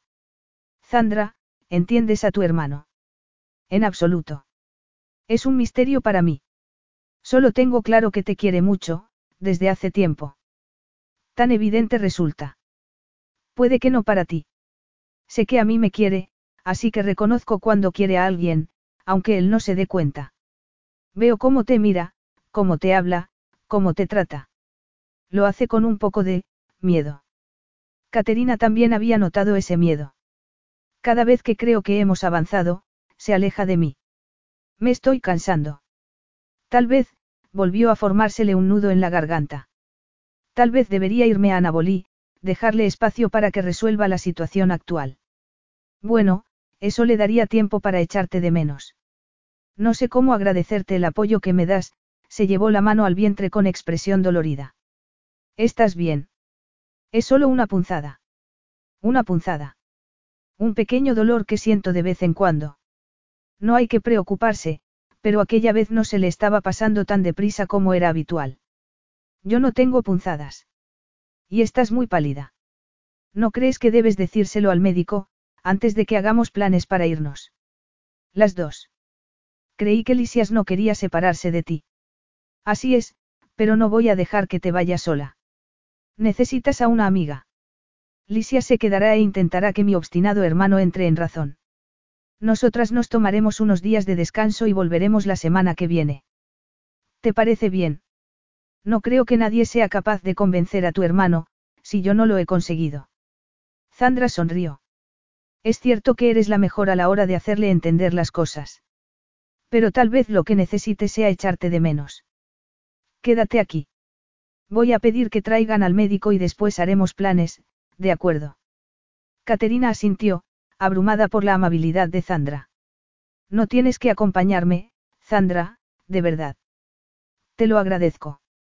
Asunto zanjado, afirmó la princesa dirigiéndose a la puerta. Somos hermanas. Caterina tenía una hermana, una familia. Por fin. Diamandis pasó la mañana consultando registros históricos que nunca se había atrevido a examinar y se hizo una idea clara de que había sido Marias para su padre. Y que no había sido. Y comenzó a elaborar un plan. Primero lo hizo solo, pero después habló con Lisias. Creo que concederlo la pensión completa de jubilación es ser muy amable, afirmó Lisias. Yo lo consideraría, más que amabilidad por mi parte, un seguro. Marias era un codicioso traidor, aunque no de forma tan clara como para encarcelarlo, pero lo bastante malicioso para que resultara evidente que nunca había estado de parte de Diamandis. Un empleado anunció su llegada. ¿Quieres que me quede? Preguntó Lisias. Diamandi se lo tomó como lo que era, un amable gesto de apoyo entre amigos, entre familiares. En la infancia habían sido amigos íntimos, como hermanos. Pero los consejeros de Diamandis lo convencieron fácilmente de que Lisias había traicionado a la corona y merecía un castigo. No he sido un buen amigo. Creo que yo podría decir lo mismo. Aunque mi intento de vengarme de ti haya servido para que te reúnas con tu hermana, te aseguro que fue un accidente.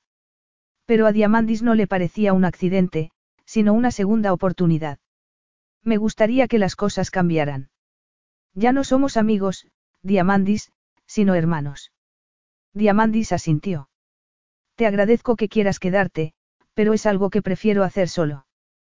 Podríamos cenar juntos esta noche, los cuatro. Lisias le hizo un reverencia. Será un placer, Majestad, dijo en tono levemente burlón, antes de marcharse. Diamandis hizo un gesto para que dejaran entrar a Marias. Siéntate, Marias, dijo Diamandis al tiempo que él lo hacía a su escritorio. Tengo que hacerte varias preguntas para decidir cómo proseguir nuestra relación laboral. Muy bien. A lo largo de los años, me he tomado muchas de las cosas que me has dicho al pie de la letra. He confiado en tus consejos, discreción y dedicación a la corona. Sí, y no los has puesto en duda hasta que tus sentimientos hacia una mujer te han nublado el entendimiento. Diamandis enarcó una ceja, pero no perdió los estribos. Puede ser. Quiero hablar contigo del golpe de Estado. Como gustes. Si pudieras retroceder y cambiar lo que sucedió, lo harías. Antes, durante o después del golpe. Marias, confuso, frunció el ceño. Haría lo que fuera necesario para que tu padre hiciera algo que le salvara la vida. ¿Cómo qué? ¿A qué te refieres? ¿Qué acción concreta le aconsejarías creyendo que le salvaría la vida? Pues no confiar en tu tío, por supuesto. ¿Y por qué no se lo aconsejaste antes del golpe? Lo hice, pero tu padre no me hizo caso porque tu madre le suplicó que otorgara a su hermano un puesto en el consejo. En otro tiempo, Diamandi se lo hubiese creído. Consultó las notas que había tomado de los registros. Por desgracia, he repasado los registros del Consejo durante los meses previos al golpe y no he hallado ni una sola mención en contra de mi tío por tu parte ni por la de ningún otro, el amor no había envenenado a su padre ni por asomo. No hay ninguna prueba de que aconsejaras a mi padre que hiciera caso al cerebro, no al corazón. María se removió en la silla.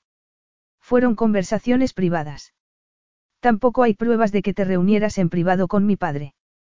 Por aquel entonces eras un simple suplente en el consejo y dedicabas más tiempo a tareas administrativas que a conversar con el rey cara a cara, ¿no es así? Marías no contestó. Tiene lógica que quisieras subir de categoría y que pensaras que con otra persona en el trono tendrías más oportunidades de ascender. Tu esposa te ha envenenado la mente. Ni siquiera entonces estalló Diamandis, porque aquello no era cierto. Sus sentimientos hacia Caterina podían haber influido en muchas cosas, pero no en su razonamiento. Caterina es muy razonable y juiciosa. Entiendo que te sea difícil reconocerlo, ya que no le caes bien, pero no ha dejado que eso influya en ella. No puedo decir lo mismo de ti. Un hombre tan resuelto como tú no debería reaccionar de forma tan emocional. No sé qué pretendes ni lo que pretende la reina o tu cuñado, pero si dejas que esos, intrigantes te influyan. Caterina y Lisias no han hecho nada más que apoyarme en las últimas semanas. A mí, sí, no a la corona. Tú eres la corona. He intentado serlo, cierto. Creía que debía ser eso únicamente. Pero, a los 14 años, era un niño. Habían asesinado a mis padres y hermanos y mi hermana había desaparecido. Viste la ocasión de desviar los designios del destino y tener poder sobre mí. Vio que María se sonrojaba. Te he aconsejado sobre cómo gobernar bien y te ayudé a expulsar a quienes culpaban a las personas equivocadas para controlarte. Hice lo que me pareció adecuado, y no voy a disculparme. En efecto, Marías había hecho lo que creía adecuado, pero no lo que estaba bien. Puede ser, pero estaba mal y fue cruel que utilizaras mi vergüenza, mi miedo y mi dolor en mi contra.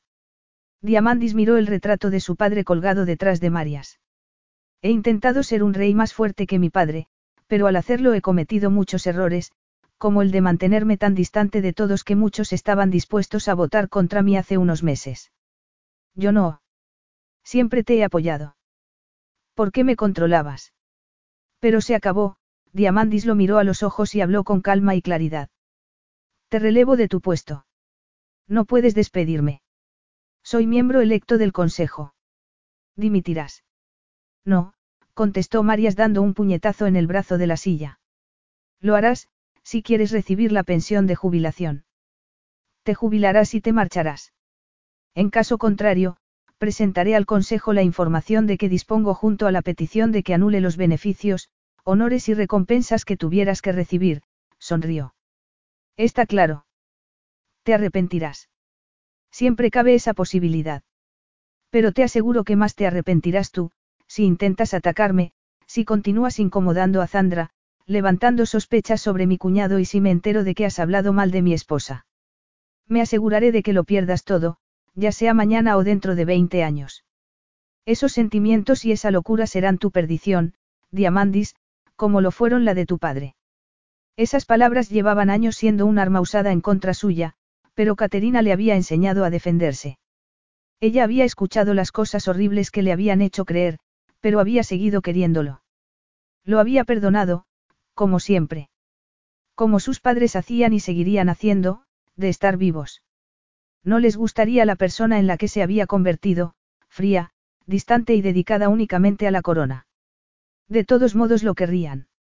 Y en ese amor siempre había la esperanza de cambiar a mejor.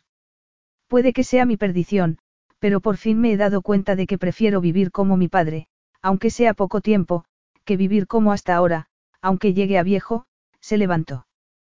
Puedes irte, Marias. Y de ti depende ponerte furioso en la próxima reunión del Consejo y perderlo todo. Marias siguió sentado. El rey se ha levantado, Marias. Este lo hizo lentamente, rojo de ira. Lo lamentarás. Y disfrutaré de la jubilación riéndome de tu desgracia. Muy bien, Diamandis le sonrió. No se te olvide hacerme una reverencia. Marias lo hizo con el ceño fruncido y se fue. Diamandis pensó que tendría que vigilarlo, pero la amenaza de perder la pensión era grave, por lo que no creía que supusiera un peligro.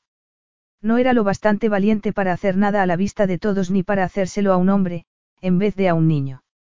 Diamandis respiró hondo. Se sentía más ligero. Era triste haber pasado tanto tiempo confiando en Marias, pero también era liberador aprender, madurar y cambiar. Amar. Quería a su esposa, a su hermana y a su cuñado, a la familia que habían formado a partir de las cenizas de la tragedia. ¿Y si eso implicaba el final de su reinado en Caliba? Que así fuera. Iría a ver a Caterina para decirle que la amaba y pedirle que se quedara. Se esforzaría en ser un hombre como su padre, no solo un rey. Cambiaría. Con la ayuda de Caterina lo conseguiría. Ella creía en él y, ¿acaso no tenía siempre razón? Más contento que nunca se dirigió a la puerta, pero antes de llegar se abrió de golpe. Zandra entró corriendo. Diamandis. Es Caterina, Zandra estaba pálida. Ven inmediatamente. Capítulo 18. Caterina nunca había experimentado un dolor semejante ni tenido tanto miedo. Las punzadas se habían convertido en contracciones, cuando llegó la doctora. Esta le habló con calma y le dijo que se tumbara para auscultarla. Murmuró algo a la enfermera, que salió a toda prisa. ¿Están bien los bebés? Preguntó Caterina, muy preocupada. La vamos a monitorizar para comprobarlo, pero, de momento, están bien. Parece que está de parto. Dar a luz antes de tiempo es bastante habitual en un embarazo múltiple. Es muy pronto. Es pronto, pero no mucho. Haremos lo que podamos para retrasarlo, la doctora le dio unas palmaditas en la mano. Tiene usted el mejor equipo para ayudarla, Majestad. Intente relajarse y descansar. La princesa ha ido a buscar a su esposo. Caterina quería que Diamandis estuviera allí, que le agarrara la mano y la abrazara, pero... Sabía que cualquier indicio de pérdida lo alejaría aún más de ella y lo consideraría un fracaso personal. No, por favor, no quiero que venga. La doctora se quedó perpleja, pero asintió. Muy bien, se lo diré a su secretaria. Quédese acostada y respire, de acuerdo. Caterina asintió e intentó hacerlo. Inspiró y expiró esforzándose en que el dolor y la preocupación desaparecieran. Estaba asustada. Quería a alguien a su lado. Una lágrima se le deslizó por la mejilla. La doctora volvió. Si no quiere que su esposo la acompañe, desea que venga otra persona. La princesa Zandra, si no está ocupada. La doctora asintió e hizo un gesto a una doncella, que se fue inmediatamente. El dolor aumentó y Caterina pensó que algo iba mal, muy mal. Apenas podía respirar. Se lo dijo a la doctora, cuya expresión se ensombreció. Caterina, tiene que quedarse conmigo, tiene que luchar. Ella era una luchadora. Siempre lo había sido. Pero aquello era demasiado, demasiado dolor y demasiada debilidad. Pensó que iba a desmayarse. Oyó su nombre y las instrucciones que le daban, pero dejó de sentir dolor. Y mientras se hundía en la oscuridad, lo único que deseó fue que su esposo estuviera con ella. Le había prometido que se ocuparía de todo. Pero ni siquiera el rey podía ocuparse de aquello. Diamandis corrió hasta los aposentos de Caterina. Estelios y una doncella no lo dejaron entrar. Apartaos. Estelios negó con la cabeza. La doctora nos ha dicho que la reina no quiero verlo. Diamandis estaba tan asustado que no se sintió dolido. Zandra no solía exagerar y le había dicho que Caterina no estaba bien. No podéis impedirme que esté al lado de mi esposa. Soy el rey. Estelios no se movió. Parecía dispuesta a pelearse con él, si insistía. La doctora lo ha dejado muy claro. Diamandi se dispuso a abrirse paso, pero se produjo una conmoción en el dormitorio y en el salón. Se abrieron las puertas y entraron dos paramédicos con una camilla, mientras una enfermera salía del dormitorio de Caterina. La situación era caótica. Y aprovechando la confusión, Diamandis entró corriendo en la habitación de Caterina. La doctora daba órdenes a voz en grito. Tenía las manos manchadas de sangre. Caterina estaba inmóvil y pálida. Muerta, pensó él. La sangre le recordó el pasado que tanto se había esforzado en olvidar. Pero ya había previsto aquello. Caterina y la sangre. Eso era lo que hacía el amor. Majestad, dijo la doctora. He llamado al servicio de emergencias para que lleven a la reina al hospital. La trasladaron a la camilla. ¿Ha muerto? No, contestó la doctora mientras seguía a los paramédicos. Reúnase con nosotros en el hospital. Estamos intentando salvar las tres vidas. Le explicaré todo cuando la reina se haya estabilizado. Se marcharon y Diamandi se quedó solo en la habitación mirando las sábanas ensangrentadas. Zandra llegó corriendo y jadeando, con la mano en el vientre. Lisias entró detrás de ella. ¿Qué ha pasado? preguntó Zandra. Él apenas sintió su mano apretándole el brazo. Diamandis. Los he condenado a muerte. Lisias lo agarró del otro brazo. Vamos al hospital, Diamandis, a ver qué nos dicen. Diamandis no recordaba lo sucedido a partir de ese momento. De repente se encontró en una sala de espera privada de un hospital. A la muerte le daba igual que fueras rey. A la tragedia no le importaba que ya hubieras tenido bastante. Lisias y Zandra se turnaron para acompañarlo y le aseguraron que todo saldría bien y que el hecho de que tardaran en darles noticias era buena señal. Si Caterina hubiera muerto, ya lo sabrían. Pero estaba convencido de que se equivocaban, incluso cuando la doctora le explicó que a su esposa se le había adelantado el parto y que había complicaciones. No le permitieron verla, así que siguió convencido de que había muerto. Todos habían muerto porque los amaba. Aquel era el precio de su estupidez. Cuando la doctora se marchó, Zandra se sentó a su lado y le agarró la mano. Ten esperanza, hermano. No puedo tenerla. Han muerto por culpa mía. Los quería y los he condenado a muerte. Zandra no se movió, pero él notó que no lo entendía, que creía que estaba sobrecitado, lo cual era cierto.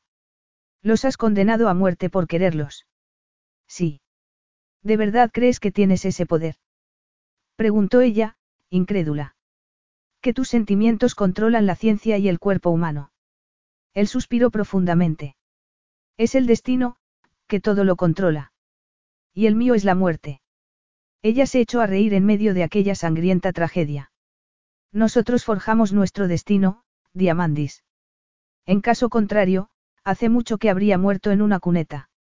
Pero luché y sobreviví a lo inconcebible.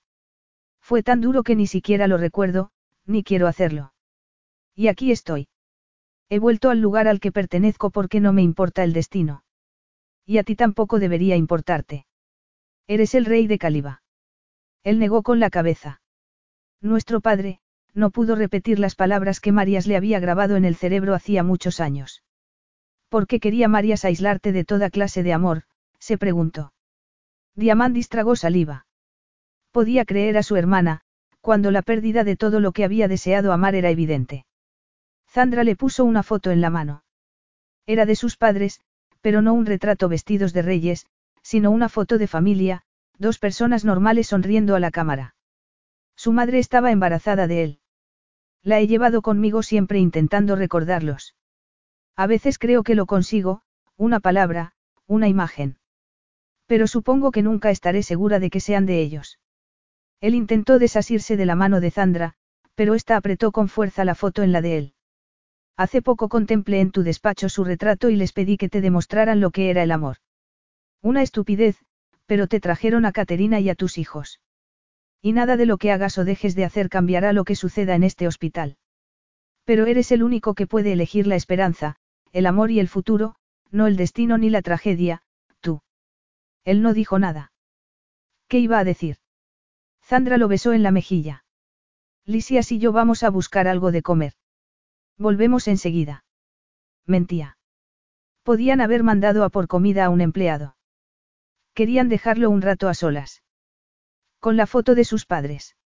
La miró, a pesar de que el cerebro le gritaba que la guardara y que se volviera de nuevo insensible. Pero los echaba de menos, así como el amor y el apoyo que le habían dado mientras vivían. Sandra le había dicho que les había pedido amor para él, lo que era una tontería. Pero era cierto que Caterina le había dado amor de forma continuada, sin echarse atrás. Caterina creía en el amor y en él. Al igual que sus padres. No hay un solo día en que no os eche de menos, se oyó decir a sí mismo, como si se hubiera desprendido del cuerpo y observara a otra persona hablando a la foto de unas personas muertas. No sé a quién suplicar. Solo os conozco a vosotros y vuestro amor. Por favor, por favor, la necesito. Los necesito. Si el amor debe ser castigado, que me castiguen a mí, se apretó la foto contra la frente. Oyó que la puerta se abría, pero no alzó la vista creyendo que serían Zandra y Lisias. Pero alguien carraspeó. Era la doctora. Se levantó de un salto. Tiene dos hijos varones, Majestad. Están sanos y solo necesitan estar unos días en observación, le sonrió. ¿Y la reina? Sigue luchando. Puede acompañarme a ver a los bebés. Quiero ver a Caterina. Cuando se haya estabilizado. La doctora lo condujo por un laberinto de pasillos hasta una habitación llena de cunas. Dos enfermeras le hicieron una reverencia cuando entró. Este bebé, dijo la doctora señalando la cuna de la izquierda, pesa dos kilos y medio, este otro, dos kilos y cien gramos. Estamos controlándolos para asegurarnos de que todo va bien. Pero están sanos, Majestad, y bien desarrollados para lo pronto que han nacido. Diamandi solo fue capaz de asentir.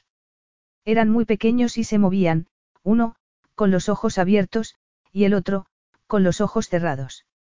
Con respecto a los nombres, hay que seguir una costumbre real. Preguntó una enfermera. Él miró a los niños.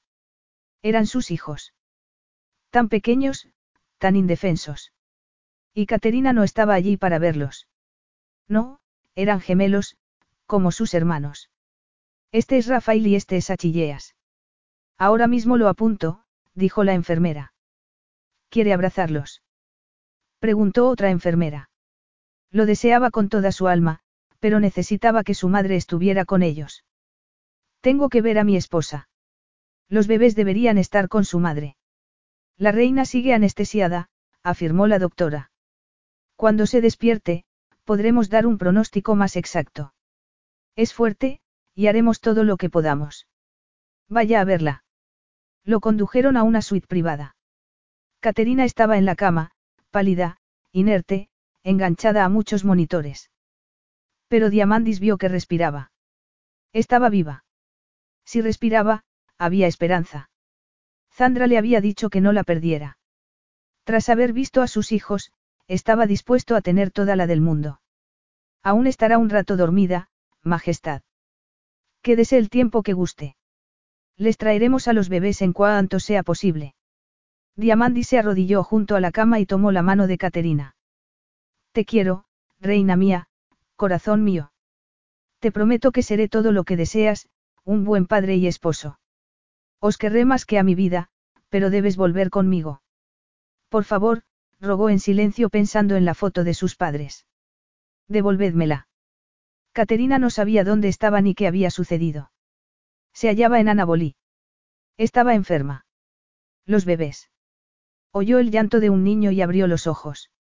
La habitación estaba en penumbra. En un rincón estaba Diamandis, que parecía agotado y tenía algo en los brazos.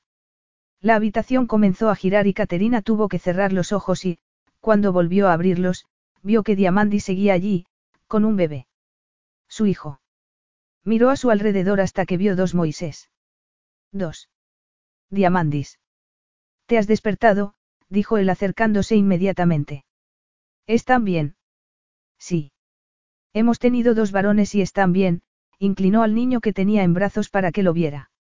Era suyo y estaba vivo. Pero ella estaba en aquella cama y se sentía fatal. Voy a morirme. Él se sentó en una silla al lado de la cama y sostuvo al bebé en un brazo para tomar con la mano libre la de Caterina. No, soy el rey y no lo consentiré.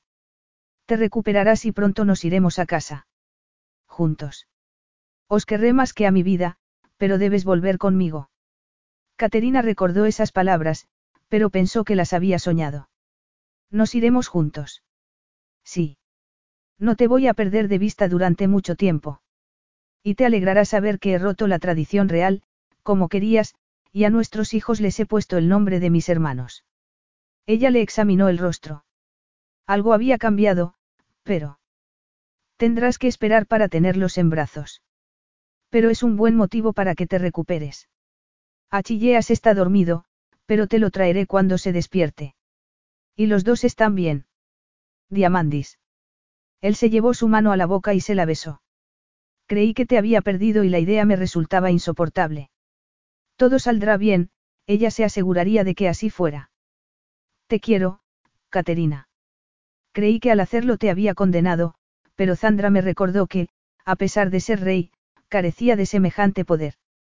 Caterina esperaba oír esas palabras algún día, aunque pensaba que no llegarían. Quiso acariciarlo y acariciar a su hijo, pero no podía moverse. Ha sido necesario que haya estado al borde de la muerte para oír esa confesión. Soy un estúpido, afirmó él con el rostro apenado. Me esforzaré en corregir mis errores y en no cometer más. Te quiero y deseo tenerte a mi lado y que criemos juntos a nuestros hijos, como mis padres criaron a los suyos. Las lágrimas comenzaron a deslizarse por las mejillas de Caterina, pero él se la secó. Diamandis la besó en la frente. Cuando Achillea se despertó, se lo llevó para que lo viera. Llevaba mucho tiempo sola, pero ahora tenía una familia. Estaba orgullosa de ser la reina de Caliba, pero nada era comparable a la alegría de amar a su esposo y a la perfección de ser madre. Un mes después, ya restablecida, Caterina pidió algo a Diamandis, a lo que éste se negó. No lo permitiré. Quiero ver a mi madre, Diamandis. Si no la traes aquí, iré yo a verla. Tendrás que pasar por encima de mi cadáver. Una semana después, Cristos condujo a la madre de Caterina al salón donde la esperaba su hija. Diamandis estaba detrás de ella. Los niños se hallaban en otra habitación con Zandra y Lisias. Creía que iba a conocer a mis nietos. Te he dejado muy claro que no sería así, mamá. Entonces no entiendo a qué he venido, después de cómo me tratasteis la última vez. ¿Te refieres a cuando viniste a engañarnos sobre el padre de tu hija? apuntó Diamandis. Gabriella puso los ojos en blanco, pero no contestó. Te he pedido que vengas porque, aunque me encantaría que formaras parte de la vida de mis hijos, no voy a dejar que tu comportamiento tóxico los afecte. Sí, ya lo sé. He sido una madre horrible. Te he alimentado, vestido y llevado y traído del colegio. No sé cómo se me ocurrió. Caterina se esperaba ese comportamiento. Diamandis y ella habían comenzado a ir a terapia para solucionar sus problemas. Ese día estaban allí por consejo de la terapeuta y por la necesidad de Caterina de hacerse valer, de actuar como una adulta en aquella situación. Cuando estés dispuesta a relacionarte con nosotros, a venir con nosotros a terapia. Gabriella emitió un sonido de indignación. Intentaré limar asperezas. Pero no formarás parte de la vida de mis hijos hasta que no des ese paso. Es absurdo. Pero no os necesito ni a tus hijos ni a ti. Estoy muy bien sola. De acuerdo. Pero que te quede claro que protegeré a mis hijos contra viento y marea. No sé por qué no hiciste lo mismo conmigo, pero ahora, por fin, he entendido que no fue culpa mía. Por eso necesitaba verla. No esperaba que fuera a cambiar, pero necesitaba cerrar el círculo. Te has casado con un rey y me reprochas no haberte protegido. Caterina siguió sin alterarse. Hizo una señal a Cristos. Eso es todo, mamá. Espero que un día llegues a cambiar. Cristos ofreció el brazo a Gabriela. Ella no lo tomó y salió de la habitación sin acompañamiento. Cristos la siguió para asegurarse de que se iba. Caterina exhaló lentamente. No se sentía bien, pero estaba tranquila. No esperaba que su madre fuera a cambiar, pero había dejado abierta esa posibilidad. No volvería a comportarse como una niña pequeña delante de ella. Su esposo y sus hijos le habían proporcionado una fortaleza inaudita. Nadie, ni siquiera su madre, la convertirían en alguien que no deseaba. Se levantó, le tendió el brazo a Diamandis y salieron de la habitación. Pareces contenta, murmuró él. Lo estoy, dijo ella sonriendo. A veces hay que plantarse y establecer límites, se detuvo y le acarició la mejilla. Y puedes hacerlo porque hay personas que te quieren y te apoyan. Siempre, reina mía, contestó él antes de besarla en la boca. Epílogo. Diamandis contempló a Caterina corriendo detrás de sus hijos en la playa del castillo de Anabolí. Lisias llevaba a su hijo a hombros, mientras Zandra, embarazada de nuevo, se reía viendo las travesuras de Rafael y Achilleas. Allí, en Anabolí, donde Diamandis y ella habían hecho lo mismo de niños, ante la mirada de sus padres. Diamandis aún conservaba la foto de ellos que le había dado Zandra hacía dos años. Se la enseñaba a sus hijos para que conocieran a sus abuelos e incluso hablaba de ellos con Zandra. Ya no pensaba que el amor era una condena, sino que se consideraba afortunado por estar rodeado de él. Lisias dejó a su hijo con Zandra y comenzó a perseguir a sus sobrinos para que Caterina descansara. Esta se acercó a Diamandis. Qué pena que tengamos que volver mañana. Pero está bien volver a la rutina.